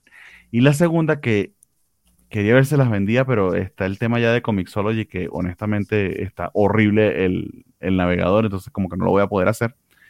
Eh, es Radio Apocalypse. Radio Apocalypse es una serie de Rambi que eh, se estrenó el año pasado, po- como por diciembre, creo que fue la semana que estuvimos de vacaciones, eh, y ahorita es que está saliendo el segundo número, para que se den una idea.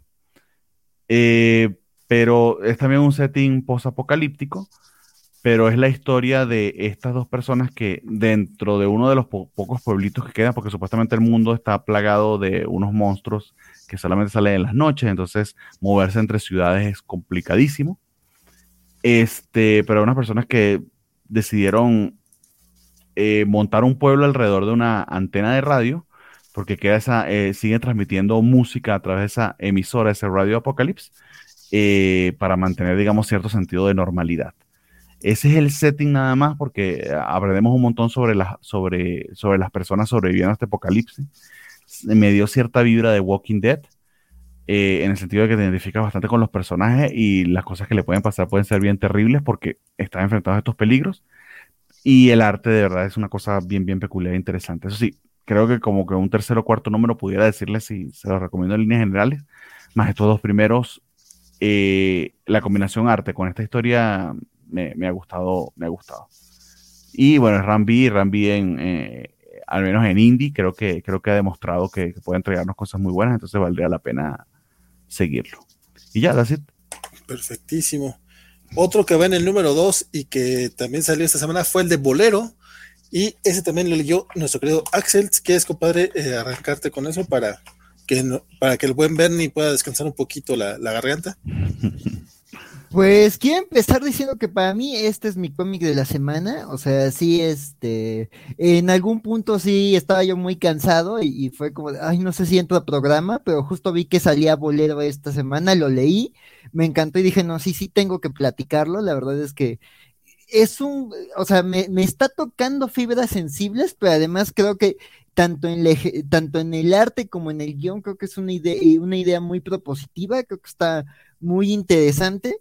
Este, y creo que aparte, este, eh, vi como que, eh, eh, digo, pues empezó el mes pasado, no hubo como que grandes nombres o algo como para que llamara mucho la atención, pero creo que orgánicamente como que pasó el boca a boca, digo, ya hablábamos de que es un cómic que prácticamente va como de, de, de una chica que, que, que después como de, de, de dos rupturas como muy dolorosas, de, de unas relaciones súper importantes para ellas, su pareja y su mejor amiga, este, pues conoce ahí a, a un ligue de una noche que pues, le presenta una, un servicio muy interesante, que es básicamente como, como un Tinder de multiversos, que es básicamente, pues tú tienes cincuenta y tantos este, multiversos que puedes vivir, y ella pues decide como contratar este servicio.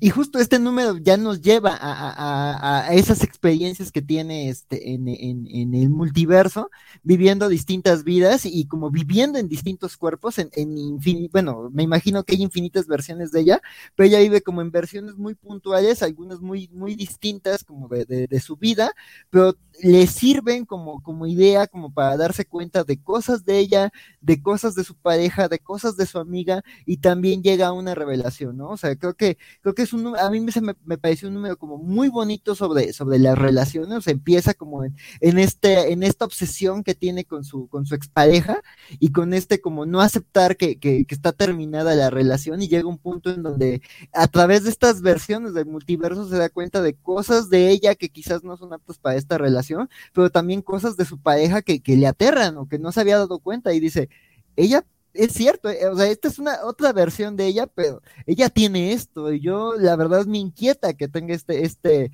estas emociones reprimidas y que sean parte de ellas y que las esté viendo así en ejecución. Entonces creo que, creo que me, me, me, me, también esas partes me llegaron mucho. Este, creo que sí, eh, eh, cuenta algo como muy, este, muy bonito y además creo que sí hay, conforme avanza la historia y vemos como estas distintas versiones, si hay una versión en donde las cosas se descontrolan y también le ocurre algo muy traumático a la protagonista, entonces sí, también e, e, ese momento de epifanía también como que tiene revelaciones muy bonitas, este, este personaje que no es un gato, como él puntualiza, pero que es como este guardián del multiverso, también tiene unos momentos como muy simpáticos, entonces la verdad es que me está gustando mucho esta serie, el arte de, de, de, de Luana Vecchio, también es este, sí, Luana Vecchio, que, también por cierto el mes pasado me dio ahí RT al, comentario de, del cómic, la verdad es que el arte está muy bonito, la historia se me, se me hace como una idea muy interesante de jugar con, con este concepto que ya hemos visto tanto últimamente del multiverso, entonces la verdad es que estoy muy satisfecho.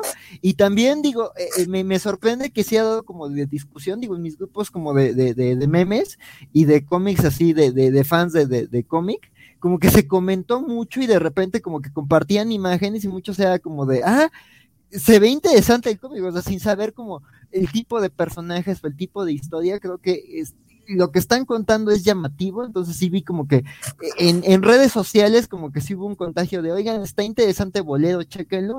La verdad es que sí me, me tiene muy entusiasmado esta serie y pues sí, estos son indies bonitos, entonces sí, sí, sí, si quieren ver como una historia como muy experimental sobre relaciones, ahí escuchando We Feel Like We Only Go Backward de Tame Impala, ahí, ahí tristeando, este, la verdad es que este, este, está bonita la historia, entonces lo recomiendo mucho Boledo. Perfectísimo. Don Bernie, ¿tiene algo que agregar?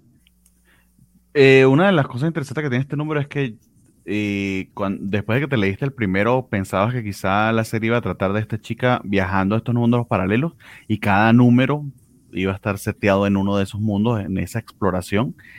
Y en cambio aquí, pues, o sea, eh, triplicaron o, o, doblaron esta apuesta, pero por muchísimo porque nada más en este número creo que visitas, no sé, como 30 o 40 mundos distintos. Y a veces pasa solamente un panel en, en, cada uno de ellos y el artista hace un trabajo bien, bien interesante, él o la artista, pues no sé, no sé su género, hace un trabajo muy, muy interesante de plantearte cómo el mundo es diferente eh, en cada uno de esos paneles, ¿no? Eh, y a la par, pues ir narrando que la experiencia que ha tenido esta chica eh, en, ese montón de saltos la ha cambiado y ha cambiado su perspectiva respecto a la relación. Este no, yo no, no, no me atrevería tanto a recomendarlo porque si no creo que sea para todo el mundo. Es un cómic muy adulto, eh, con, con, ciertas escenas, pues ciertamente de contenido muy adulto, tengan eso ahí en cuenta. Eh, y es una, una cuestión bastante, bastante experimental. Entonces, sabiendo eso, teniendo esa precaución, si están dispuestos a seguir el viaje, creería, creería que vale bastante la pena. Al menos estos dos números me han sorprendido gratamente porque se te da expectativas sobre lo que tú crees que puede ser, pero, pero creo que las, las, las revierto de una manera bastante inteligente e interesante. Entonces vamos a ver qué tal termina Bolero, pero por ahora va bastante. Perfectísimo. Vamos a leer algunos de los comentarios que por ahí este, se me quedaron en el tintero. Dice Oye, Bernardo, ¿va a caer algo para la siguiente temporada? Porque el papá de Once está preso en un gulag. Se refiere a Stranger Things, obviamente. Sí. Strangers. Ah, escribí mal Strangers. La verdad es que no me di cuenta. Eh, eh, dice Alex Guerra, dice Stranger Things, es muy divertida si la manejas que en tu mente como novela del Canal 2. Así mi mamá y yo hemos ido aguantando a pesar de que la segunda fue la última buena, de verdad. Eh, nomás van tres, hombre. O sea, que dice que la última fue la chafita. Este Félix Farsad, eso nos, eso nos dice que Valentín tiene buenos hermanos, no como uno, y menos como Lucas. Pues no sé, compadre, ¿qué te puedo decir? O tal vez yo soy el, hermano castroso. ¿eh? Alejandro Guerra, Vale se vio como el meme de. De hecho, hay una página que lo explica. No sé en qué momento lo hice, pero seguramente sí lo hice. Félix Fasá Fernando, Bernardo, Step by Blood Step lo compré, descargué y leí en lo que hablabas de estos otros dos cómics. ¿Qué no se parece más a Full Metal Alchemist? Compadre, qué parte que no quisimos spoiler mucho. Pero no se me parece a Full Metal Alchemist. No sé, la verdad es que Alchemist No, pero no sé. Alejandro, creo, a veces hacer unas relaciones con los animes que no, yo no las veo, o sea. Alejandro Guerra dice que el cómic de Step by Blood Step me convenció para leerlo. Dice, hacer un cómic sin diálogos es una riesgo que vale la pena observar y el arte de, de Poleto, uff, lo leeré también. el, arte, el arte de bolero. O sea, habla de los dos cómics que acabamos de hablar, o de los que acabamos de hablar. Y Orphan and the Five Beasts, mi querido Bernardo, ¿cómo Sí, va? voy súper rápido con esto para que no se nos muera Axel acá. Eh, termina el primer arco de esta historia súper mega loca que James Tocco empezó el año pasado, que fundamentalmente interrumpió, según leí entendí, porque tuvo, tuvo, tuvo una hija en medio de todo este proceso, tuvo que hacerle pausa a la serie. Eh, entiendo que van a venir nuevos arcos porque se supone que son cinco bestias. En este segundo arco es la batalla con apenas la segunda de ellas. Eh, para relatarles de qué va el setting de esto, es una, una estudiante de artes marciales cuyo maestro le solicita que se encargue de vengarse de estos cinco estudiantes que tuvo él en, un, en el pasado, que entrenó muy rápidamente y no terminó de, de formar por completo porque era el trato que hizo con ella fue enseñarles técnicas secretas para que fueran a combatir a unos monstruos que estaban desolando este valle fantástico en el que se ubica la historia. Y ellos suponía que iban a, a devolverse para terminar su entrenamiento porque esas técnicas pues tienen que quedar dentro del clan que, la, que los enseñan, ¿no? muy al estilo película de Kung Fu. El tema es que los, lo- eh, estos cinco héroes obviamente no cumplieron su promesa y se hiper especializaron cada uno en un, en un estilo de pelea en particular. Y la chica que va a ir a enfrentarlos, ella sí es especialista pues, en, en los cinco tipos de pelea. Al primero con el que se enfrentó en los primeros dos números era especialista en pelear con los muslos. Entonces llegó un punto en que vimos al tipo, porque además se convirtieron, se convirtieron en warlords sumamente crueles, pero el tipo literal este, eh, aplasta a un caballo entre los muslos de los poderosos que son. Wow. Algo similar se tocó aquí con este otro, pero este es especialista en brazos y lo lleva a un nivel de gore eh, difícil de explicar, pero básicamente este, este tipo puede regenerar sus brazos a voluntad y ha descubierto que si cocina la carne de, su, de sus brazos puede eh, lograr que la gente se haga adicta a ella y controlarlos como una horda de zombies. Entonces de eso, de eso va la revelación de, de, del número anterior y de la pelea como se, como se plantea acá. Ciertamente la historia es bien, bien loca, pero con un artista tan eh, eficiente, prolífico y, y, sobre todo creativo como es Toco, eh, pues puedes confiar que a pesar de lo loco que sea, te va a llevar a buen puerto. Y, y si aquí me, o sea, me dejó boquiabierto en más de una escena, de hecho, coloqué uno de los paneles en Twitter porque me sorprendió la manera en que resolvió esa pelea. Siente el dinamismo eh, brutal y la cantidad de detalles que tiene esto es eh, exquisita. Entonces, sí, si ya te ha gustado la, la, la, las series anteriores de Stocco, como, no sé, Wandon Soup o lo que hizo para Godzilla, eh, ciertamente recomendaría muchísimo eh, Orphan and the Five Beasts y espero que, pues, que, que pueda continuar pronto con el, con el siguiente arco está publicando Dark Horse Comics, pero terminó bastante bien este primer arco y sí que lo recomendaría. Va, va. Este, bueno, continuamos con Girl Scouts Stone Ghost número 4, que ese también el buen Axel sí le entró. Dime, sí. compadre, ¿qué te, ¿qué te, pareció? Pues digo, creo que ya hemos hablado de que esta es una serie también muy experimental y locochona. Este, digo, no, no, no, este, digo, creo que más que, que, que, que bolero este, esta, pues también digo, va sobre, sobre esta, eh, pues este mundo de, como de ciencia ficción futurista, como muy locochón, muy punk. Este, sabemos que, que, están persiguiendo a, nuestra protagonista que tiene un legado, pero que además ella, digamos, está en una misión como por recuperar las cenizas de su novio. Pero digo, creo que aquí la historia eh, eh, no, no es algo tan de peso, creo que aquí lo bonito es como el arte y sí como ciertas emociones que te transmiten los personajes, ¿no? Creo que eh, la serie en cada número como que también tiene como muchos experimentos como de estilos, pero a mí el, el que más me gusta es como cuando se detienen a como a ponerte hojas de libreta contarte como la relación que detona toda esta historia, que es como la protagonista y su, y su novio fallecido. Este, y creo que esos momentos se, se, que se me hacen como una pausa muy bonita y, y creo que como que te hablan de, de, de, de ese pasado y como de, esa historia de la protagonista y porque está clavada en esto, ¿no? Y digo, y el resto de, la, los personajes son una locura y una salvajada, o sea, hay un, el, hay un, el acompañante de la protagonista, un amigo que la traicionó, distintos como fuerzas que están comploteando, entonces sí, la verdad es que sí es un cómic muy, muy, muy locochón, pero creo que eh, debajo de esa cáscara como de, de, como de libreta de estudiante de prepa muy talentoso, este sí hay como, como, la verdad sí hay, sí hay una historia como muy interesante y llamativa y creo que sí hay, está hablando como de cosas también como muy, muy llegadoras, entonces creo que sí es un experimento como bien padre y estoy como muy, muy agradecido de haber descubierto al autor y como de haber llegado como estaba, digo, a mí me gustan como los experimentos locochones, ya en otros programas les enseñé mis Mejmo y Búho, entonces pues sí, la verdad es que estoy disfrutando Gear Scouts y, y, digo, de nuevo, ¿no? No es para todo público, sí es como fan de cosas como muy experimentales, pero creo que si, si estás en ese, en ese nicho, creo que es un indie muy locochón que, que sí vale la pena este, hincarle el diente. Ah, no me quedó muy claro, don Axel. ¿Está locochona la historia? Perdón. Eh, don, Bernardo, ¿tú qué opinas, compadre? Eh, o sea, yo diría que lo experimental quizás es el tipo de trazo de Mafot que eh, aquí es supremamente sketchy. Entonces no es algo a lo que estemos acostumbrados, pero de alguna manera lo hace funcionar y eso creo que es lo que hace click.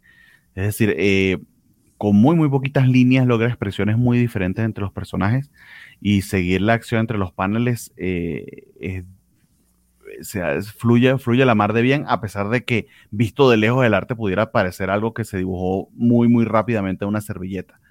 Eh, de, de mostrarle...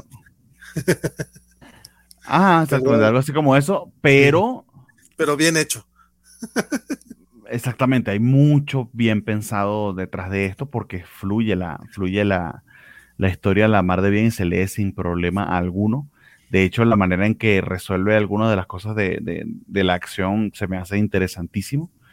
Em, y sobre todo como resolvió lo de este número, porque básicamente es un viaje al inconsciente de este personaje que está tratando de sacarle esta, esta información y termina, termina revelándote como que las razones por las que esta chica están persiguiéndola, ¿no? Eh, de verdad que sí, bien, bien interesante. Eh, es un estilo de arte muy diferente a lo que estamos acostumbrados. Y entonces, si quieren ampliar quizás su, paleta de gustos de, cómic, esta es una buena manera de entrarle a algo eh, radicalmente distinto, pero al mismo tiempo provechoso. Eh, de hecho, estos números están en descuento en Comic Solo y están a 2 dólares cada uno. Entonces, si tienen chance de, también de apoyar y de, y comprarlo, pues sí que se los se los recomendaría. Entonces, eh, pendiente también para ver cuál va a ser el desenlace de esto en los próximos dos números, pero hasta ahora me tiene bastante enganchado y es algo que si ves, si, si, ves el arte de lejos, quizás hubieses pensado, no, estos son puros garabatos y tiene un ponche emocional también muy importante. Nomás voy a decir que Félix ya nos abandonó. Chan, chan, chan. Gracias por, gracias por compartir sus opiniones y recomendaciones en el live. Descansen, dice el Félix, que hoy se, hoy, se va temprano. Chan, chan, chan. Y pero todavía por acá se hace pendiente Fernando R. Félix, muchas gracias, compadre. Por y Fernando R, que también se hace presente. House of Losers número 5. Chan, chan, chan. Sí, ya es el que sigue, ¿verdad? No estoy saltando nada. No, no, exactamente, sí. Y de hecho termina... ¿Es fin de arco? Eh, arco, si no serie. Porque esto es un spin-off de eh, Something Killing the Children. Y interesantísimo cómo termina esto. Lo que pasa es que como ustedes no lo han leído y sé que están leyendo esos pesquillos de Children, pues me voy a ahorrar bastante de, los spoilers, pero si te da una idea de, del carácter de la Orden de San Jorge y en particular de, de House of Slaughter, que es de donde es mm, eh, la cazadora que conocemos en Sophie Kill Children, de Erika, y sobre todo de este personaje que ahora que conoces su background, que es bastante trágico, eh, su participación en Something Kill the Children creo que tiene un ponche emocional aún más pesado. Dicho todo eso, eh, también funciona muy bien la historia porque es una historia de amor muy, muy bonita, muy bien narrada, muy bien construida. Entonces, a pesar de que esto no, no lo guioniza el mismísimo Tinyon, creo que eh, el equipo que escogieron, porque tampoco el dibujante de Ledera es otra, ahorita les digo los nombres, pero hacen un muy buen trabajo para que se sienta dentro del universo y se sienta eh, que fluye eh, dentro de todo el arco de, de, de, Something Skin the Children. De hecho, me atrevería a decir que eh, esta historia va a ser hasta necesaria para que te dé una muy buena idea de, todo lo que de todo lo que es la serie en, en, líneas generales. Entonces, nada, la, la disfruté un montón. se lee mejor de corrido, no se los voy a negar pero aún así eh, cada capítulo individual tenía un buen punch y funciona la, mar de bien. Entonces, si están leyendo Suffering Skin the creo que esto es prácticamente imperdible. Tengo que, tengo que darle continuidad, me quedé creo con el primero. Chan, chan, chan. Alguien avísele a Francisco que ya vamos a hablar, que ya van a hablar de Saga 56 en este momento. Eso, aquí está Francisco inmediatamente. Eh, eh, eh. compadre, vamos a dejar que Éntrale tú primero, sobre todo para que te descanse un poco. ¿No? No, bueno, quiere, ser, contrario. Ni me acuerdo. Ok. No es cierto, no es cierto. No, Pero sí un detalle.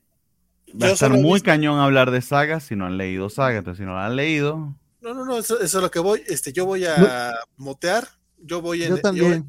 Yo, voy en el tercer tomo en mi relectura. Diviértanse, muchachos. No, o sea, es que también, saben, eh, más allá de, esto, el problema es que los cómics de saga. Ay, güey, ya me quitaron. no, aquí está, aquí está, aquí está, estamos escuchando. Eh, no, que eh, los cómics de saga tienen la peculiaridad de que en realidad no es que pasen muchas cosas. entonces, con decirte que pasó una cosa es como contarte casi el número entero. En este caso, el número anterior vimos que estaban eh, yendo en su nave eh, eh, los protagonistas, son atrapados por una nave pirata, y aquí es lo que vemos cómo, cómo continúa esto, de que la tripulación de esta nave trata de, de robar al, este, al amigo de, de, de Alana. y este, que, aún no sabemos su relación, pero sí. No, no pareciesen que fueran pareja, parece que son como, no sé, amigos, pues. Él le dice jefa, pero está raro. Ajá, exacto. Es, que ella es la capitana de su nave, pues también, eso hay que tenerlo en cuenta. Este, pero son atrapados por estos cuates, eh, al principio tratan de, robarlo, pero cuando sale Alana con los niños, eh, que el capitán de la nave pirata es uno de los, eh, de los de los de cuernitos, y no se le entendía, pero cuando ella sale se lo entiende y como que se sorprende, dice, ay, es una familia y tienen una capitán y, los niños y llévense a los niños y denles este heladito y todo. Y mientras tanto, pues eh, los dos capitanes se quedan hablando y este, llegan a, ciertos acuerdos y mientras tanto vemos que el rey eh, robot eh, al fin recuperó la, la pues, básicamente la cabeza de, de su hijo 4. Mm, spoiler, Pues es que, de nuevo, son, son los pequeños momentos y este, ajá, lo que hay. Y este, y como que está buscando qué, qué es lo que va a tener que hacer ahora que encontró a, a, su hijo muerto y qué es los siguientes pasos. Básicamente es un poquito lo que hay al final. Eh, está esta negociación entre los capitanes que termina en, obviamente, en un conflicto que es el cliffhanger para el siguiente número. Y vámonos, ¿no? Eh, sigue fluyendo extremadamente bien, sigue siendo un cómic que se basa básicamente en las eh, caracterizaciones de los personajes, en sus, interacciones, en, el profundo cariño que ya les tienes a los personajes y que ves cómo reaccionan a estas nuevas situaciones constantemente y sigue estando súper bien, sigue siendo saga a final del día y eso creo que es lo mejor que se puede decir del título. Entonces, es lo que hay. No sé tú, Bernard. No, eh, coincido eh, eh, contigo. De hecho, estoy muy entusiasmado porque ya es el primer mes después del retorno de Saga y sí me, me preocupaba que no mantuviesen el punch. Ciertamente primer número, pero por ser el primer número, pues todo el hype. Pero aquí mantienen, digamos, ese mismo ritmo que es que, es, que siempre ha caracterizado a Saga, que es que te entregan números de verdad muy, muy redondos. Detalle importante, por, si no lo saben, estos números están saliendo a 2.99. Eh, claro, el, volumen de lo que vende Saga creo que, que, da para eso, pero también lo hace más asequible en caso de que, de que, de que bueno, lo quisieran comprar como, como singles. Em, me gustó mucho el, lo que te han ido revelando del, del, cambio de personalidad, la adaptación que ha estado haciendo eh, eh, de, luego del Time Jump eh, Alana, la manera en que eh, precisamente eh, se me olvidó el nombre de la, de la hija de, Alana y de Marco, de la, narradora de. Bueno, la protagonista nos, habla de su mamá, que dice que su mamá pues no confía, no es capaz de confiar en nadie que no tenga al menos una adicción, que la gente que es muy perfecta y, muy sí, mo- moralmente superior se tiende a ser Virtuosa. virtuosa, exactamente, esa es la palabra, ser muy virtuosa, so, eh, deberías desconfiar de ellos. Eh, y la vibra que me está dando esto, así como que, eh, como a la serie esta de Weeds, ¿no? De esta familia que eh, sigue siendo una familia muy funcional, pero que el negocio familiar, pues, es la venta de drogas. Eh, pinta muy bien para los conflictos que se puedan presentar. Eh, y cómo Saga, a pesar de, que puede llegar a tonos muy, muy ligeros y comédicos, nunca te deja olvidar que es una historia de guerra, una historia brutal, y tenemos un ejemplo de eso precisamente al final del número. Entonces, nada, bien redondito, ciertamente es, es poquito lo que pasa, sobre todo el número anterior que fue tan, que fue extra grande, pero el fix, el fix mensual de saga ya lo estoy teniendo y eso me entusiasma, me entusiasma un montón. Vamos a ver cómo termina este arco porque sí pinta para cosas interesantes. Creo que lo, lo relevante es que, de nuevo, el- la cosa con Saga es que como mantiene el ritmo y lo cuenta todo tan bien y Brian K. Vaughan tiene todo tan súper claro, es difícil hacer como un review mensual y creo que este va a ser el, el- el- ya, ya puedes entrar. Este, que, eh, sí, ya puedes entrar, Valentín. Este, que de nuevo va, va a ser como el reto de hacer el review mensual en, en Saga por el ritmo que lleva, ¿no? Entonces, hay que acostumbrarnos a eso, ¿no? Como contar dos cositas que pasan y vámonos a lo que sigue. Y la, la cuestión es nada más saber si mantiene, si mantiene el nivel de saga usual, que lo más probable es que sí, porque llevamos 56 números y pues Creo no. que, creo que, nun- creo No que baja. nunca. Quizá por ahí algún numerito, pero, pero un número de 56, ¿no? Eh, en general. Lo que para mí lo relevante del, del número viene después del, del cómic, que son las notas de, de Brian K. Vaughan, donde nos cuenta que este cómic lo escribió a inicios de 2020, entonces para él es como complicado hacer la, la eh, como el ensayo final dos años después, ¿no? En- él dice dos años en el futuro. No, y, Sí. y- y los dos añitos que tuvimos, ¿no? Exacto. Este, y que eh, además él está preparando otros proyectos. Menciona que viene una novela o cómic o, o algo con, eh, no me acuerdo cuál es su nombre ahora, perdónenme, se me olvidan mucho los nombres ya, que es el, el- colaborador de, de Pride of Baghdad, pero que está consciente que la obra que quieren hacer va a llevar demasiado tiempo entonces lo que van a ir haciendo es que cada semana van a ir sacando dos, tres paginitas y van a ir como alimentando feed, como alimentando contenido a partir de esas dos, tres paginitas en línea hasta que tengan la novela y la, y la terminen, ¿no? Y básicamente es como lo que, lo que menciona y que pues mientras tanto se sigue trabajando en, en Image, sigue trabajando en, en su página y todo, que él está muy contentote y así. Y hace unas preguntas para la gente que se la quiera ir a responder. Ah, sí, la encuesta anual, el Saga Reader Survey, que tenés que mandarle un correo, es por correo oficial. Básicamente, eso es lo que hay de saga. Este. Bueno, y lo otro que leí del cómic, que se, lo- se los comento ya que estamos terminando. Ecolands, el primer volumen, va a salir en un hardcover oversize, que sale en junio, y yo creo que me lo voy a comprar, a pesar de que me compré los singles. Muy recomendable. Yo sigo sin leerlo. Este, tenemos comentarios por acá. Dice que definitivamente que se tiene que poner a leer algo. Algo está matando a los morros, dice Mr. Max. Dice, algo, algo tiene este regreso de saga y es que luego del regreso me siento muy aislado de los personajes, como que mataron. No sé, no quiero leer lo que sigue, así que no sé, no sé si es spoiler o no es spoiler. Vamos a dejar. Trata no leerlo porque Mr. Max sufre de lo mismo de Félix, spoileritis. No, no pueden. Dice, dice Alejandro Gara, yo compré mi primer TP de Something is Killing the Children y me volví super fan. Gracias por recomendar la serie cada semana, aunque sea mensual. este. Ahora ya me da un poco de miedo seguir leyendo los comentarios de, de Mr. Max, así que así lo vamos a dejar. Christian Bach dice: Bueno, bueno, sorprendido que gracias a Zdarsky volverá a comprar un cómic de DC. Dice el buen Ah, wow. Palabras mayores. Pero Cristian, ahorita hay muy buenos cómics en DC. La neta es que el último año, ah, afortunadamente, o sea, no te voy a decir que los 30 títulos que salen al mes, pero 12, 15 títulos de los 30 no está nada mal. La verdad es que el, el rey de bateo de DC ahorita está muy, muy padre. Este, pues Sácate nada. Flash y Action Comics. Necesitan todo el apoyo posible. Sí, sí, sí. Y pues bueno, este, con eso cerramos, cerramos eh, el viernes de los cómics de la semana. Considerando la cantidad de cómics de los que se hablaron, creo que cuatro horitas estuvo bastante decente. vamos a dejarlo así, sobre todo que la semana pasada nos pasamos de Rosca. Llegamos este, a mi meta justa. Qué bueno. don, don, Bernardo, um, comentarios. Muchas gracias a quienes nos siguen viendo hasta ahora. Eh, nos vemos el lunes en la Covacha Anime.